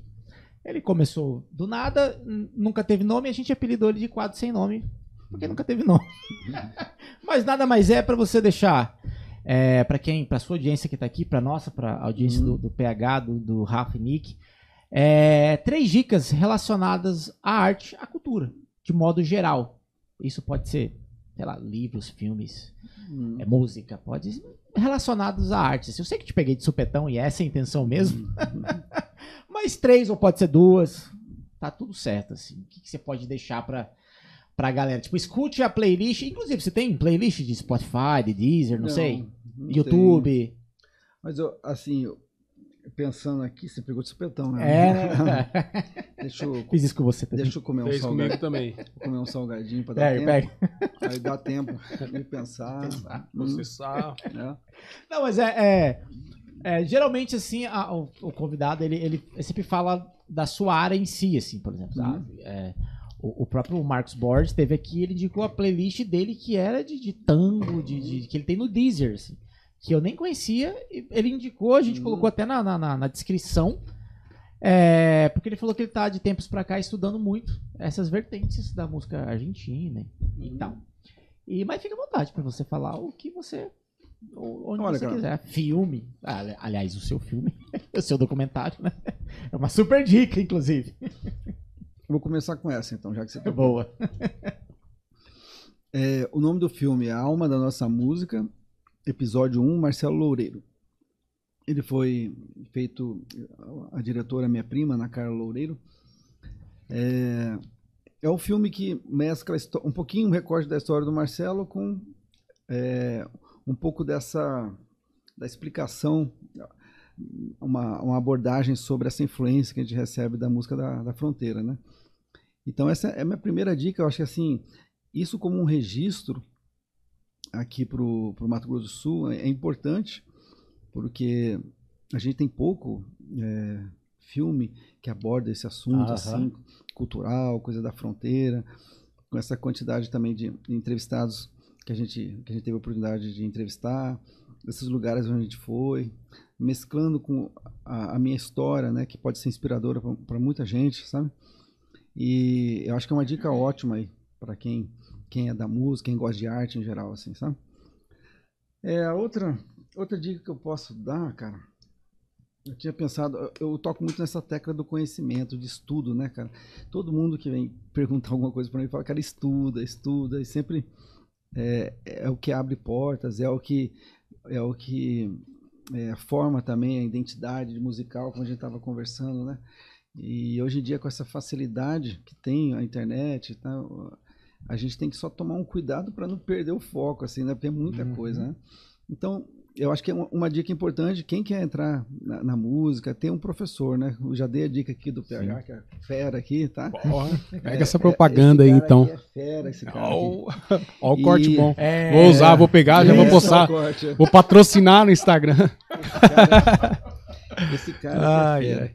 E a- acho que a terceira dica é aquilo que você, você tocou num assunto, acho que vocês dois é, falando sobre é, toda vez que, que você estiver tocando um instrumento profissionalmente, tentar encontrar a sua, a sua, a sua verdade, né? Porque a música, eu falo que é o caminho mais curto de você ter um contato assim com Deus, sabe? Porque a música é uma coisa tão divina, cada um, cada artista, né, tem nasce com esse dom, né? Isso é um dom. E quando a gente vai ver a palavra dom, ela tem significado de presente de Deus. Eu acredito muito nisso. Isso é um presente dado por Deus. Essa oportunidade de a gente, nós artistas, de se expressar através do instrumento ou de qualquer outra coisa, né? Então, toda vez que você estiver tocando um instrumento, você está mexendo com a, emoção das pessoas, do público. Você está mexendo com algo muito sensível, né? Então, já que você está mexendo com algo tão sensível, que é a emoção, acho que uma forma de você ser verdadeiro consigo mesmo é naquele momento você tocar com toda a, a vontade e a verdade que, que há dentro de você, assim. E, e isso, às vezes, cada pessoa vai buscar a sua, né, cara? Ca- Cada um tem o seu motivo, cada um sente a necessidade de expressar baseado em alguma coisa, uma- alguma vivência.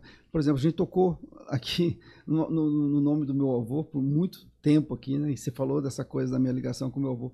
É porque meu avô é uma pessoa que está presente o tempo todo, então eu tenho já isso comigo. Então isso é uma, uma coisa já muito boa, porque o pouco de tempo que eu convivi com meu avô, eu aprendi muita coisa com ele, não só musical. Era uma pessoa do bem, era uma pessoa muito boa. Eu aprendi muito com ele, toda a experiência de vida dele, sabe? Então, assim, eu carrego isso comigo como uma força, sabe?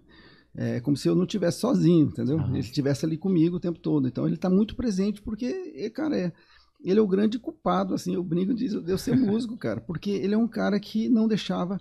E aí eu já dou uma dica 4 bônus. O meu avô não deixava eu desistir, sabe? Porque no começo ali, é- é- é- eu era adolescente, é, é cansativo fazer pestana, a gente tá conversando, a gente quer largar para fazer outras coisas. E o meu avô pegava no meu pé direto, cara. Você tem que ter disciplina. Senta aqui, pega o violão, vamos treinar, vamos tocar. Aí fazia eu tirar música de ouvido o tempo todo, assoviava. Não, tá errado, volta, sabe? Então, assim, a dica 4 é disciplina, cara. Você vai entrar no mundo da música, ou qualquer outra coisa que você tem que ter excelência, cara. Tenha muita disciplina, entendeu? Então, e tocar com alguma, alguma verdade, alguma, alguma coisa que te motive, tá? Acho que essas são basicamente as minhas dicas de hoje. Genial. Muito obrigado, gente. Muito bom. Muito, muitas dicas valiosas. Inclusive, o documentário tá fixado na descrição desse vídeo. É, e pra gente finalizar, vamos falar de perrengue, carpida, Perrengue. assim, aquela, aquele. a- Aquela, sei lá, duas, três que você falou, cara, não é possível que tá acontecendo comigo, assim. Nossa, cara, agora você me pegou de espetando, mas De- tantas, né? de- É, de- É. não, não, mas assim, som ruim não conta. Porque esse daí. Ah, sim, aí faz parte. Ah, isso daí faz É. parte do roteiro. Não sei, assim, alguma coisa assim, cair do palco. Cara, não, não, sei. caí do palco. Não, já sei, já vou lembrar. Só um contratante que não paga, não. não É, cachê atrasado. Você falou cair do palco, é uma coisa de que- do palco, né? Eu em cima do palco, eu me lembrei, veio uma, uma cena porque, que aconteceu não, não faz muito tempo isso, acho que uns 10 anos, tá? Então, assim, não foi lá atrás, quer dizer, né? Porque Ah, quando a gente é. fala lá atrás, o perrengue é maior. O pessoal que tá em casa não sabe esse, esse termo que a gente usa, que é carpida, né? Carpida é Sim. algo que quando a gente tocava lá não tinha estrutura, tá Aham. começando, tudo é muito difícil, aquela coisa, né? Mas eu vou te contar uma coisa que já sempre aconteceu, mas é, uns 10 anos atrás aconteceu de uma forma muito inusitada. Eu tava tocando com o Godin. Quem sabe o Godin é um violão caríssimo, é uma referência de instrumento. Uhum. E aí veio uma pessoa tirar foto comigo, em cima do palco, cara. Eu tô aqui, ó. Acabei de tocar Mercedita, alguém invadiu o palco aqui. Não, vamos tirar, o- né? E eu, eu evito isso, por causa que eu tenho muito equipamento no chão, né? E o cara subiu com um copo. Nossa. Aí eu falei, caramba, e eu já tentando esconder aqui, né? O violão. Só que eu não vi, cara, que ele me abraçou aqui, chamando uma pessoa pra tirar, e eu tô olhando na câmera. Olha lá, ele veio com a outra mão, com o copo aqui. E ele esqueceu que tava com o copo e virou o copo, cara. E esse copo começou a entrar toda a cerveja pelo braço do violão, entrando dentro do captador do violão, assim, dentro do godão. Nossa, cara. Ele foi entrando. Eu fui perceber depois que começou a gotejar em mim, cara. Rapaz, a hora que eu viro, me deu um desespero, eu saí correndo com esse violão, cara. E aí todo mundo percebeu. Eu tava no- na frente do palco assim, cara. Eu já saí, já virei o violão pra tirar aquela cerveja de dentro. Eu já saí correndo direto, fui pra casa de um amigo meu que morava ali perto, peguei o secador, e. Isso no meio do show? Não, no final, a última música. Ah, a eu toquei música. Mercedes assim, no final. Acabou, agora vou invadir. Eu ia saindo, aí o pessoal invadiu. Nossa, Cara, e me deu um negócio, falei, meu Deus, mas sorte que eu consegui salvar. É, porque eu fui eu muito perguntar. rápido. Eu virei e saí correndo um vizinho ali, um amigo, e sequei. Ah, secador? Secador. É, já, já aconteceu de molhar a minha bateria também. é, Cara, você tira, deixa, sei lá, secando. Porque é madeira, pô. É, porque eu tô, Molhar falando desse, madeira dá. eu tô falando desse perrengue porque isso acontece com nós músicos lá no começo. O cara chega, derrama, Sim. cerveja. Isso aí é mais recente, É, então. Isso é recente, cara. Entendeu? Foi recente. De- Depois de tantos anos que eu já fugi de cerveja daqui e dali, que eu consegui, nunca tinha caído E tanta bebe cerveja. ainda. Nem bebo, cara. É. Cara, eu acho que eu E nem você bebo fazendo seu show disso. solo ali. Eu acho que eu tenho trauma de, de- de- desde moleque, cedo, né? Todo É, porque mundo- igual você falou, você é an- antes, quando tem menos estrutura, que você tá lá É, num bailão exatamente, ali, É, você não tem como. tá rolando, É. o cara, né? Mas ali é um Ou então, lugar... ou então, por exemplo, festa de família, que não É. tem jeito, cara. Aquela festa grande, tá todo mundo ali te abraçando, toca uma e você fica só correndo. É, os caras cara não vão na última É, música, eles vão na é, primeira, Eles vão segunda na música. primeira, exatamente. Aí o cara cuspindo cerveja, né, falando que, beleza, cara, às vezes cai umas gotas, mas você sai. né, mas essa foi demais, porque foi o copo inteiro girando devagarzinho. Entrou, cara. Que dó. Certo. E, e eu tive muita sorte, porque eu tinha Será que ele tá assistindo aí? Ele deve ser um fã. É, Você sabe o que, que você é, fez. você sabe. E depois ele não foi pedir desculpa, sei lá. Não, ele pediu desculpa. Ah. Depois encontrei ele em outro lugar, pediu Ah, você desculpa de encontrou? Ah, É. então você conhece o cara. Mas fica com o copo longe aí, velho. Exatamente. Fica lá. Mas deu certo isso o final. É, Deu tudo final certo, tudo graças certo. a Deus. Bom, antes de, de me despedir de vocês, eu vou falar com a galera de casa. É, ó, bom, muito obrigado pela, pela audiência até agora. Muito obrigado pela audiência desse ano. Esse é o nosso último podcast ao vivo. Na semana que vem a gente vai fazer um resumo, uma retrospectiva bem clichê, igual todo mundo faz mesmo, bem clichêzão. Pegamos vários episódios, fizemos recordes, e isso vai rolar ao vivo ah, na semana que vem. Ó, o Nick, ó, o Nick, obrigado. Então, reprisando aqui o nosso mês, ah, na- na- no começo do mês, episódio 139, no dia 5, rolou Dandan Narras, produtor de evento, é, produtor de estrada, incrível o trabalho dele. Não sei se vocês já tiveram a oportunidade de trabalhar Conheço. com ele. Conhece? Aham. Cara, é impecável no trabalho. Tá, tá, tá partindo pra uma nova área agora, que é empresariado. Quem quiser acompanhar o trabalho dele. Ah, episódio 139. Terminou esse, você já, já, já embala aí. Ou então, se quiser ver o do Marcinho e Porto, que foi semana passada, que inclusive é outro ETzão que, que, que a gente teve a oportunidade de conversar, é, porque ele mora em, em- em- no Goiás e tocou aqui pertinho da cidade, ficou ficou aqui pra, pra trocar ideia com a gente. Semana passada rolou o episódio do, do Marcinho Hipólito, tecladista, enfim. A gente conversou muito do Magu, ele tem uma referência do Magu. É todo Sim. tem do Magu. aquela- não só os foi- tecladistas. foi- exatamente, foi o que a gente falou aquela hora. Essa geração de, de vocês ali, Nossa, cara, essa geração 90, aí. 2000 ali, é pô, é absurdo, cara, absurdo. Absurdo. Ah, hoje, pô, tendo essa honra aqui, cara, que já, já tá na, na lista, a gente tem uma lista, né, de quem É. trazer no podcast. Seu nome já tá rolando ali faz horas. Ah. Só faltava oportunidade. Hoje, uma aula com o querido Marcelo Loureiro. E semana que vem vem o resumão do ano. Então, assim, ó. É, muito obrigado pela sua audiência o ano inteiro.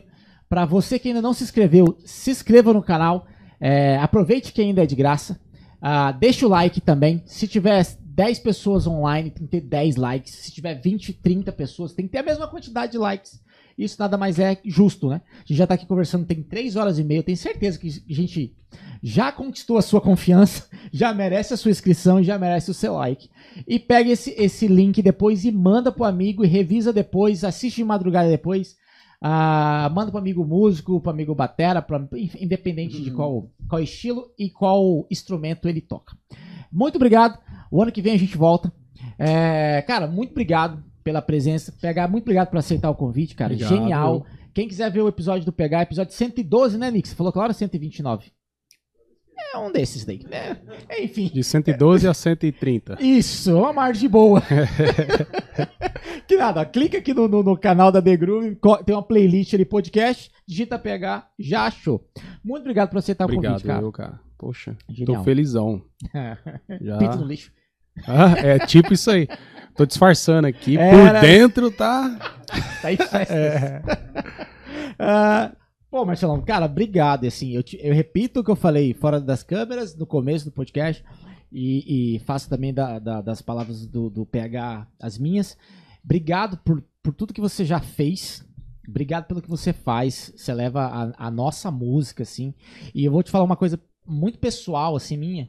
Que quando eu comecei a tocar, eu tocava só rock. Adorava rock, idolatrava rock. Era rock que existia na minha vida. E eu detestava os ritmos locais. É literalmente isso, porque é aquela a síndrome do roqueiro e do metaleiro. Vocês já perceberam que o, o metaleiro e o roqueiro eles são igual o cavalo, só olha pra frente assim? Eu- Se alguém estiver assistindo, desculpa. metaleiro e roqueiro, mas você sabe que é assim. Vai dar um recorte bom aí. É. Cara, e aí assim, tem esse. O metal e o rock, eles têm essa peculiaridade, né? Eles têm. De olhar só. Só, só, só acha que existe aquilo no mundo. Depois de um tempo que eu descobri que música é música, independente do estilo, baixei as asinhas e comecei a absorver de, de, de várias coisas. E aí eu conheci você através de vídeos, etc e tal. E, cara, foi o que eu falei aquela hora, aquela hora, nossos ritmos brasileiros de uma forma geral, assim, é muito rico, cara. Você já consegue. Você não precisa estudar jazz. Você não precisa estudar metal. Você não precisa. Cara, cara, foca, foca no Brasil. Pega só uns. Tem, se eu não me engano, acho que tem mais de 100 ritmos brasileiros, né? É, estilos brasileiros. É, cara, sei lá, pega 10. Só 10. E vai estudar aquilo. Bicho, você vai tocar pra, pra gringo. O cara vai querer te beijar, porque é absurdo. E você faz isso com muita excelência, cara. E eu te falei aquela hora, eu te repito. É com muita verdade e com muita impressão, porque a gente escuta, fala, cara, isso aqui, ó, ó, Loureiro aqui, cara. Geralmente eu falo Loureiro, não falo Marcelo, é Loureiro. A galera fala também Loureiro. É, aí, ó, então, beleza. É o Loureiro, cara, sabe? E, e isso é difícil a identidade, é muito difícil ter identidade, demora demais pra ter. E você tem demais e você passa essa verdade, mas, cara, assim, obrigado. É, o resumo é. Acho que é isso. Eu queria agradecer ao Nego, né, que fez a Ah, sugestão, né, sim. Sim. a oportunidade de estar aqui com você, te conhecer pessoalmente, conhecer o PH, pô, eu sempre quis conhecer o PH. Para, bicho, faz isso Recorta não. de novo, recorta de novo. Eu vou recortar e vou patrocinar lá. Fiquei muito feliz de bater esse papo com você. Claro que se me chamar novamente, vai ter episódio Poxa. né, Sim. É, geralmente a gente. Sim, é. com mais histórias e né, abordando outros temas. né, Sim, geralmente a gente, É. como já teve outros convidados que vieram duas vezes, até comentei com você aquela vez. é, geralmente o primeiro, a primeira vez a gente conta a história, né? O, o da onde saiu e etc e tal, né? O que tá fazendo. Mas uma segunda, de repente, a gente pode pegar um, um, um tema pontual, assim, sabe? falar de repente, cara, vamos falar de chamamé. Porra. Nossa. Encher essa mesa aqui é melhor. Você pode também nos próximos pensar em dois que já participaram. Eu, e o Neve, a pessoa aqui. quando Aí, Ó. É. Sim, É, total, cara. Total, legal. total. Total, total. Genial. Cara, muito obrigado. Vamos encerrar com música? Vamos embora. Que daí né, tem que encerrar com Pô. música, né? Não tem, que- não tem como não encerrar com música. Aí.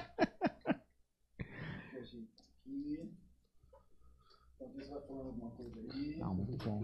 Vou dar aquela conferida, aquele check na, na eu vou Nation. dar uma afinadinha, que É o ar, né? eu- eu guardo.